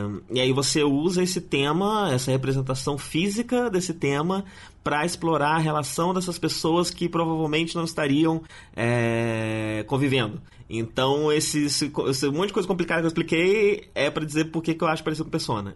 Aham. Acho que são os elementos que Persona e ele têm em comum. É assim, eu, eu não sei nada de Persona, então assim, whatever. Eu não sei, não, não posso opinar. Mas eu sei que eu curti bastante. O, o visual, eu acho que é um sci-fi legal, mas que também pode. É, a trama é, tem muito espaço para crescer para várias direções diferentes que eles queiram dar, sem só forçado, né? É, a própria. Sim. O próprio universo e a diferente gama de personagens é um piloto que deixa assim. que empolga, mas assim, e também deixa é, espaço para que a trama possa ir para vários. É, é, é, tenha, tenha, assim, possa assumir vários tons diferentes, ou um só, e a gente não sabe qual vai ser escolhido, ou vários ao mesmo tempo. acredito até mesmo sem perder muito o foco principal. Então é construído de uma forma que, que, que, que permite que isso aconteça. Então é isso. Somente assim por isso é, é, que, é que me animou bastante assim mesmo. Assim, a, o conceito inicial é interessante, mas eu acho que o potencial dessa série me, me deixou curioso, né? É, é, e você tem, você tem essa coisa, né? Que são personagens que são carismáticos, mas são falhos, né? Tem alguns deles que são bem escrotos. Aquele rapazinho lá, o, o da camisa. Já usou camisa rosa, eu acho? O... Todos eles são escrotos porque eles, na verdade, Sim. representam os. os é, pe, são tipo pecados capitais, não é isso? Aham, uhum, aham. Uhum. Só que são pecados capitais secundários, assim, não são os que a gente conhece. E, e, e, na verdade o anime é um grande experimento social. Eles moram numa, tipo, numa cidade futurista modelo e tem essa galera que é botada, que, é, que eles estão colocados juntos e rola uma parada que eles vão começar a dividir a dor entre eles. A dor que um sente vai ser é distribuída entre todos eles e tal. Então, é um grande experimento social. Então, por isso que eu falo, é uma, é uma, é uma série assim que é, veio com muitos elementos diferentes, mas não, mas sem que isso assim, é, às vezes uma série tem muitos elementos diferentes e isso mostra fragilidade, mostra que eles não sabem exatamente qual história eles querem contar. Nesse caso não, são muitos elementos diferentes, mas que eles se complementam e a série acaba sendo uma série assim, é, é cheia de camadas, mas não necessariamente sem foco, né? Aham, uhum, aham. Uhum. E você falou uma coisa aqui que eu não, não tinha pensado enquanto assistia, mas que é, é, bem relevante, sobre como é difícil você fazer um, um, protagonista tão, tão caladão e monótono que nem ele, né? É, ser interessante. E ele realmente é, ele, é. ele tem uma profundidade, ele gera um interesse, mesmo ele sendo um cara X, assim. É. É, mais um protagonista boring, mas que é assim, sem tesão de, na vida, mas que é interessante assim mesmo. É, eu, eu acho que é por uma. É, eu acho que é por uma delicadeza de roteiro e ele tem um elemento que é interessante também que fala muito sobre ele, né? Porque ele não sente dor, sendo que o tema do anime é compartilhar a dor e sentir a dor. Então, ele acaba sendo um contraponto pro tema e um abre um, uma, um, uma vertente de possibilidades é, para esse anime. Uh, bem, ele é do Studio Trigger, como falamos, né? E ele tem um mangá que sai na Dengeki Mao, mas o mangá começou a sair um mês antes do anime, então provavelmente é um desses casos que que o anime sai junto com o mangá, junto com o jogo e meio que tudo foi bolado junto. É... Você viu o episódio zero? Episódio quê? O episódio zero do Kisnaiver? Não, tem isso. Ele tem um episódio zero, inclusive eu acho que tá no Crunchyroll, porque pelo menos tava no Audible Subs. E o episódio zero é o seguinte: hum. metade dele é apresentando a série, então ele fala dos temas, tem um narradorzinho, né? Ele vai falando de cada um dos personagens, fala dos temas e tal, não sei o quê. Mas a outra metade é um grande talk barra game show dos dubladores. Então são todos os dubladores sentados numa sala branca e eles vão se apresentando, tanto os, os dubladores quanto os personagens, vão falando sobre como foi fazer cada um dos personagens. É... E aí pro final tá, o narrador fala: é... E já que esse anime é sobre um grupo aprendendo a se entrosar, vamos fazer a mesma coisa com os, narrador... com, com os dubladores. Uhum. E aí eles têm que fazer um jogo de pular corda. Meu Deus. Todos eles colocam a roupinha de esporte e tem que ficar lá pulando corda. É ótimo, é ótimo. Vocês têm que assistir. Eu vou assistir, eu vou assistir. E eu acho que isso pode ser relevante até pro anime, viu? Porque na, na parte que eles estão pulando corda, uma das pessoas fica filmando com uma câmera. E aí eles avisam que essa pessoa vai filmar porque esse footage vai ser usado pra alguma coisa que eles não podem revelar ainda. Eu tô pensando se mais pra frente o anime não vai dar uma pegada um pouco mais bizarra e eles vão usar parte desse footage em algum momento do anime. Uhum. É, seria legal. Ah, sim. Se eles realmente forem por esse caminho mais experimental, maluco, não sei. Sim. Bem, o próximo que a gente tem aqui é Flying Witch. Uhum. É, então, esse é assim, para mim, eu gostei, mas ao mesmo tempo, meio que não fedeu nem cheirou, assim. É, é, é. Eu, eu, na verdade, eu ainda não sei o que esperar dele, se eu gosto dele, é. eu não sei muito bem ainda. O que, que é Yashikei? Esse episódio não serviu muito. Yashikei é o healing anime, né? Ah, sim, sim, tá. Okay. É um anime que você assiste para relaxar, para se recuperar, para te fazer bem. É, eu conheci o termo. Se curar de alguma coisa. Eu conheci esse termo em inglês, healing anime, que o povo tava falando bastante. E é isso, assim, eu acho que dentro da proposta de, né, Yashikei, ele é ok. Uh, eu acho que assim, ele, ele não fede nem cheira porque ele é feito para não feder e nem cheirar, né? Mas eu acho que para mim, particularmente, o anime que me cura é um pouco diferente disso, eu acho. Não sei. Eu, o que que te cura? Eu não sei, é uma coisa um pouco mais, não sei, uma coisa, sei lá, mais não sei. É aquele da menina do urso sem a parte da bestialidade. Tá. Aquilo entendi. é mais healing pra mim. A primeira Você metade. Você gosta de coisas fofas, então. Eu acho. Acho que é isso. É, né? talvez uma coisa um pouco tipo, mais. Ver, ver piadinhas fofas, coisas fofas, coisas que, que dão aquela cosquinha. Isso, e que tem um traço mais fofinho, uma coisa um pouco mais distinta, uma animação um pouco mais fluida, uma coisa mais redondinha, assim, mais chiclete, vontade de pegar, morder, mastigar, entendeu? Engolir. É, eu, eu acho que o Flying Witch, ele tem uma coisa. Ele me lembra um pouco um anime, Rabané Cara, é um anime muito antigo. Muito antigo assim, né? Começo dos anos 2000. Que é da Habanera Mei, Que é do, do mesmo cara de Len. Uhum. E ele é sobre uns anjos e tem uns ovos também e tal. E ele tem uma pegada bem monótona, assim. Só que ele é um ambiente mais fantástico, né? É... E aí você não entende muito bem o que tá acontecendo. Então também tem uma questãozinha de, de mistério, de entender como aquele mundo funciona. Mas o, o pacing me lembra um tanto que é uma coisa meio bucólica, uma coisa meio, meio, meio campestre, né? E eu acho que isso tem um. Deve ter um, ter um efeito maior em pessoas que, que, que, que vivem em cidade grande. É, ou que talvez vieram do campo. É, eu não é... sei, por exemplo. É, é, por exemplo, você tem aquele Summer Wars, por exemplo. Eu acho assim, se essa história fosse. tivesse, fosse um movie, ou fosse até uma série, mas na mão de um cara, uma coisa meio. Ghibli, meio Mamoru Hosoda, uma coisa meio assim, entendeu? The Girl Who Leapt Through Time, né? É, então. É, é, uma coisa que comunica mais comigo, é uma coisa um pouco mais fofa. Por algum motivo, esse Flying Witch ele é ok, mas ele faltou um pouco de alma para mim, entendeu? Dizer, eu, eu, já vi coisas assim bucólicas de interior, com elemento sobrenatural associado, mas que é, é melhor. É, é, um pouco mais profundo. É, é, eu não sei, é uma coisa que fala mais comigo. Eu, eu não consegui me conectar emocionalmente tanto assim com Flying Witch por algum motivo misterioso. É, essas coisas que você falou, elas têm tem um elemento fantástico, mas o elemento fantástico ele ele tem um objetivo, né? Ele tem ele tem três atos, ele é um filme ainda, né? Ele ele ainda tem um clímax, ele ainda tem um conflito, ele ainda tem alguma coisa e aqui parece que os elementos fantásticos estão lá para dar uma cor só, né? Não parece que eles não geram exatamente conflito, tanto que é, não parece que isso vai acontecer e aí de repente o menino começa a voar e todo mundo acha isso normal. É, isso não gera uma, nenhuma espécie de é, conflito tanto exatamente. que tanto que eu até fiquei na dúvida nesse universo as bruxas são conhecidas e rolou não sei.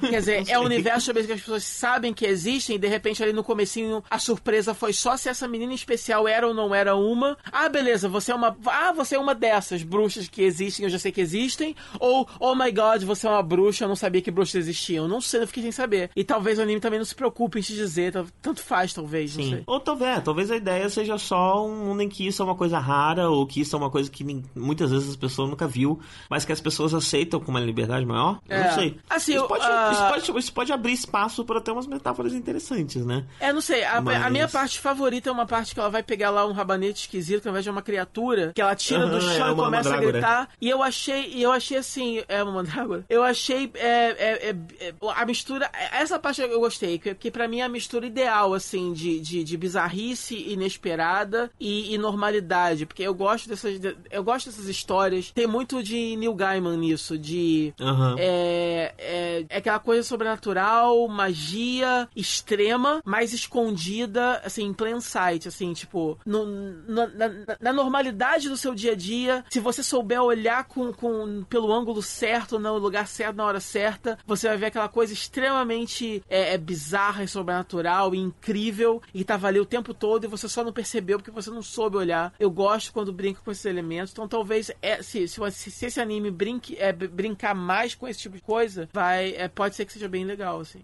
Sim. É... Bem, o anime. O anime. Outra, outro detalhe sobre ele, o traço me lembrou um tanto a Kione. Que eu fui dar uma pesquisada, tipo, cadê Kione? e que não tem nada da temporada do é, Fiquei né? procurando eles essa, temporada não achei. E aparentemente eles estão diminuindo o ritmo de produção consideravelmente. Eles estão fazendo muito filme, né? Teve os filmes de Madoka e tal. E.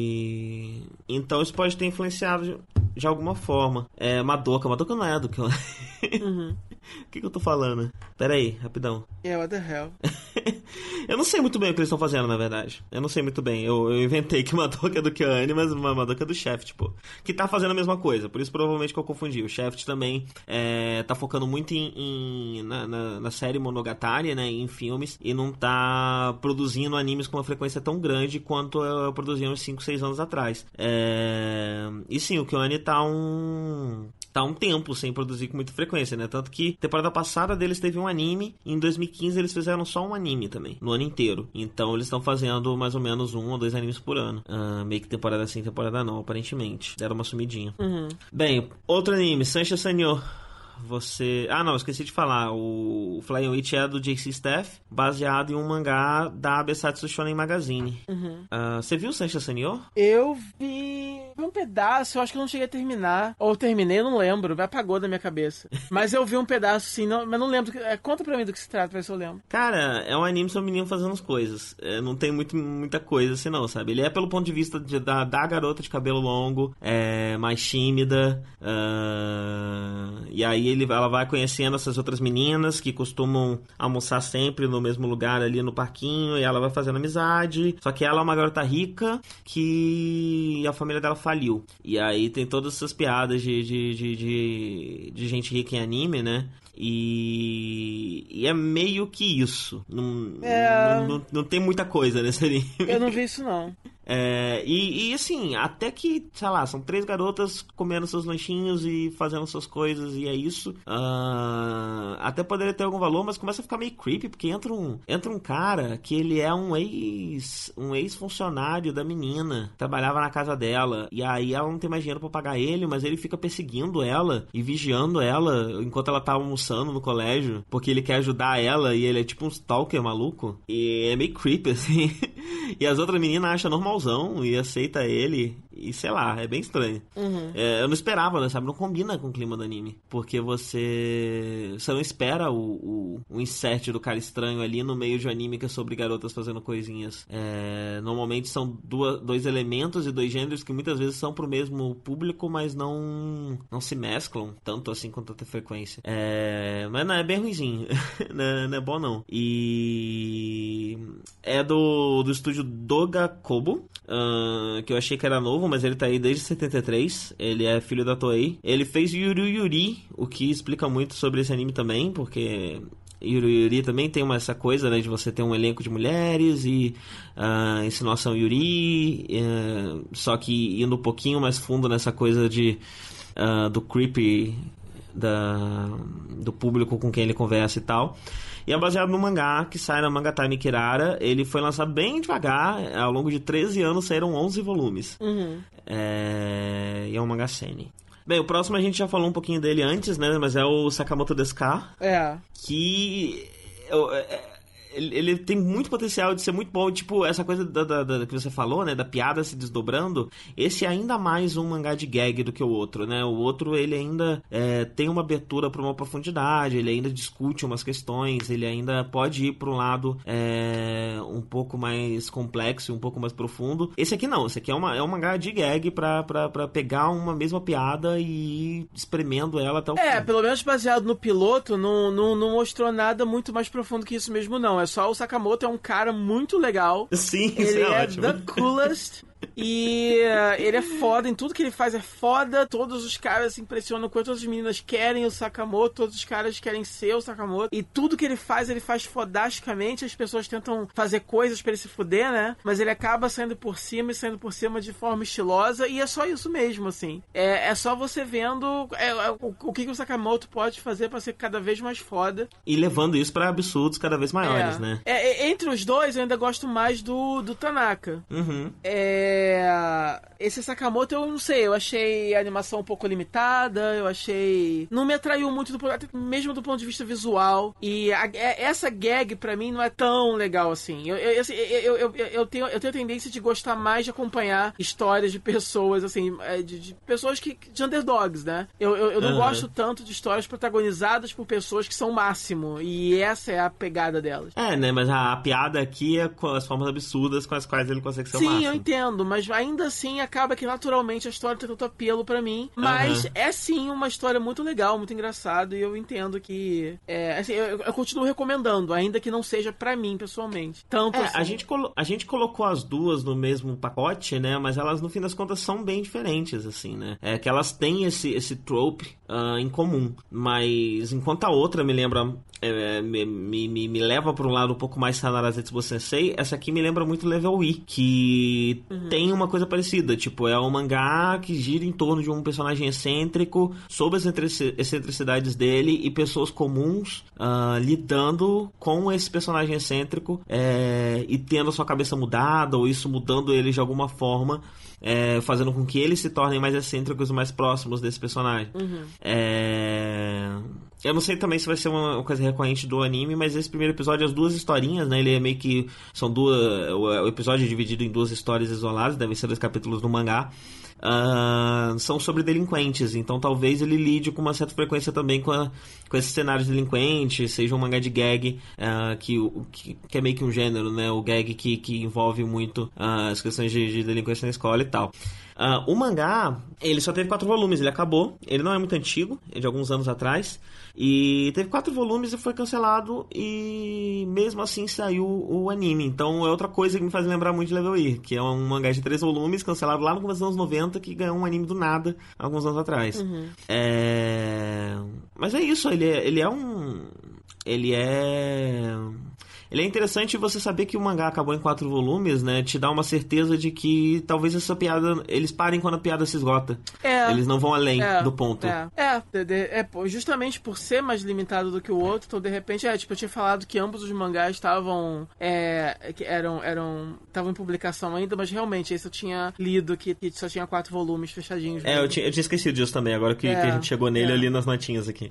Inclusive, eu cheguei a ler a, a resenhas de algumas pessoas dizendo dizendo que a piada, o timing funciona melhor em mangá. É, mas hum. eu não sei até que ponto isso é porque a pessoa em si leu o mangá primeiro, é, é, ainda mais com gag, né? A gente lê no nosso próprio ritmo, então é, acaba que, não sei, eu acho que, é, é enfim, é, por exemplo, se tivesse um, por exemplo, eu, eu tô lendo, como é o nome daquele, gente, famosinha, caramba, é... Ai, cacete, aquele da, da, da classe, das menininhas, que é um... Da... como? O... As mangarão? Isso. É, eu tô lendo ele, não tenho a menor vontade de ver um mangá disso, porque eu acho que não vai ser a mesma coisa. É, e Otsubato também, por exemplo, que não é, não é bem um gag, mas ainda assim é uma. É, é, é, é enfim, é, tem certos mangás que, que o timing tá muito. É uma coisa pessoal. É, você cria.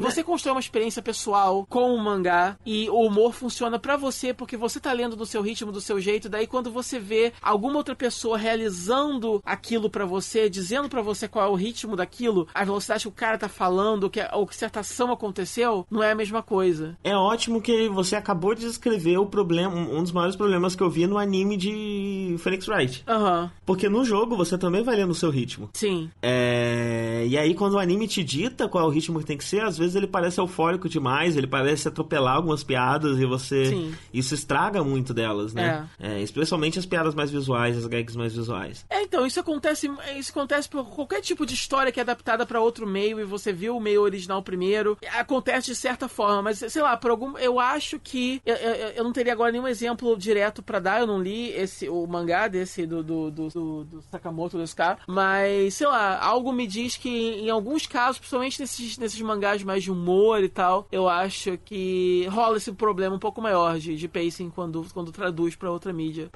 Uhum. Bem, Sakamoto Desuka é do estúdio Jin e saiu na revista que se chama apenas Harta. Nunca tinha ouvido falar dela. É uma revista Seinen, não sei se digital ou não, não consegui achar muita informação. É...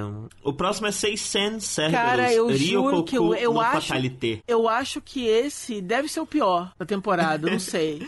Então, deve ser mesmo, porque eu escrevi aqui as minhas notinhas, acho que dois dias depois de ter assistido, e eu não lembrava sobre o que, que ele era, o que, que tinha acontecido nele. Eu, tô, eu, não eu tô positivamente assim, eu tô chocado e fascinado ao mesmo tempo. com, principalmente com a animação e com o traço horrível. Porque assim, mesmo quando o anime é muito ruim, não se mexe direito, mas mesmo assim, eu nunca vi um anime com tanta cara de coisa amadora que alguém fez sozinho e botou na internet, assim. Uhum. Né? E, e, pior que assim, porque é irregular, porque algumas sequências não são assim, mas algumas sequências em especial no episódio são assim, você olha e dá a impressão que um cara fez sozinho na mesinha dele de computador e, sabe, e lançou no YouTube, entendeu? Uhum, uhum. É, a história eu não lembro, é a coisa mais genérica do mundo. Eu lembro que tem uns dragões. Tem tipo uma seita de a dragões. Única é um, parte... Todos os dragões são pessoas, né? Eles é. informam, não sei muito bem. A única parte legal foi a sequência de abertura, vou dar spoiler mesmo. Tem uma, uma menina sendo sacrificada por dragão, mas no final é uma armadilha, ela não tá sendo sacrificada de verdade, é só pra atrair ele, enfim. E é uma sequência legal, interessante, é, é, que brinca com, com um clichê, e aí depois cai em todos os outros clichês que existem. Uhum. Eles desconstroem um clichê só pra depois seguir todos os outros, arrisca, e só que mal desenhado, mal animado, fora do molde, os personagens, e assim. Eu fiquei um pouco chocado, não sei o que falar, assim, é só bem ruim, não assiste não, e é isso. Qual o estúdio?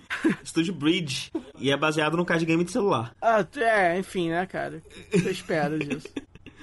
O próximo acho que você não assistiu, é Katsu Stars, né? Não. Eu não sei se você lembra da Katsu. A gente falou da Katsu aqui também no, no, no, no, preview, né? Essa é uma continuação, que era um anime sobre idols, mas ele era, tipo, ele tinha uma pegada meio que anime pra criança, Mahou Shoujo. É...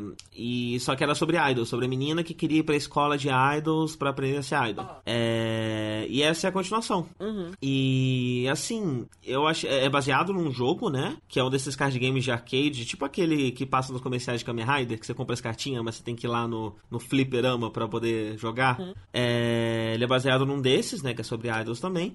E ele vende muito bem o produto dele, sabe? Ele, ele tem essa coisa de tokusatsu de você assistir querendo comprar os brinquedinhos. Tipo, enquanto propaganda de um outro produto, esse anime funciona extremamente bem. E enquanto um anime para criança, ele também funciona bem. Ele tem todas as coisas boas é, que eu encontro encontra em outros animes infantis por aí. Uhum. É, então ele tem uh, personagens falhos é, na medida certa, mas com potencial na medida certa. Então a protagonista ela não é a escolhida fodona com dom, mas também não é uma zero esquerda. É, ela tem uma questão de tipo travar, então é, no palco na hora H, tipo, ela solta um monte de coisa que ela não consegue soltar mais na, uh, no dia a dia, no, nos treinos e tudo mais, nos ensaios. É, é, e e a lembrança que eu tenho da, da, do nosso preview da primeira temporada é que aquele episódio, é, o episódio da, da,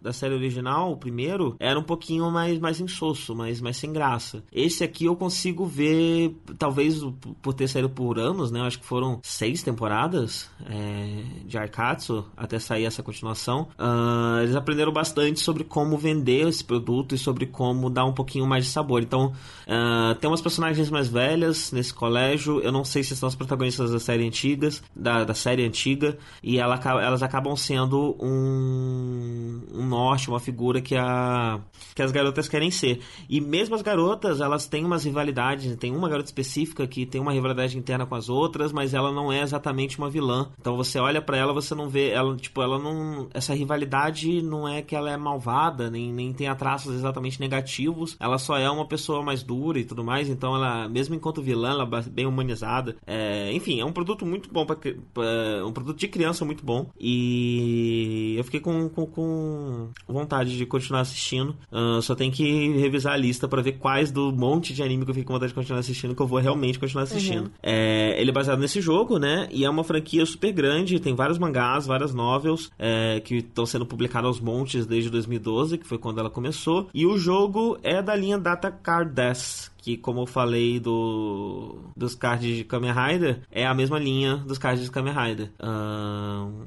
Bem, o estúdio é o BN Pictures, ele, o BN é de Bandai Namco, é, é a divisão de animações e produtos audiovisuais da Bandai Namco, uh, que nasceu da Sunrise. Então, uma, uma, um grupo, uma equipe da Sunrise se, se desgrudou da Sunrise e formou esse estúdio para focar em franquias da Bandai Namco. Uh, e é baseado nesse jogo de arcade. Uhum. Kuromu Kuro, você viu? Não, você, você, você. É, é, esse faltou ver. Esse é um, é um dos. Acho que é o único que eu realmente queria ver e, e acabei não vendo. Porque eu, primeiro não, tinha, não rolou tempo antes da última gravação e depois eu só esqueci mesmo. Podia ter visto nesses dias e não vi. Mouse aí. Uhum. tá bom. É, então, ele é um anime que tem uma pegada um pouco diferente. Tipo, ele saiu um pouquinho depois que os outros. Uhum. É, ele tem já os direitos de exibição mundial é, garantidos pela Netflix. Uhum. Uh, e aí eu senti que ele tem uma preocupação um pouquinho maior que os outros para ser um produto apto à exportação. Uhum. É, e eu acho que é uma coisa que a gente talvez comece a ver com uma frequência maior nesses últimos. É, nos próximos anos, né? Porque a gente tem. A quantidade de anime na Netflix está crescendo, uh, animes que a Netflix tem a, a, a, os direitos de, de, exibição mundial e que são feitos e que esse acordo é feito no momento da concepção do anime. É, então, então é uma coisa que está se tornando mais frequente. Então talvez a gente comece a ver um, uma vertente, alguns animes da temporada que são feitos uh, ah, para exportar e para o público mundial. Uh, e não para TV como a gente tinha antigamente, né? Para para Netflix, então eles uh, vão apelar um pouquinho mais para um público um pouco mais velho, não vai ser necessariamente para criança e tal. É...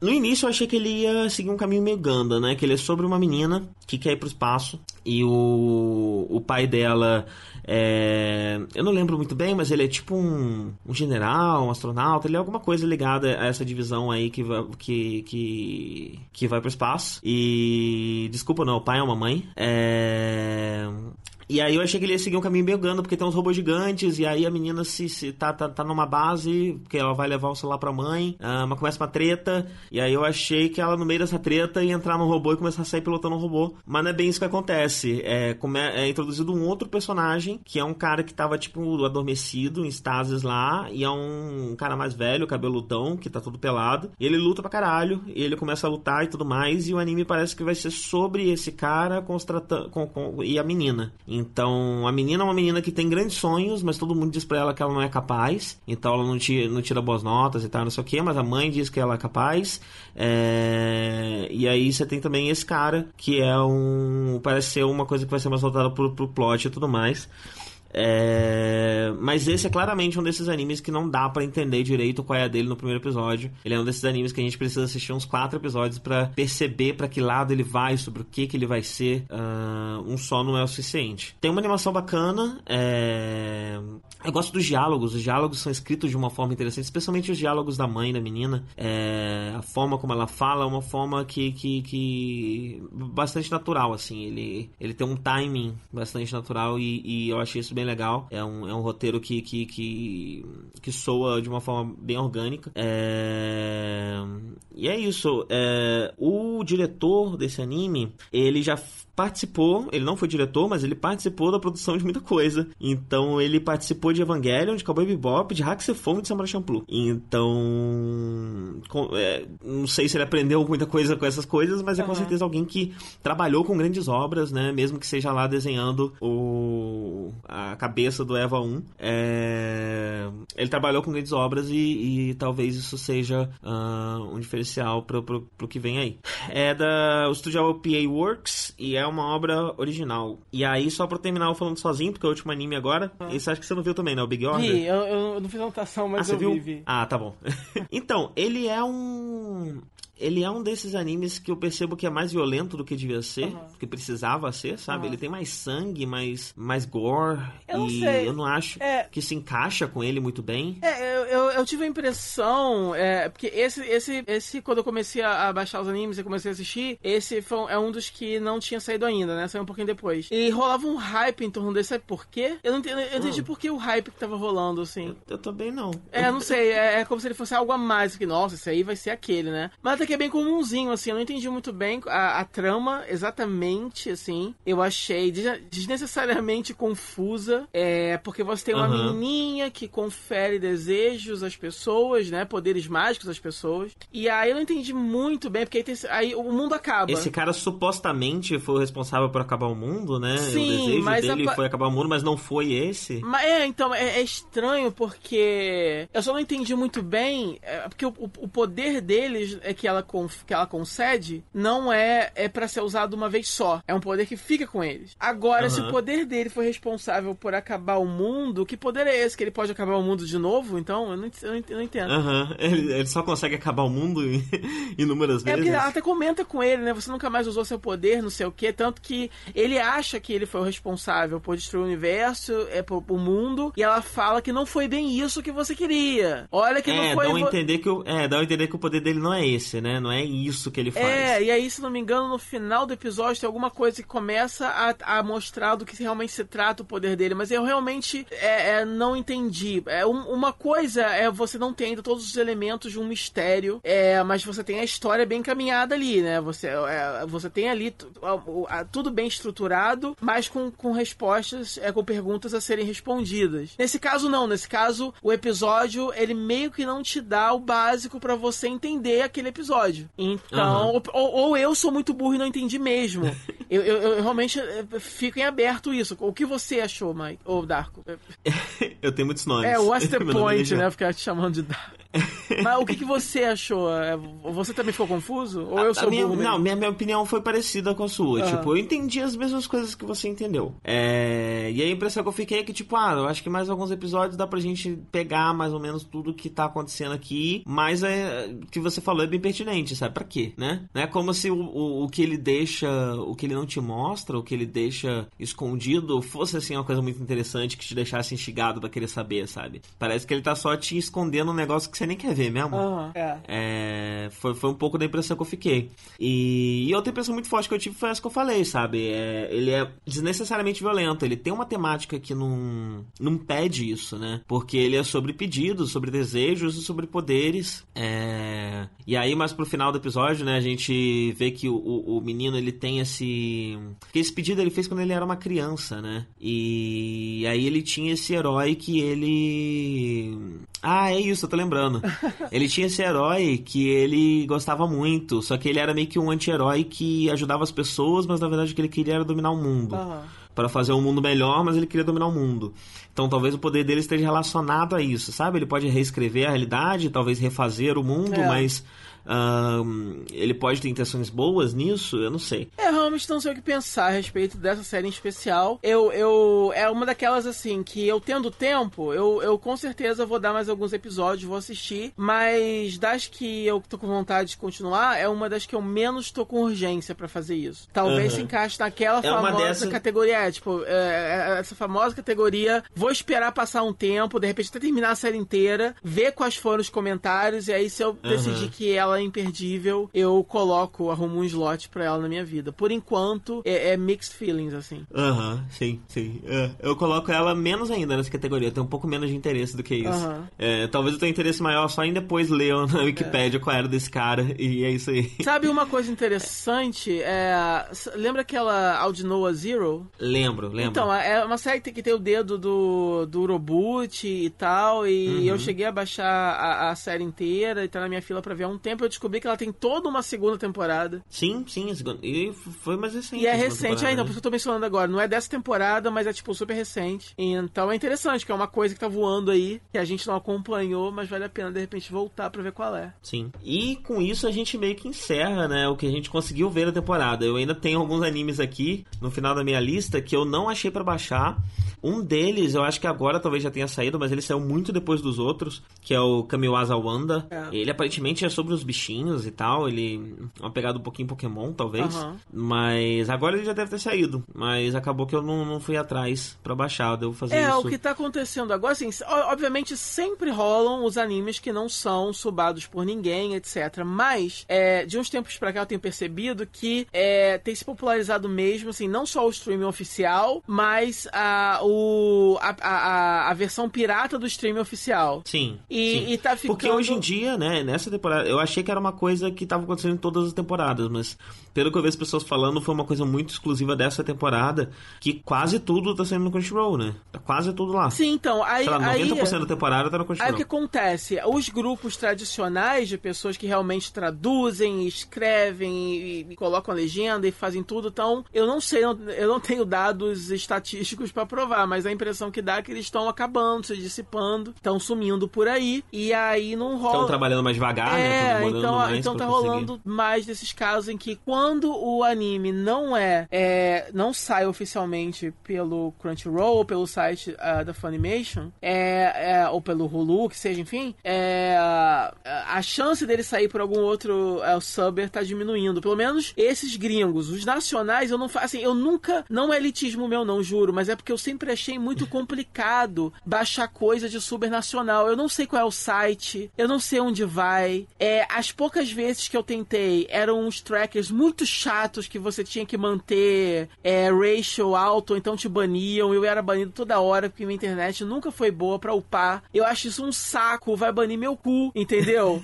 Pro inferno, bando de pirata metido, entendeu? Tudo ilegal se achando, rei da cocada, me recuso. Então, assim, eu não, eu não acho para baixar. Então, para mim, eu, é, é, é, sei lá, é muito mais prático é, assinar mesmo a Crunchyroll e baixar de, de, de fansuber americana quando tem. É, uhum. Eu sei que tem pouquíssimos e raríssimos casos de grupos é, gringos que, que fazem fansuber de coisas que também tem o sub oficial pelo Horrible Subs. É, eu, eu cheguei a encontrar alguns, sim. Eu cheguei a encontrar tanto, alguns. Tanto que o Cabaneri, por algum motivo misterioso, eu não tinha achado do Horrible Subs, então eu acabei baixando de uma, de uma subber, de uma fansubber. Aí depois eu voltei uhum. e baixei do Horrible, porque o Horrible sai em 1080p e tal, os outros costumam parar no 720. É... Mas assim, foi pouca coisa que eu não consegui achar. Foram alguns animes pra criança. E outro. Tipo, Spritz Double Drive, uhum. que parece legal, e alguns curtas. Então, eu tô falando isso que de repente esse que a gente não achou em, em fansuber gringa, de repente tem até no Brasil. Mas uma outra coisa que me desanima de baixar em fansuber nacional também é que geralmente é muito mal escrito. Mas muito mal escrito. Assim. Eu não sei, eu nunca, nunca, nunca, nunca,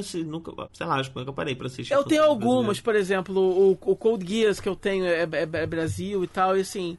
é, raramente eles traduzem direto do japonês. Quando traduzem, geralmente nem sempre o cara sabe escrever muito bem português. Às é, eles é, traduzem. Essa, essa é a coisa que eu penso muito, né? Pra que, que eu vou ver a tradução da tradução, né? É, então, geralmente eles traduzem do inglês, é uma, é, tem umas traduções meio literais, assim, então assim, você, você, você, você sabendo ler a legenda em inglês tranquilo, é melhor, entendeu? Se você, se você realmente não, não, não consegue ler a legenda do inglês, então beleza, vai em português mesmo, mas infelizmente não é o ideal. Agora tá maneiro por causa do Crunchyroll Brasil, né? Então, para mim é a melhor opção, assim, uhum. para você ler, ver o anime com legenda em português boa e de fácil acesso, tá valendo super a pena é, assinar o Crunchyroll Brasil. Sim. Acabamos? Cara, acabamos. Acabamos. E aí, quais são os melhores? Vai falar pra você? Vixe, será? Deixa eu olhar aqui a lista rapidão. Ó, melhor Beyblade. Burst. Agora, sério. Não, eu vou falar todos que, que eu fiquei com vontade de pelo menos ver o segundo episódio. Tá. Beyblade Burst, com certeza. Uh, o Mayoiga. É... O Mayoiga, ele tem chances de eu dropar ele depois de alguns episódios, mas eu queria ver pelo menos mais um. Uh... Mais um ou dois para ver se, se continua indo pra um lugar interessante, já que o primeiro episódio diz muito pouco, né? O Luco, que é curtinho, inclusive o Luco eu já tô vendo, já vi uns 4 ou 5 episódios. É... Continua com a mesma pegada louca e tal. É... E são só uns minutos, então não custa nada, né? O, o ReZero, aquele do. Sabe? Uhum. Eu também queria ver mais alguns episódios para ver se ele consegue desenvolver essa coisa de, de, de, viagem no tempo de uma forma interessante. Sim. Boku no Hero Academia, uh, por motivos que a gente já falou. É, tem muita coisa, né? Tem vários animes que eu quero que eu quero continuar que eu quero continuar vendo ou ver em algum momento. Uh, então acho que se eu ficar falando, vou falar metade da lista. Não, assim, eu, eu, eu, eu, eu, eu, assim, realmente, vontade de ver tem vários. Vamos, vamos fazer top 3. Vamos lá, top 3. Ah, muito difícil, não faz isso não. Tá bom.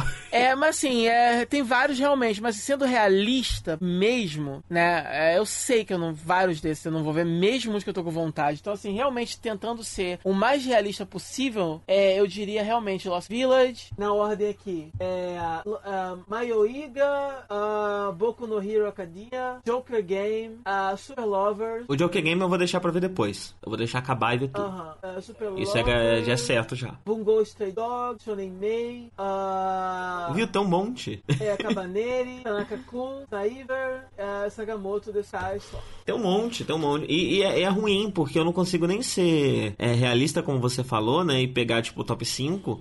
Porque eu não sei desses qual, qual é meu top 5, sabe? Eu acho que eu preciso ver mais deles para tomar essa decisão. É, é. é que, tipo, tem, tem, alguns que eu gostei muito. Tipo, o, é. o Junisai, é, que eu gostei pra caralho. O Joker Game eu gostei muito, mas eu acho que, que não é um anime para se ver semanalmente. Então vou dar uma segurada. Uh, o Kisnaiver, eu gostei muito. Uhum. Uh, o, o Tanaka-kun também. Acho que é um. Estaria no meu top 5 com certeza. É. e tem outros que eu acho que eu preciso ver mais um ou dois episódios para saber se eu realmente quero continuar assistindo ou não. É... E o Beyblade eu quero continuar assistindo, sim. Vai ser meu novo, meu novo Vanguard, não, porque eu continuo assistindo Vanguard fielmente. Acho que todos deveriam fazer o mesmo. É. é. Ah, e Sailor Moon Crystal. Se você não viu as duas primeiras temporadas, porque viu toda aquela repercussão negativa, e viu todo mundo falando mal, e realmente tinha todos aqueles problemas, pelo menos no começo dessa temporada, tudo foi corrigido. Lá, você tá acha bonito, que vale a pena tá Sailor Moon ver o anime? Eu tava pensando, de repente, pegar o mangá, comprar essas edições bonitinhas que saíram e ler, só. Eu li o mangá, todo, acho... aqui, uhum. dessa, dessa edição recente. É... Acho que vale a pena ver o anime também? Eu, eu acho que vale, porque Sailor Moon tem uma trama muito confusa. é. Então, você se perde. Você, tipo, você lê o mangá, você entende aí dá cinco minutos você esqueceu metade da trama.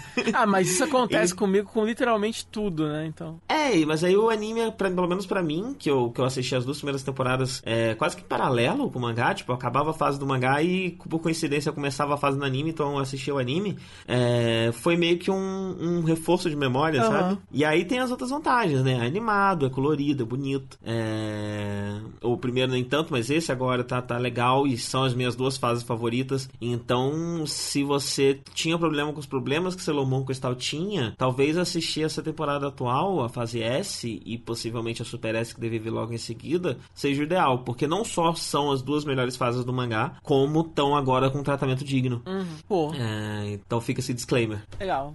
Então é isso. Então é Vambora? Isso. É isso aí. Boa noite Tchau. e bons animes. Boa noite. Fazendo, dando uma de Pablo Vilaça. Bons animes. Ele fala bons filmes. A gente fala bons animes. Ou bons animes. Bons anime. Mas... Bons anime, bons anime. Bons anime. Aproveitar bons que eu vou. É, é, legal. Bons, bons anime. anime.